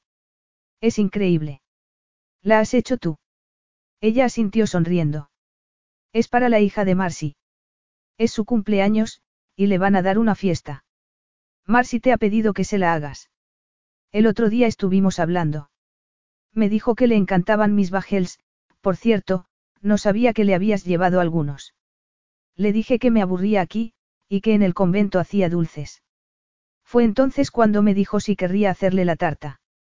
Hacías dulces para el convento. Tartas y pastas principalmente. Los vendían e invertían el dinero en sus obras benéficas. No me lo habías contado. Es que no lo hacía con regularidad. Solo un par de días a la semana. ¿Y eso no te parece regular? Preguntó, rascándose la cabeza. ¿Cómo era posible que los investigadores a los que había encargado que rebuscaran en su pasado lo hubieran pasado por alto? En realidad, tenía que reconocer que Cesare hacía un buen trabajo rodeándose de gente que le era fiel por encima de todo. No había conseguido infiltrar a nadie en su entorno. Yo quería hacerlo todos los días, pero molestaba al chef de mi padre, y me racionaron el uso de la cocina de la villa. Conozco gente que pagaría una fortuna por una tarta como esta, dijo, contemplándola. Ojalá supiera cómo hacer de ello mi carrera. Lo único que se me da bien es la jardinería y la repostería. ¿Quieres tener una carrera? Lo único que he deseado toda mi vida es ser independiente.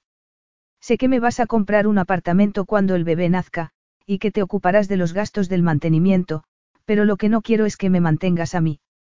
Aquella era la primera vez que Claudia hablaba de irse a vivir a otro sitio desde que eran amantes, y oírselo decir con aquella despreocupación hizo que todos los músculos de su cuerpo se tensaran.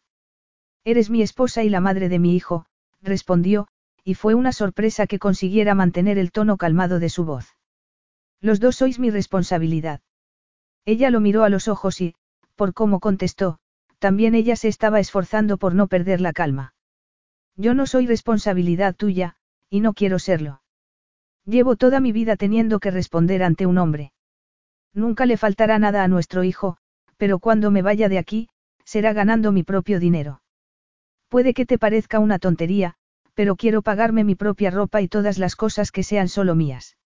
No me parece una tontería, contestó, intentando deshacer el nudo que se le había hecho en la garganta.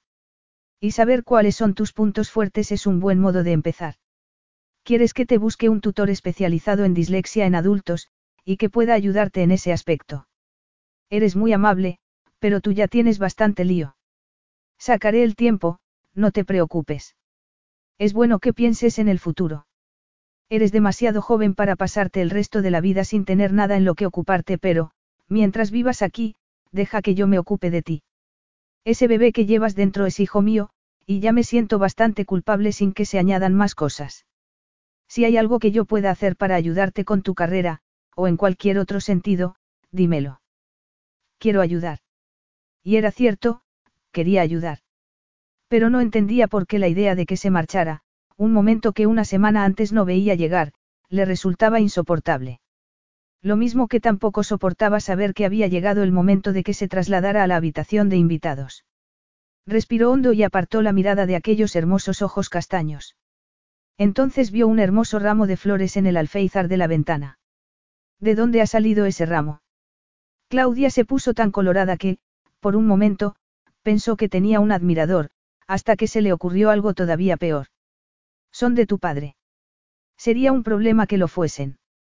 Esta es mi casa, contestó, sintiendo crecer la náusea. No quiero compartir mi espacio íntimo con nada que venga de ese hombre. Ella entornó los ojos. La mitad de mi ADN es suyo. Un dato que desearía poder olvidar. La mejor mitad debe venir de tu madre. Claudia cerró los ojos. No podía soportar la idea de que, para él, siempre estaría manchada. ¿Cómo iba a ser la relación con su hijo, un bebé inocente del que rara vez hablaba? La había acompañado al médico, pero ni siquiera en ese momento había mostrado un gran interés. Su comentario sobre el ADN era como un cuchillo clavado en el corazón. Las flores las he comprado yo. Me parecía que el apartamento necesitaba un poco de alegría. ¿Las has pedido? No, he ido a la floristería y las he comprado. ¿Has salido sola de casa? Sí. Eso es maravilloso. Recordaba cómo se había aferrado a su mano cuando salieron por primera vez, y cómo se había pegado a él fueran donde fuesen. Para ella, era un logro lo que había hecho. Estoy orgulloso de ti. Orgulloso significa que no soy ya tanta carga para ti. Espeto. No te preocupes, que me marcharé antes de que te des cuenta, y podrás dejar de preocuparte porque mi padre pueda mancharte tu precioso espacio. Claudia, no era eso lo que quería decir. No me mientas, Ciro. Disculpa, pero tengo que irme a la ducha. Capítulo 12. Claudia estaba ya en la ducha cuando Ciro entró en la alcoba. Había cerrado la puerta del baño, así que tuvo que esperar pacientemente a que terminara. Cuando salió con una toalla alrededor del cuerpo, lo miró con el ceño fruncido y se cruzó de brazos. Maldiciendo entre dientes, la tomó en brazos y, antes de que ella pudiera protestar, la dejó sobre la cama y clavó su mirada en aquellos ojos castaños que ardían con el mismo fuego que a él lo consumía por dentro. No eres ninguna carga para mí, le dijo. Es que no tienes idea de lo increíble que eres. Me siento orgulloso de ti por todo lo que has conseguido. Por cómo luchas por contrarrestar tu dislexia. Eso es increíble. Y muy sexy. Y selló sus palabras con un beso que actuó como un bálsamo para su alma. Detesto a tu padre, sí, y odio todo lo que me recuerda a él, añadió en un tono mucho más suave, mientras depositaba besos en su mejilla y en su cuello. Le desprecio por lo que le hizo a mi padre, pero también por lo que te ha hecho a ti. Eres su hija, pero tienes derecho a ser una mujer independiente, tiró de la toalla y se embriagó con el cuerpo que se hacía más bello a cada hora que pasaba. Y te deseo más de lo que he deseado a ninguna otra mujer en toda mi vida. Claudia no dijo nada, pero notó que su respiración se había vuelto más superficial y acelerada, y al volver a mirarla a los ojos, vio en ellos un fuego que hizo que su corazón se expandiera, imitando lo que le había pasado a su erección. Estoy dispuesto a admitir que he cometido errores, grandes errores, contigo, continuó, acariciándola, disfrutando de sus estremecimientos. No soy perfecto. Solo soy humano, tomó su mano para guiarla a su miembro. Todo lo que siento por ti es más de lo que he sentido nunca. Ella abrió los ojos de par en par y apretó su erección. ¿Lo ves? Continuó, y succionó su pezón perfecto. Ella gimió y se retorció debajo de su cuerpo. Esto es lo que me haces. Me vuelves loco. No puedo pensar en otra cosa que no seas tú, día y noche. No dejo de imaginarnos en la cama, lamió su otro pezón. Me imagino haciéndote el amor todo el tiempo, fue bajando por su vientre. Quiero acariciar hasta el último centímetro de tu carne, llegó al inicio de su pubis. Olía su excitación y se llenó de ella los pulmones. Quiero abrirte como una flor y saborear tus secretos ocultos. Su gemido nació del centro de su ser. Claudia sabía lo que iba a pasar, y también sabía que bastaría con cerrar las piernas o decir no, y se detendría. Desde que eran amantes, había esperado el momento en que volviera a besarla en el punto más sensible de su ser, indecisa entre el alivio y la desilusión cuando no lo hacía. Porque, desde aquel momento de horror en la noche de bodas, cuando intentó hacerlo, no había dejado de pensar en ello, preguntándose cómo sería. Los libros clásicos con los que disfrutaba no contenían escenas de amor con una intimidad como aquella, así que se preguntaba si sería tan placentero como cuando la acariciaba entre las piernas. ¿Y a él? Le gustaría. Se derritió como chocolate caliente al darse cuenta de que había estado esperando a que ella se sintiera cómoda con él como amante.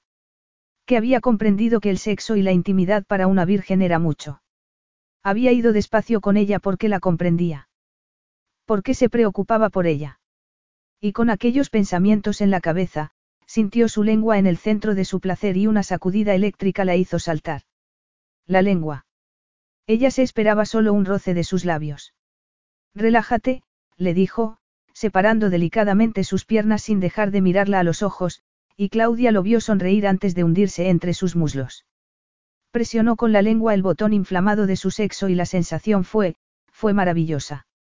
Agarró la mano que él tenía sobre su vientre y la apretó, cerrando los ojos para dejarse arrastrar al mayor placer imaginable. No quería que terminase.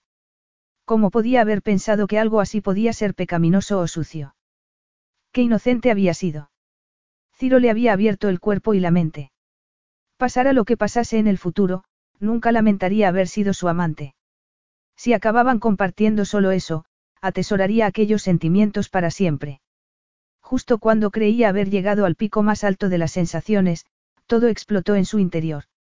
Gritó su nombre mientras las oleadas la sacudían, lanzándola a un punto desconocido hasta entonces para ella. No hubo tiempo de recuperar el aliento porque Ciro ascendió por su cuerpo en un camino de besos que pasó por su vientre, sus pechos y su boca, tardó un momento en darse cuenta de que aquel sabor desconocido era el suyo propio, y la penetró con una fuerza que le hizo aullar de nuevo su nombre hasta que no supo dónde empezaba ella y dónde terminaba él. Ciro intentaba seguir soñando. A su lado, Claudia se acurrucaba contra él, su mano cálida buscando la de él en la oscuridad. Estaba soñando con su hijo. Una preciosa niña que tenía el mismo aspecto que Claudia debía haber tenido de bebé. En el sueño, estaba tumbado en el sofá con su hija bailando sentada en él. El amor que llenó su corazón durante el sueño, intentó respirar, pero el corazón se le había expandido tanto que le había aplastado los pulmones. Poco más de un mes después, Ciro anunció que iban a asistir a la gala de una conocida galería de arte.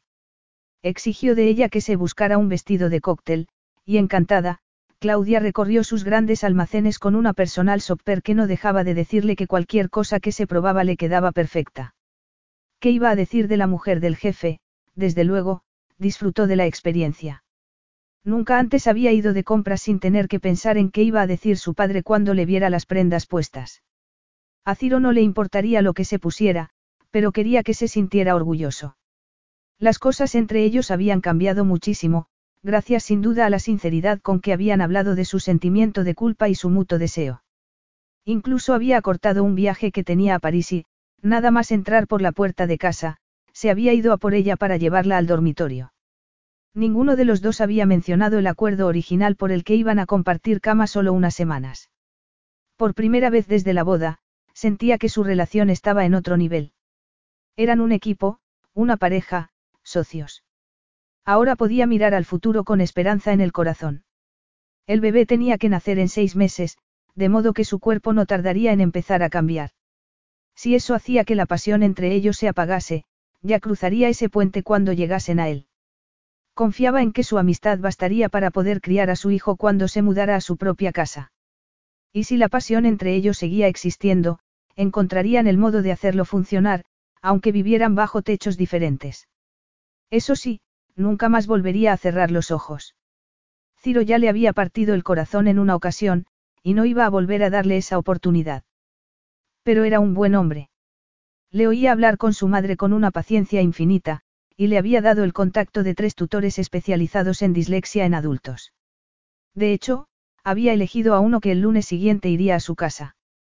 Tardó una eternidad en prepararse para la gala, y cuando estuvo lista, se presentó ante Ciro, que la admiró con los ojos abiertos de par en par y emitió un silbido de apreciación. Ella, si hubiera sabido silbar, también lo habría hecho al verlo a él porque derrochaba masculinidad con aquella chaqueta negra de etiqueta. De modo que llegó a la gala con el corazón rebosante de felicidad. La galería no era como ella se la había imaginado. De pequeña había estado en Florencia, en la galería de los Uffizi, y de la visita recordaba frescos en los techos, exquisitas esculturas y vastos lienzos. Las dos se parecían únicamente en tamaño. Todo allí era blanco, suelos, paredes, techos, todo aparte del arte, que era muy distinto al que se exhibía en los Uffizi. Aquellas piezas eran todas modernas, y los invitados podrían disfrutarlas antes de que la gala propiamente dicha empezase. Pero aquella clase de arte necesitaba de explicaciones. En los Uffizi no había pasado nada porque no pudiera leer, porque el arte hablaba por sí mismo. Allí, no tenía la más mínima idea de qué quería decir aquel enorme cubo más alto que Ciro. O la gigantesca escultura que colgaba de una silla de madera. O algunos de los cuadros que solo mostraban manchas de color. Pero a los demás invitados, parecían interesarles mucho. ¿De verdad te gusta todo esto? Le susurró a Ciro cuando estuvo segura de que nadie podía oírla. Su casa estaba llena de arte que a ella también le gustaba y que, si algún día tenía dinero suficiente, se compraría para su propia casa. Con una sonrisa le susurró al oído. Horrible, ¿verdad? Claudia se echó a reír, absurdamente complacida porque pensaran lo mismo en otra cosa más, y Ciro ahogó su risa con un beso en la boca, breve pero muy intenso. Una pareja de aspecto tremendamente excéntrico se unió a ellos, con la guía de las obras expuestas pegada al pecho. ¿Habéis estado en la sala Angelino? preguntó el hombre. Llevaba una americana de terciopelo amarilla a cuadros y una pajarita verde neón. Tanto le llamó la atención su vestimenta que apenas oyó la pregunta. Sí, ya hemos estado, contestó Ciro, apretándole la mano porque, si abría más los ojos, se le iban a salir de las cuencas. ¿Qué os ha parecido la pieza Gatsby? Era el sombrero que flotaba, un panamá corriente suspendido entre la pared y el techo por medios invisibles. Fantástica, contestó con una sonrisa. Sí que lo es, replicó el hombre asintiendo, y se volvió a Claudia. ¿Y tú qué piensas, jovencita, de la pieza asado? Era el maniquí. Preguntó, sin soltar la mano de Ciro. Él le había ido leyendo los títulos. Bueno, en realidad no es un maniquí, pero sí, se parece. Es un maniquí al que le han arrancado la cabeza, intervino Ciro. Tengo ese mismo modelo en la sección de señoras de mis tiendas. Pero aquella velada se convocaba para hacer relaciones. No se había gastado 40 mil dólares por las entradas para meterse en una discusión con un hombre que un día podía serle útil. Disculpadnos, pero es que aún no hemos estado en la sala Rodrigo, y queremos verla antes de que empiece la cena, dijo, y tiró suavemente de Claudia. Subimos a la primera planta. Vamos. Creo que me muero si tengo que escuchar algo más, se miraron como dos conspiradores y aún reían cuando llegaron al primer piso, que se había despejado de obras de arte para crear un enorme restaurante y una pista de baile. Una banda de rock, conocida por sus excesos hedonistas, animaba la velada, con el batería aliviando la sed con una botella de vodka. A medida que la noche avanzaba, Ciro se dio cuenta de que el vocalista no le quitaba ojo a Claudia. En realidad, muchos hombres la miraban, y no podía culparlos. Había elegido un vestido dorado largo con unos delgadísimos tirantes y un generoso escote en V que realzaba su pecho, cada día más generoso, llevaba su preciosa melena suelta y ondulada, y era la viva imagen de la belleza. Pero era algo más que su belleza lo que a él le hacía sonreír como el gato que se comió al ratón. La mujer tímida que no se había soltado de su mano en la celebración de su boda, que siempre daba un paso atrás para que fuera él quien hablara, había ganado en confianza hasta el punto de ser ella quien iniciaba las conversaciones, en lugar de solo dejarse llevar. Un buen número de los presentes en la gala también habían asistido como invitados a su boda, y aunque sabía que no debería sorprenderle, le llamó la atención que se acordara de todos sus nombres. ¿Qué memoria tenía? ¿Qué mujer era? Más tarde, mientras evolucionaban juntos en la pista de baile, cayó en la cuenta de que ya había dejado de ver a su padre cada vez que la miraba. Ahora ya solo la veía a ella. Solo a su hermosa y valiente mujer, el corazón se le encogió cuando su pensamiento voló a lo que ocurriría dentro de seis meses. En ese tiempo llegaría el momento en que se marcharía de su casa. Capítulo 13.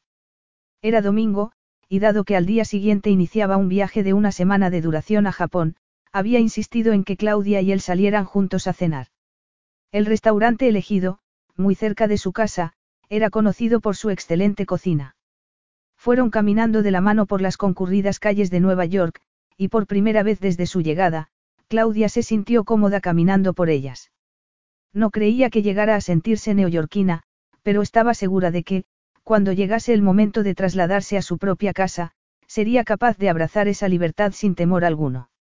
He tenido una idea en cuanto a lo que quiero dedicarme en el futuro, dijo al acabar el primer plato de los nueve que tenía el menú degustación.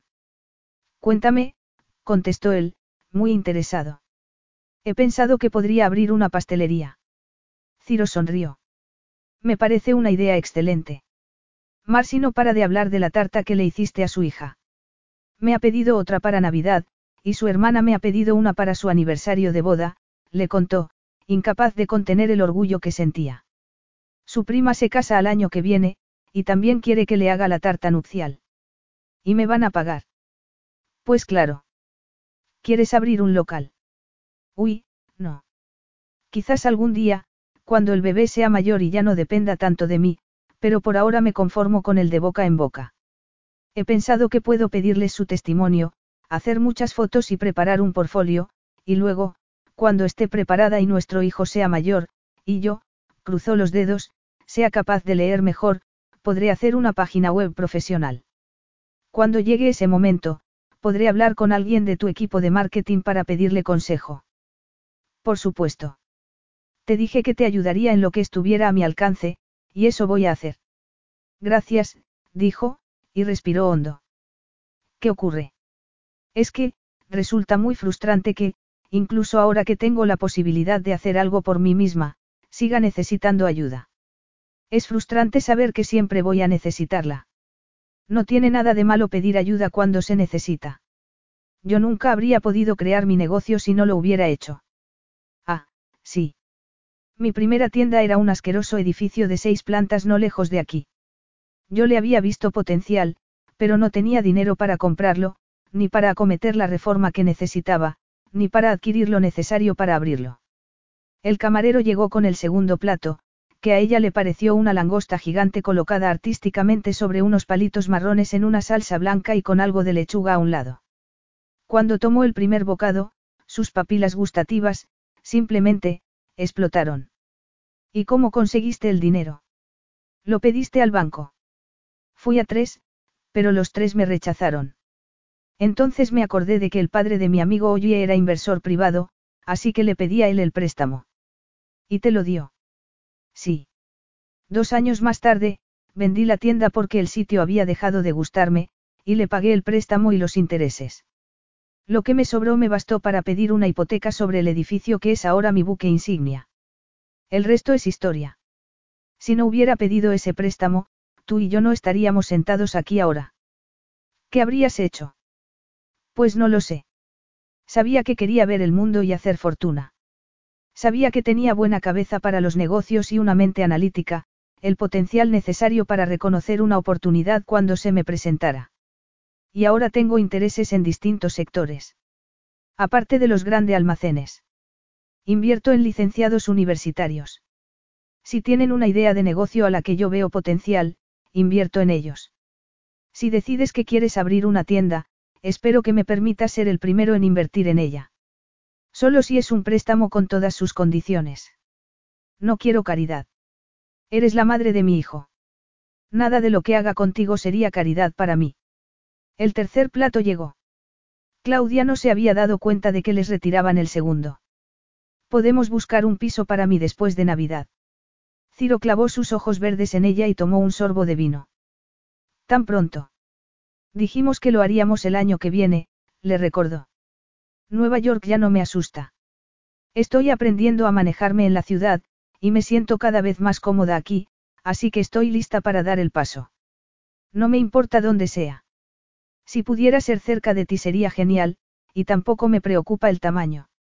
Con que tenga dos dormitorios me vale, pero si quiero intentar lo de los dulces, necesitaré una cocina con un tamaño decente. Cuando estaba haciendo la tarta de cumpleaños, no me cabían las cosas. ¿No te gusta mi cocina? Bromeó, aunque había algo en los ojos de Ciro que la intrigaba. Es muy básica, contestó, optando por la diplomacia. Básica. En proporción al resto de la casa, es bastante pequeña, explicó, sonriendo. Y la disposición no es nada práctica, si quieres hacer más de una cosa al mismo tiempo. Creía que te gustaba mi casa.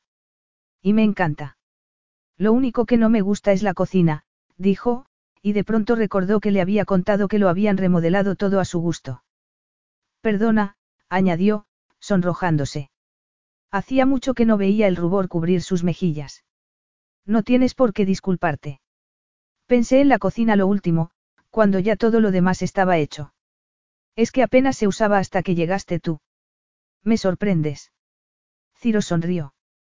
Pero si te gusta tan poco, puedo pedirle a un amigo mío arquitecto que valore si se puede remodelar. Por ejemplo, el cuarto de servicio no se ha usado nunca. Podríamos tirar el tabique y darle el doble de espacio a la cocina. ¿Y por qué ibas a hacerlo? Se inclinó sobre la mesa y tomó su mano.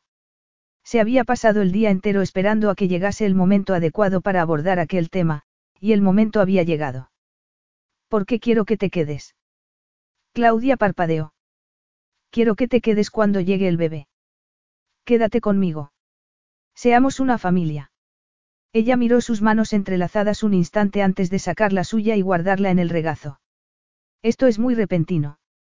Llevo semanas pensándolo, desde aquella noche en que había soñado con que su bebé jugaba con él, sabía que lo querría, que de hecho ya lo quería. Y los sentimientos tan fuertes que había experimentado en la gala solo habían servido para cimentar lo que ya sabía. Ya no le veo sentido a que te vayas a otro lugar, ahora que las cosas han cambiado tanto entre nosotros. Tú y yo, estamos muy bien juntos. Nuestro hijo tendrá a su padre y a su madre bajo el mismo techo, y no tendrás que navegar por el mundo sola porque yo estaré ahí para apoyarte en todo lo que hagas. Pasó un siglo hasta que la oyó contestar. No tenía ni idea de que tu pensamiento fuera por esos derroteros. Pero tienes que estar de acuerdo en que tiene todo el sentido. Ella negó despacio con la cabeza y tomó su vaso de agua. Entiendo tu reticencia. Su expresión era de cautela. De verdad. Ciro apuró su vino y la miró fijamente. Te he tratado muy mal. Te culpaba por los actos de tu padre, y he sido cruel. Horrible. Mi única excusa es el dolor que sentía por la muerte de mi padre, cerró los ojos y respiró hondo. Su muerte es el mayor dolor que he padecido en toda mi vida, y me sentí tan culpable. Me sigo sintiendo culpable porque debería haber ido más a verlos. Debería haberlo llamado más a menudo, estar cuando me necesitasen. Cometí el trágico error de dar por sentado que siempre iba a estar ahí. ¿Recuerdas que una vez me dijiste que no se puede cambiar el pasado? Bueno, pues con eso he estado peleando, porque querría cambiarlo. Querría dar marcha atrás en el tiempo y estar ahí para él, compartiendo esa carga. Estar para él y para mi madre. Claudia tenía la cabeza gacha, pero sabía que lo estaba escuchando sin perder palabra. Necesito bajar el ritmo, continuó, inclinándose hacia adelante. He estado tan ocupado prendiéndole fuego al mundo en los últimos diez años que no me he parado el tiempo necesario para conocer a alguien con quien pudiera compartir mi vida. El matrimonio siempre me parecía algo para el futuro. Ahora te tengo a ti y al bebé, y me siento diferente. Estoy listo para ser padre. El tiempo que hemos pasado viviendo juntos, conociéndonos, sabes que te juzgué mal, muy mal, pero te juro que todo eso ha quedado en el pasado. Podemos centrarnos en el futuro, a partir de ahora mismo. Podemos remodelar la cocina para que te resulte más práctica. ¡Qué tontería! Podemos comprarnos una casa con jardín si tú quieres. Tú solo dime lo que necesitas, y yo te lo conseguiré.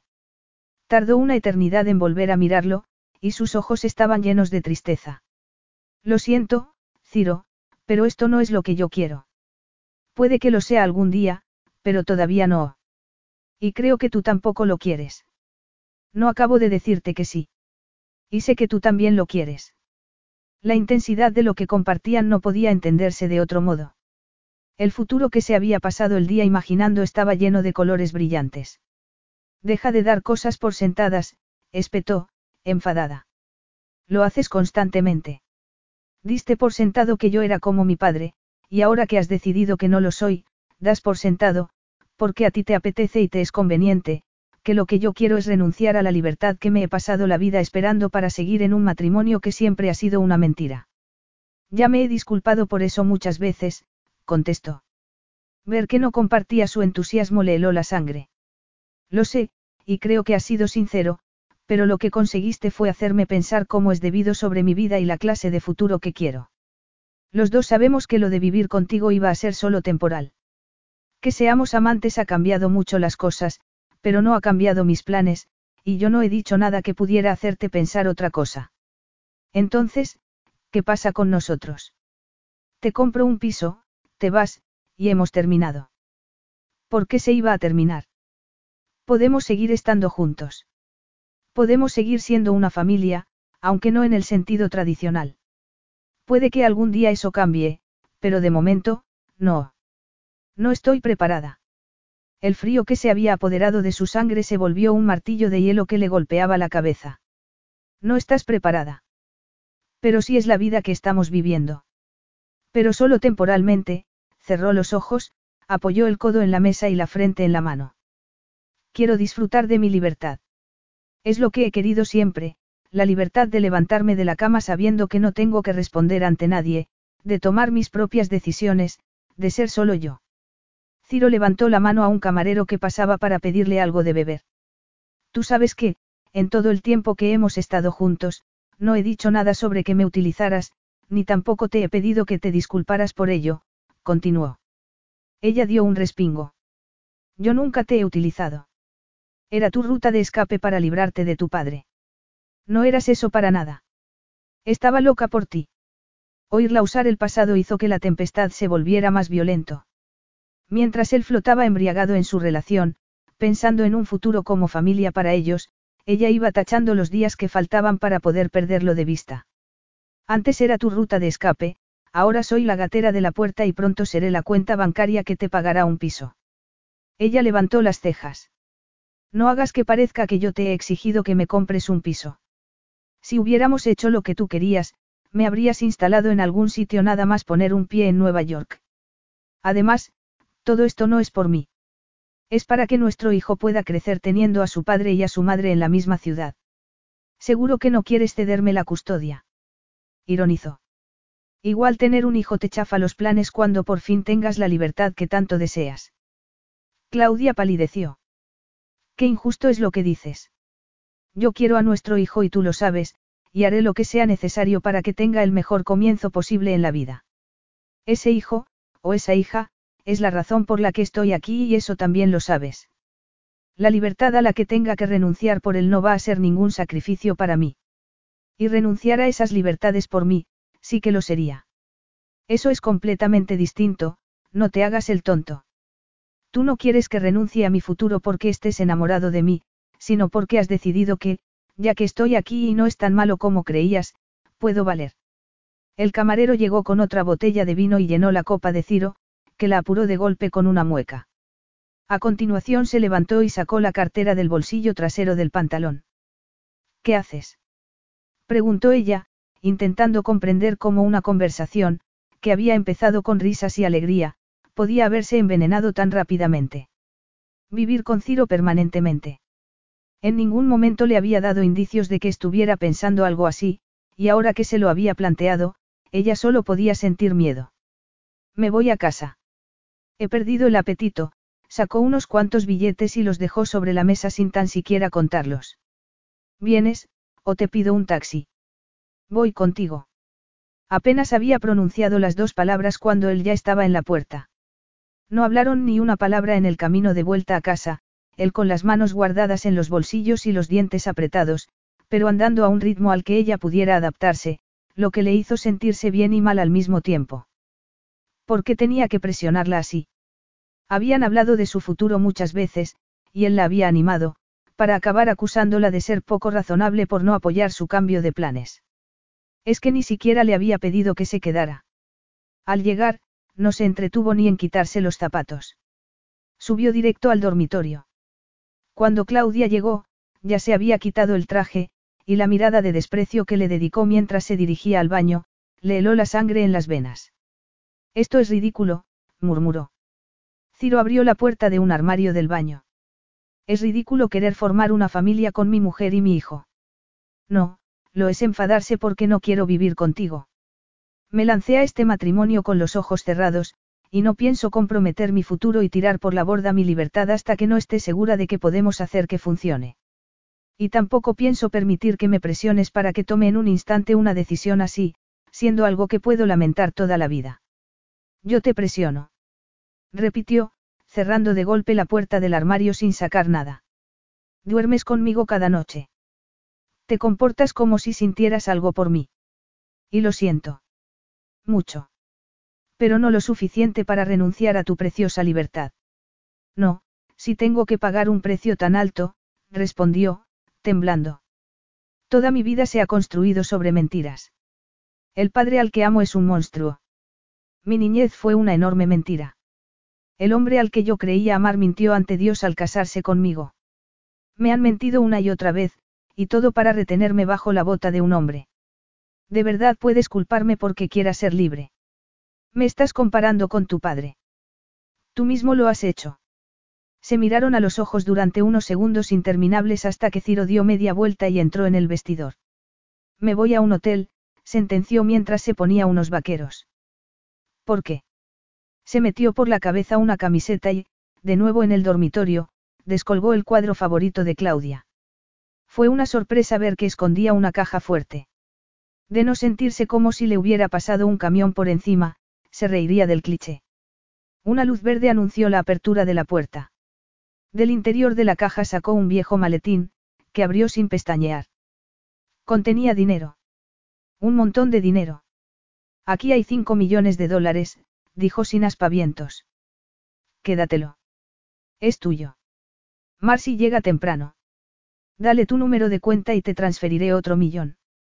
Ese dinero y este piso serán pago más que de sobra por un matrimonio que solo ha durado tres meses. Estás acabando.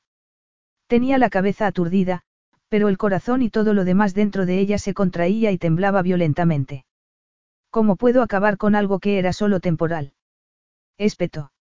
Iba hacia la puerta cuando una furiosa descarga de adrenalina la lanzó hacia adelante y se interpuso entre la puerta y él. ¿Se puede saber qué narices te pasa? Te voy a decir lo que pasa, princesa. Creía que podíamos tener un futuro juntos. Creía que podíamos ser una familia. He hecho todo lo que ha estado en mi mano para enmendar el daño que te he causado, pero no ha sido suficiente, y tú no confías en mí. Ni siquiera has llegado a considerar que lo nuestro podría ser permanente porque se te ha metido en la cabeza que, en cuanto digas que sí, yo te voy a poner una cadena y una bola de hierro atada al tobillo, con un sello en la frente que diga que eres de mi propiedad, igual que ha hecho tu padre.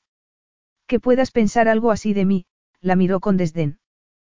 ¿Quieres tu libertad? Pues sabes qué, princesa. Que esa libertad empieza en este momento. Te regalo este piso. ¿Te parece bien? Yo no quiero tu casa. Gritó, pero en realidad tenía ganas de insultarle. Es el lugar más seguro para mi hijo, contestó, cruzándose de brazos. Tiene seguridad, y gente de confianza al lado por si llegas a necesitarla. Pero no pienses ni por un segundo que voy a renunciar a mi responsabilidad con el bebé. Voy a ser su padre y a quererlo por encima de todo. Intenta separarlo de mí y te llevaré a los tribunales. Y ahora, apártate o te apartaré yo. Claudia se cruzó también de brazos y, alzándose sobre las puntas de los pies para quedar a su misma altura, se acercó cuanto le fue posible a su cara, sin rozarla. No se había dado cuenta de que las lágrimas le habían rodado por las mejillas hasta que fue a hablar y notó un sabor salado. Y te preguntas por qué no confío en ti, si eres capaz de tratarme así, apartándome porque no estoy dispuesta a complacerte. Ya he sido durante demasiado tiempo el felpudo de otros. Si pretendo tener un matrimonio de verdad, será una relación basada en el amor y en el respeto mutuo. Si hubieras tenido un poco más de paciencia, puede que hubiera tenido todo eso contigo, pero no tienes ni gota de paciencia. Contigo, todo tiene que ser inmediato. Ni siquiera te diste tiempo para asumir el luto por la muerte de tu padre porque estabas consumido por el deseo de venganza, y ahora te devora la culpa y piensas que una familia preconcebida puede servirte para purgar ese sentimiento. No te atrevas a meter a mi padre en esto. Sus ojos se habían transformado en dos trozos de hielo color esmeralda. Él es la razón por la que estamos aquí. Respondió. Le temblaba la barbilla. Te perdoné hace mucho tiempo por todas tus despreciables mentiras porque comprendí que actuabas empujado por el dolor de perderlo. Me obligué a hacerlo por el bien de nuestro hijo. Espero que, también por su bien, seas capaz de perdonarte a ti mismo algún día. Su expresión no cambió. Era como hablar con un muro de ladrillo. Tampoco cambió cuando la alzó por la cintura para apartarla, ni cuando bajó las escaleras y salió de la casa. Y de su vida. Capítulo 14. El ajetreo, los colores brillantes y el ruido de Tokio era algo con lo que Ciro solía disfrutar. Solo había estado en la ciudad en dos ocasiones, y la encontraba vigorizante y fascinante, pero, en aquel viaje, no lograba encontrar nada que lo entusiasmara, ni siquiera el enorme edificio que estaba construyendo. Miraba en aquel momento a través del ventanal de su habitación de hotel, demasiado tenso para conciliar el sueño, a pesar de que eran las dos de la mañana, hora de Tokio, cuando sonó el teléfono con un mensaje de su abogado. La oferta que había presentado por un piso a tres manzanas del suyo había sido aceptada. Con hacer la transferencia, sería suyo. Contestó pidiéndole que procediera, y después escribió a Marcy con instrucciones de que lo amueblara. No le gustaban los hoteles, ni siquiera los más lujosos. Le parecían anónimos y despersonalizados. Si al volver a Manhattan tuviera el nuevo apartamento listo, Sería una carga menos. No había soltado aún el teléfono de la mano cuando volvió a sonar, y un sudor frío le humedeció la frente al ver de quién se trataba, era Claudia. No habían vuelto a verse, ni habían hablado desde que se marchó de su casa, hacía cuatro días, y había intentado no pensar en ella, pero le había sido imposible.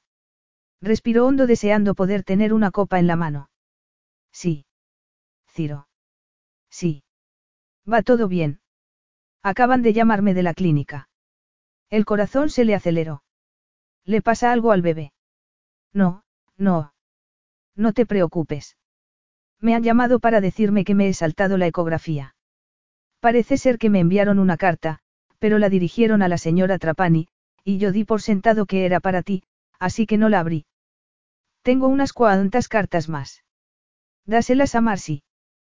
¿Qué va a pasar con la ecografía? Te van a dar una nueva cita. Pueden hacérmela esta misma tarde. Les he dicho que primero quería hablar contigo para. Ve y que te la hagan. Seguro. No quiero que te la pierdas, parecía ansiosa. Podemos dejarla para cuando vuelvas. No, háztela. Las ecografías son importantes. Ya te harán otra más adelante a la que yo pueda asistir. Dile a Marcy que te acompañe. Ella se ocupará del papeleo. Me siento fatal. Perdona. No pasa nada. No es culpa tuya, el único culpable era, como siempre, el cretino de su padre. Si le hubiera proporcionado la ayuda que necesitaba, no tendría que esperar a que otros le leyeran las cosas. Ya me contarás qué tal sale. Y envíame un vídeo, o una foto, vale. Por supuesto. Y, oye. Sí. Gracias por contármelo. De nada, dijo ella, pero las dos palabras fueron apenas un susurro, y la comunicación se cortó. Había colgado. Claudia estaba sentada en la cama, contemplando la imagen de su hija con el corazón tan lleno de amor que casi no podía respirar.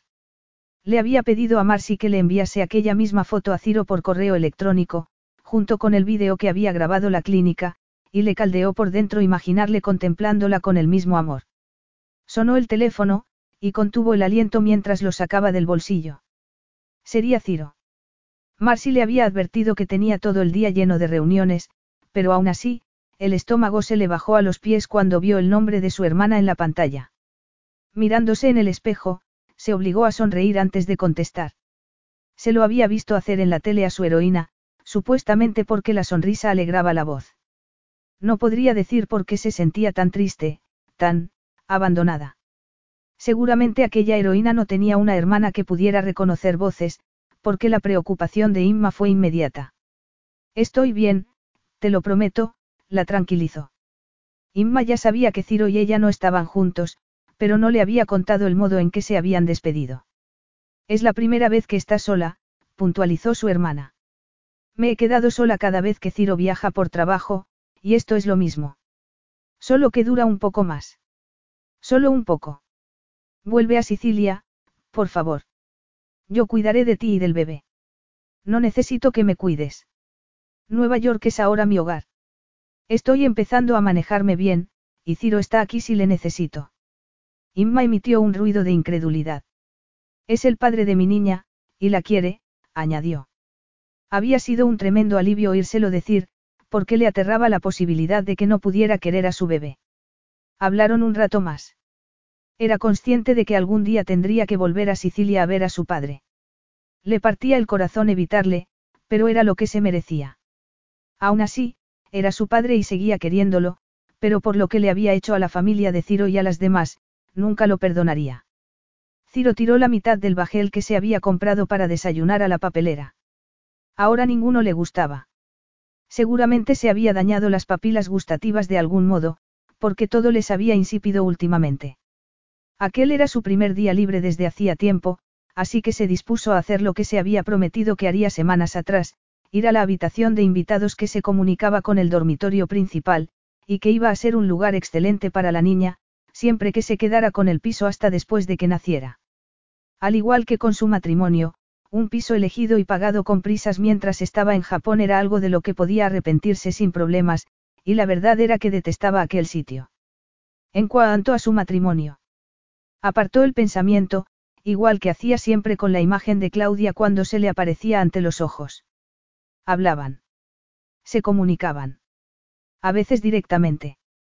Otras, a través de Marcy. Pero nunca en persona. Tenía una cita médica la semana siguiente.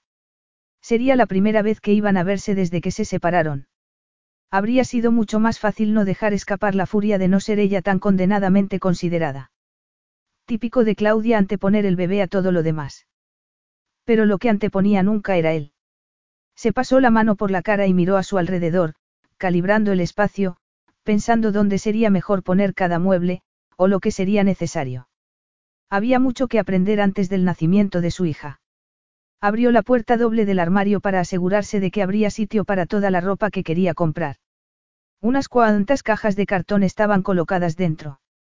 Le había pedido a su personal que le trajera las cosas que tuviera en su piso, ahora de Claudia, y aunque podía dejarlas como estaban y que su personal se ocupara de ello, decidió ponerse a ello. Tiró del precinto y abrió la primera. El contenido estaba delicadamente envuelto en papel de seda, pero él tiró sin preocuparse.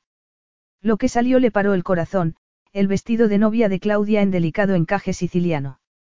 Ver ese vestido fue como ver a un fantasma. Apoyándose en la pared, medio mareado y con la sangre zumbándole en los oídos, se levantó y retiró el protector de plástico.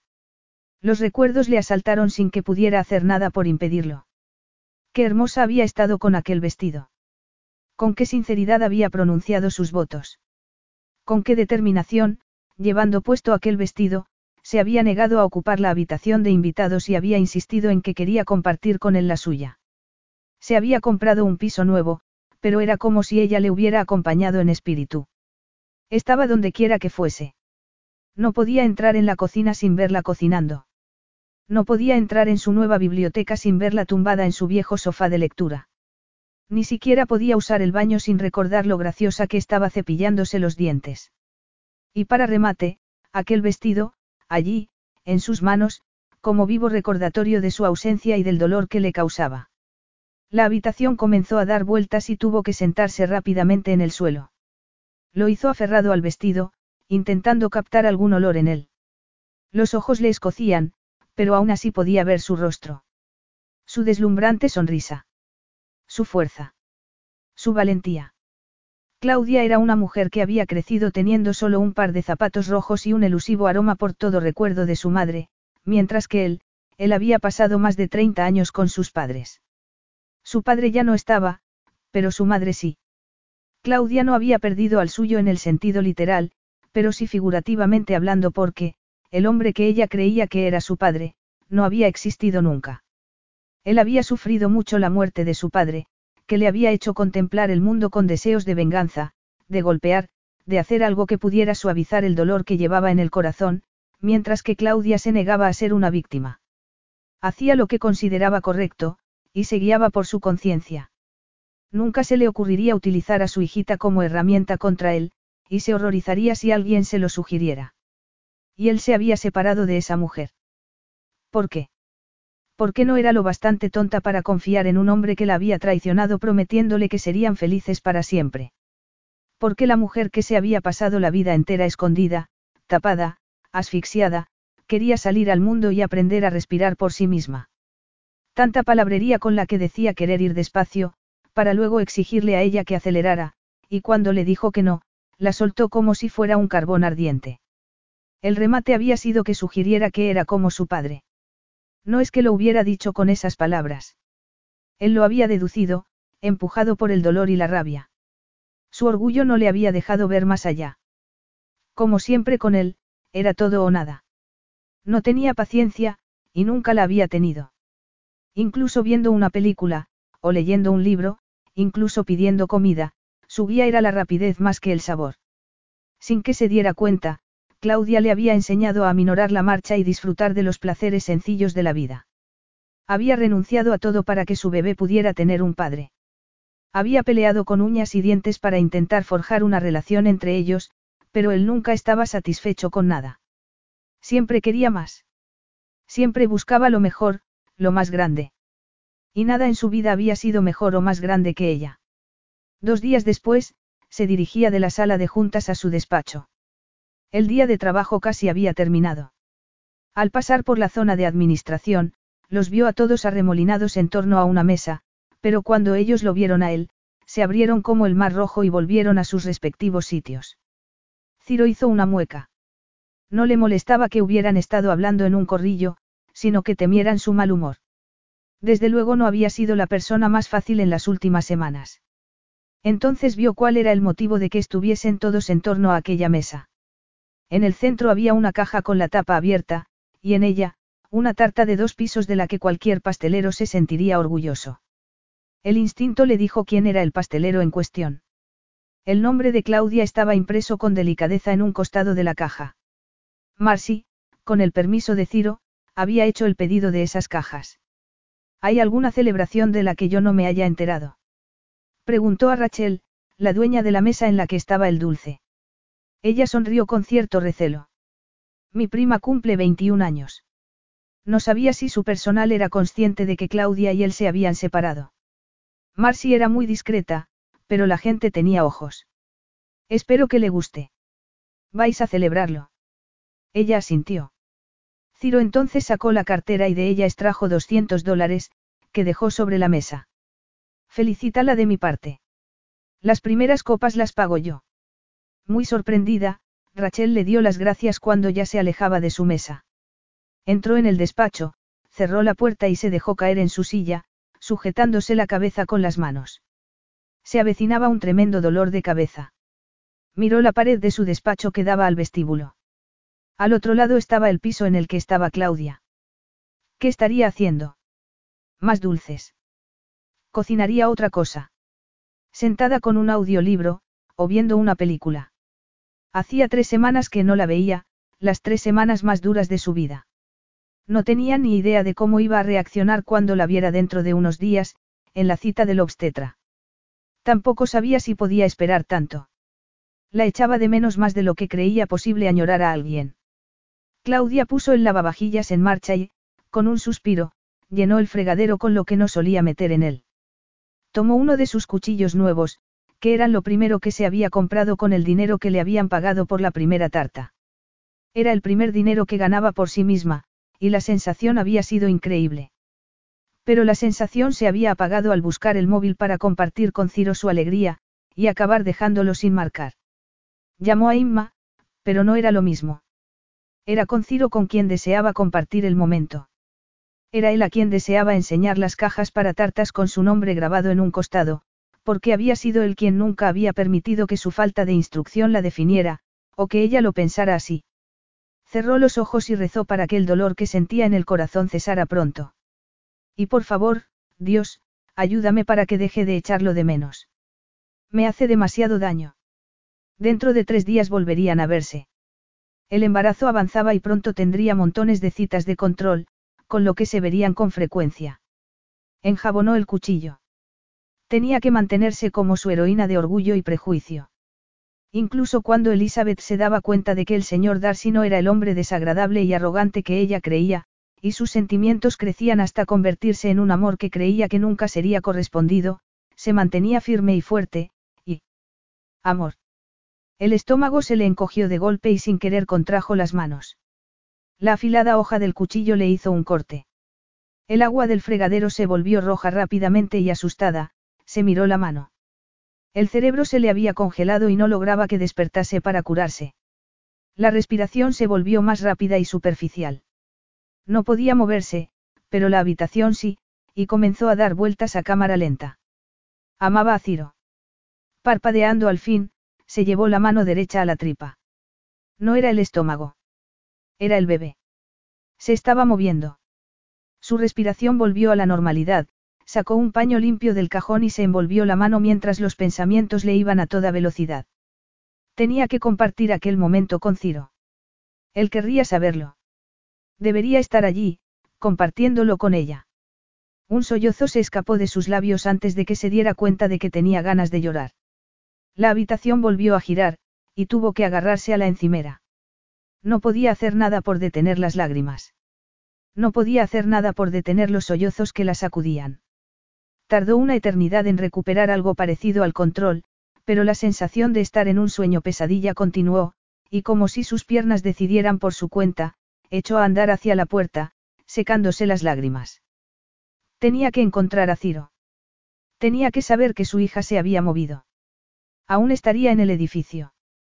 Estaba segura. Lo único que tenía que hacer era encontrarlo. Abrió la puerta y, por un segundo, tuvo la sensación de haber entrado en el mundo de los sueños porque, de pie, frente a ella, al otro lado de la puerta, estaba Ciro con la mano levantada, a punto de tocar el timbre. Capítulo 15. Fue verla, y quedarse sin aliento. Casi ni era consciente de haber salido del despacho hacia el piso, pero allí estaba ella, justo delante de él, con la cara enrojecida, el moño en el que se recogía el pelo medio deshecho, los ojos rojos. ¿Qué pasa?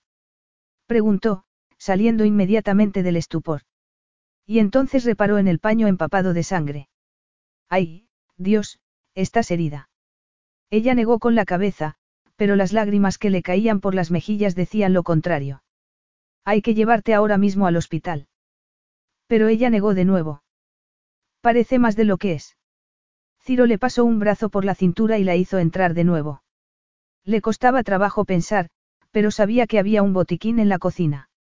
Le miraría la herida allí y juzgaría si había que llevarla al hospital, quisiera ella o no.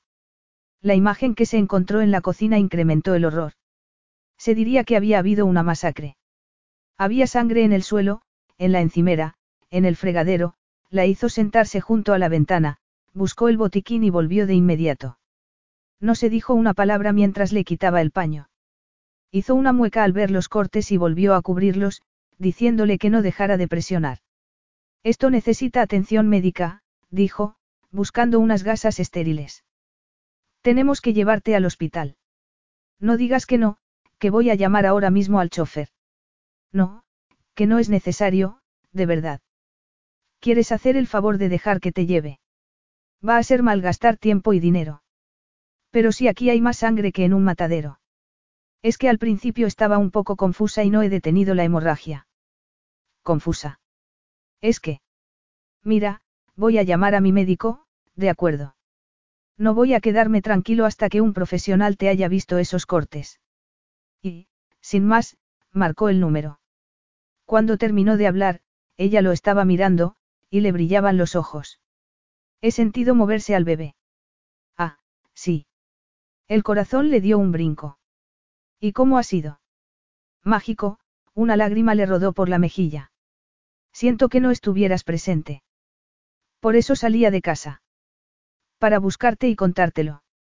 No te has curado la herida para ir a decirme que el bebé se ha movido. Es que no me dolía mucho, murmuró, pero de pronto lo miró fijamente y fue como si volviera a centrarse. ¿Y tú qué hacías delante de la puerta? Venías a verme. Él respiró hondo y asintió. ¿Por qué? Tuvo que aclararse la garganta para deshacerse del nudo que se le había formado en ella, y tomó su mano sana en las suyas.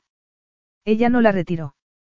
Aquellos hermosos ojos marrones que rara vez pasaban algo por alto estaban fijos en él. Es que, necesitaba verte. Te echo de menos. Ella respiró hondo y Ciro depositó un beso en su mano. Lo siento, verdad. Siento mucho cómo reaccioné. Y siento haber salido huyendo. Y ser un cretino impaciente y arrogante. La había hecho tanto daño y de tantas formas, como podía soportar respirar el mismo aire que él. He sido impaciente toda mi vida, continuó. Tenía tantos sueños de niño que no podía esperar a salir al mundo y vivirlos. Siempre estaba presionando, siempre en busca de la siguiente meta, siempre en movimiento. Descuidé a mis padres. No deliberadamente, pero di por sentado que siempre iban a estar ahí. Ni siquiera era consciente de que lo dejaban todo cuando decidía ir a visitarlos. Sé que estaban orgullosos de mí, y eso hacía que me sintiera genial, pero todo giraba en torno a mí. Cuando mi padre murió. Respiró hondo. La dulzura con que lo miraba era como miel para su alma. Ya sabes lo destrozado que me dejó su muerte, siguió. Tú tenías razón, no me di tiempo para el luto, y me culpé tanto a mí mismo como a tu padre. No podría decir si mi padre me habría confiado sus preocupaciones porque no estaba ahí para saberlo. Cuando me marché de Sicilia con 18 años, me fui en cuerpo y alma, y mis padres lo sabían. Es otra cosa con la que tengo que vivir, descuidé a las dos personas que me dieron más amor de lo que un niño puede desear. Pero en una cosa sí que te equivocabas. Ella enarcó las cejas. No quiero una familia para espiar mi culpa, o porque me resulte conveniente. Soltó su mano y se frotó la cara. El suspiro que se le escapó contenía tanta desesperanza que el corazón de Claudia se resintió. Me hiciste sentir cosas desde el primer momento. Sentimientos verdaderos. Y luego me encontré atrapado en un infierno que yo mismo había creado, encerrado en un matrimonio con la hija de mi enemigo, y no supe manejarlo. Incluso cuando te pedí que te quedaras para que fuéramos una familia, estaba rechazando la verdad. ¿Y qué verdad es esa? Que te quiero. Estas semanas sin ti han sido las peores de mi vida. Estoy roto sin ti, Claudia Buscetta, debes llevar siempre tu apellido con orgullo porque tu bondad apaga cualquiera de los actos de maldad de tu padre, eres el ser humano más encantador y hermoso de esta tierra. Te mereces mucho más de lo que la vida te ha dado, y lamentaré cómo te traté hasta el último día de mi vida. Estoy aquí para pedirte, para rogarte, que me des otra oportunidad. Por favor. No puedo respirar sin ti. Aceptaré los términos que tú quieras, pero, por favor, te ruego que me permitas compartir tu vida y la de nuestra hija. Oyendo a aquel hombre tan orgulloso desnudar su alma, la última frialdad que la envolvía se derritió, y el sol le caldeó la piel. Acercándose le acarició la mejilla. No me has preguntado cómo me he cortado la mano, le dijo. Se acercó más y rozó su nariz con la de él. Pues me he cortado porque, de pronto, me he dado cuenta de que te quiero, y un segundo después, nuestra hija se movió. Ciro, he tenido la sensación de que quería hacerme ver la realidad a patadas. Él la miró confundido. No eres el único que ha estado luchando contra sus sentimientos. Estaba demasiado asustada para volver a confiar en ti, y me cegaba el pasado, en lugar de pensar en todas las cosas maravillosas que has hecho por mí en el presente. Me empujaste a ponerme en pie y a tener voz propia. Eso es lo que me has dado, Ciro, respeto por mí misma. Si tener libertad para vivir sin ti significa que el frío me va a calar hasta los huesos para el resto de mi vida, entonces es una libertad que no quiero. La única que quiero es la de quererte, y de despertarme a tu lado cada día, y la libertad de saber que tú me querrás y me apoyarás en todo lo que haga, igual que yo te querré y te apoyaré en cuanto hagas tú. El corazón de Ciro explotó. Casi no se atrevía a creer lo que la boca y los ojos de Claudia estaban diciendo. ¿Me quieres? Sí, te quiero, repitió suavemente. Y quiero pasar el resto de mi vida contigo. Juntos. Bajo el mismo techo tú, yo y nuestra hija. Eres todo mi mundo, Ciro. Una fisura se abrió en su pecho por la que salió la última oscuridad que se había acomodado en él desde la muerte de su padre, dejando entrar para ocupar su lugar un sol deslumbrante, y la abrazó y la besó con todo el amor que manaba de su corazón. Mi preciosa mujer, susurró. Juro que siempre te amaré y te valoraré. Siempre. Siempre, repitió ella. Y la amó y la valoró siempre. Epílogo. Ciro dejó atrás la garita de seguridad que custodiaba su exclusivo barrio de Nueva York saludando a los dos guardias de turno, y condujo hasta la siguiente puerta automática, que custodiaba la entrada a su propiedad. Como le pasaba cada día, el corazón se le alegró al ver su extensa casa blanca brillando bajo el sol. Casi hubiera preferido dejar el coche allí mismo y continuar a pie. Con tres hijos, siempre se corría el riesgo de que alguno saliera corriendo de detrás de los árboles del jardín para disparar a su coche con su pistola de juguete. Bajó, le lanzó las llaves a su encargado para que aparcase y entró rápidamente en la casa. Pero qué desilusión, Claudia no estaba. La enorme cocina, con tres fogones y tres hornos, diseñada por ella misma, estaba llena de tarros de conservas que preparaba con las frutas de su extenso huerto. Irían a las cestas de Navidad de su tienda de Manhattan, la consecuencia natural del negocio de dulces que había abierto en sus grandes almacenes, y que había resultado ser un gran éxito entre sus clientes. Tenía hambre, y se preguntó si se daría cuenta si abría uno de aquellos tarros y untaba un poco en uno de los deliciosos bizcochos que había hecho el día anterior. Estaba a punto de rapiñar uno de los tarros cuando se dio cuenta de la nota que le había dejado sobre la isla de la cocina, que era tan grande como la cocina de su viejo piso. Escrita en una caligrafía grande y casi infantil, decía. Querido Ciro, me he llevado a Alessandro y a Roberto a nadar. Rosa ha quedado a jugar en casa de una amiga. Te quiero. Besos, Claudia. Ver su escritura siempre lo emocionaba. Sabía que habría tenido que sudar para escribir aquella simple nota. Su hermosa y valiente mujer nunca sería capaz de leer con fluidez, pero cada nota escrita o leída era un esfuerzo que le hacía llenarse de orgullo. Estaba a punto de dar el primer mordisco al bizcocho cuando sus dos hijos menores se lanzaron hacia él como misiles. Su madre entró después, vio lo que tenía en la mano y el tarro abierto en la encimera, y frunció el ceño. Utilizar a sus hijos como escudos humanos le sirvió de poco porque ella le abrazó, y lamió un poco de mermelada que se le había quedado en la comisura de los labios. Ciro Trapani, estás en un buen lío. ¿Me vas a castigar? Oh, sí. No puedo esperar. Aquella noche, concibieron a su cuarto hijo. Fin.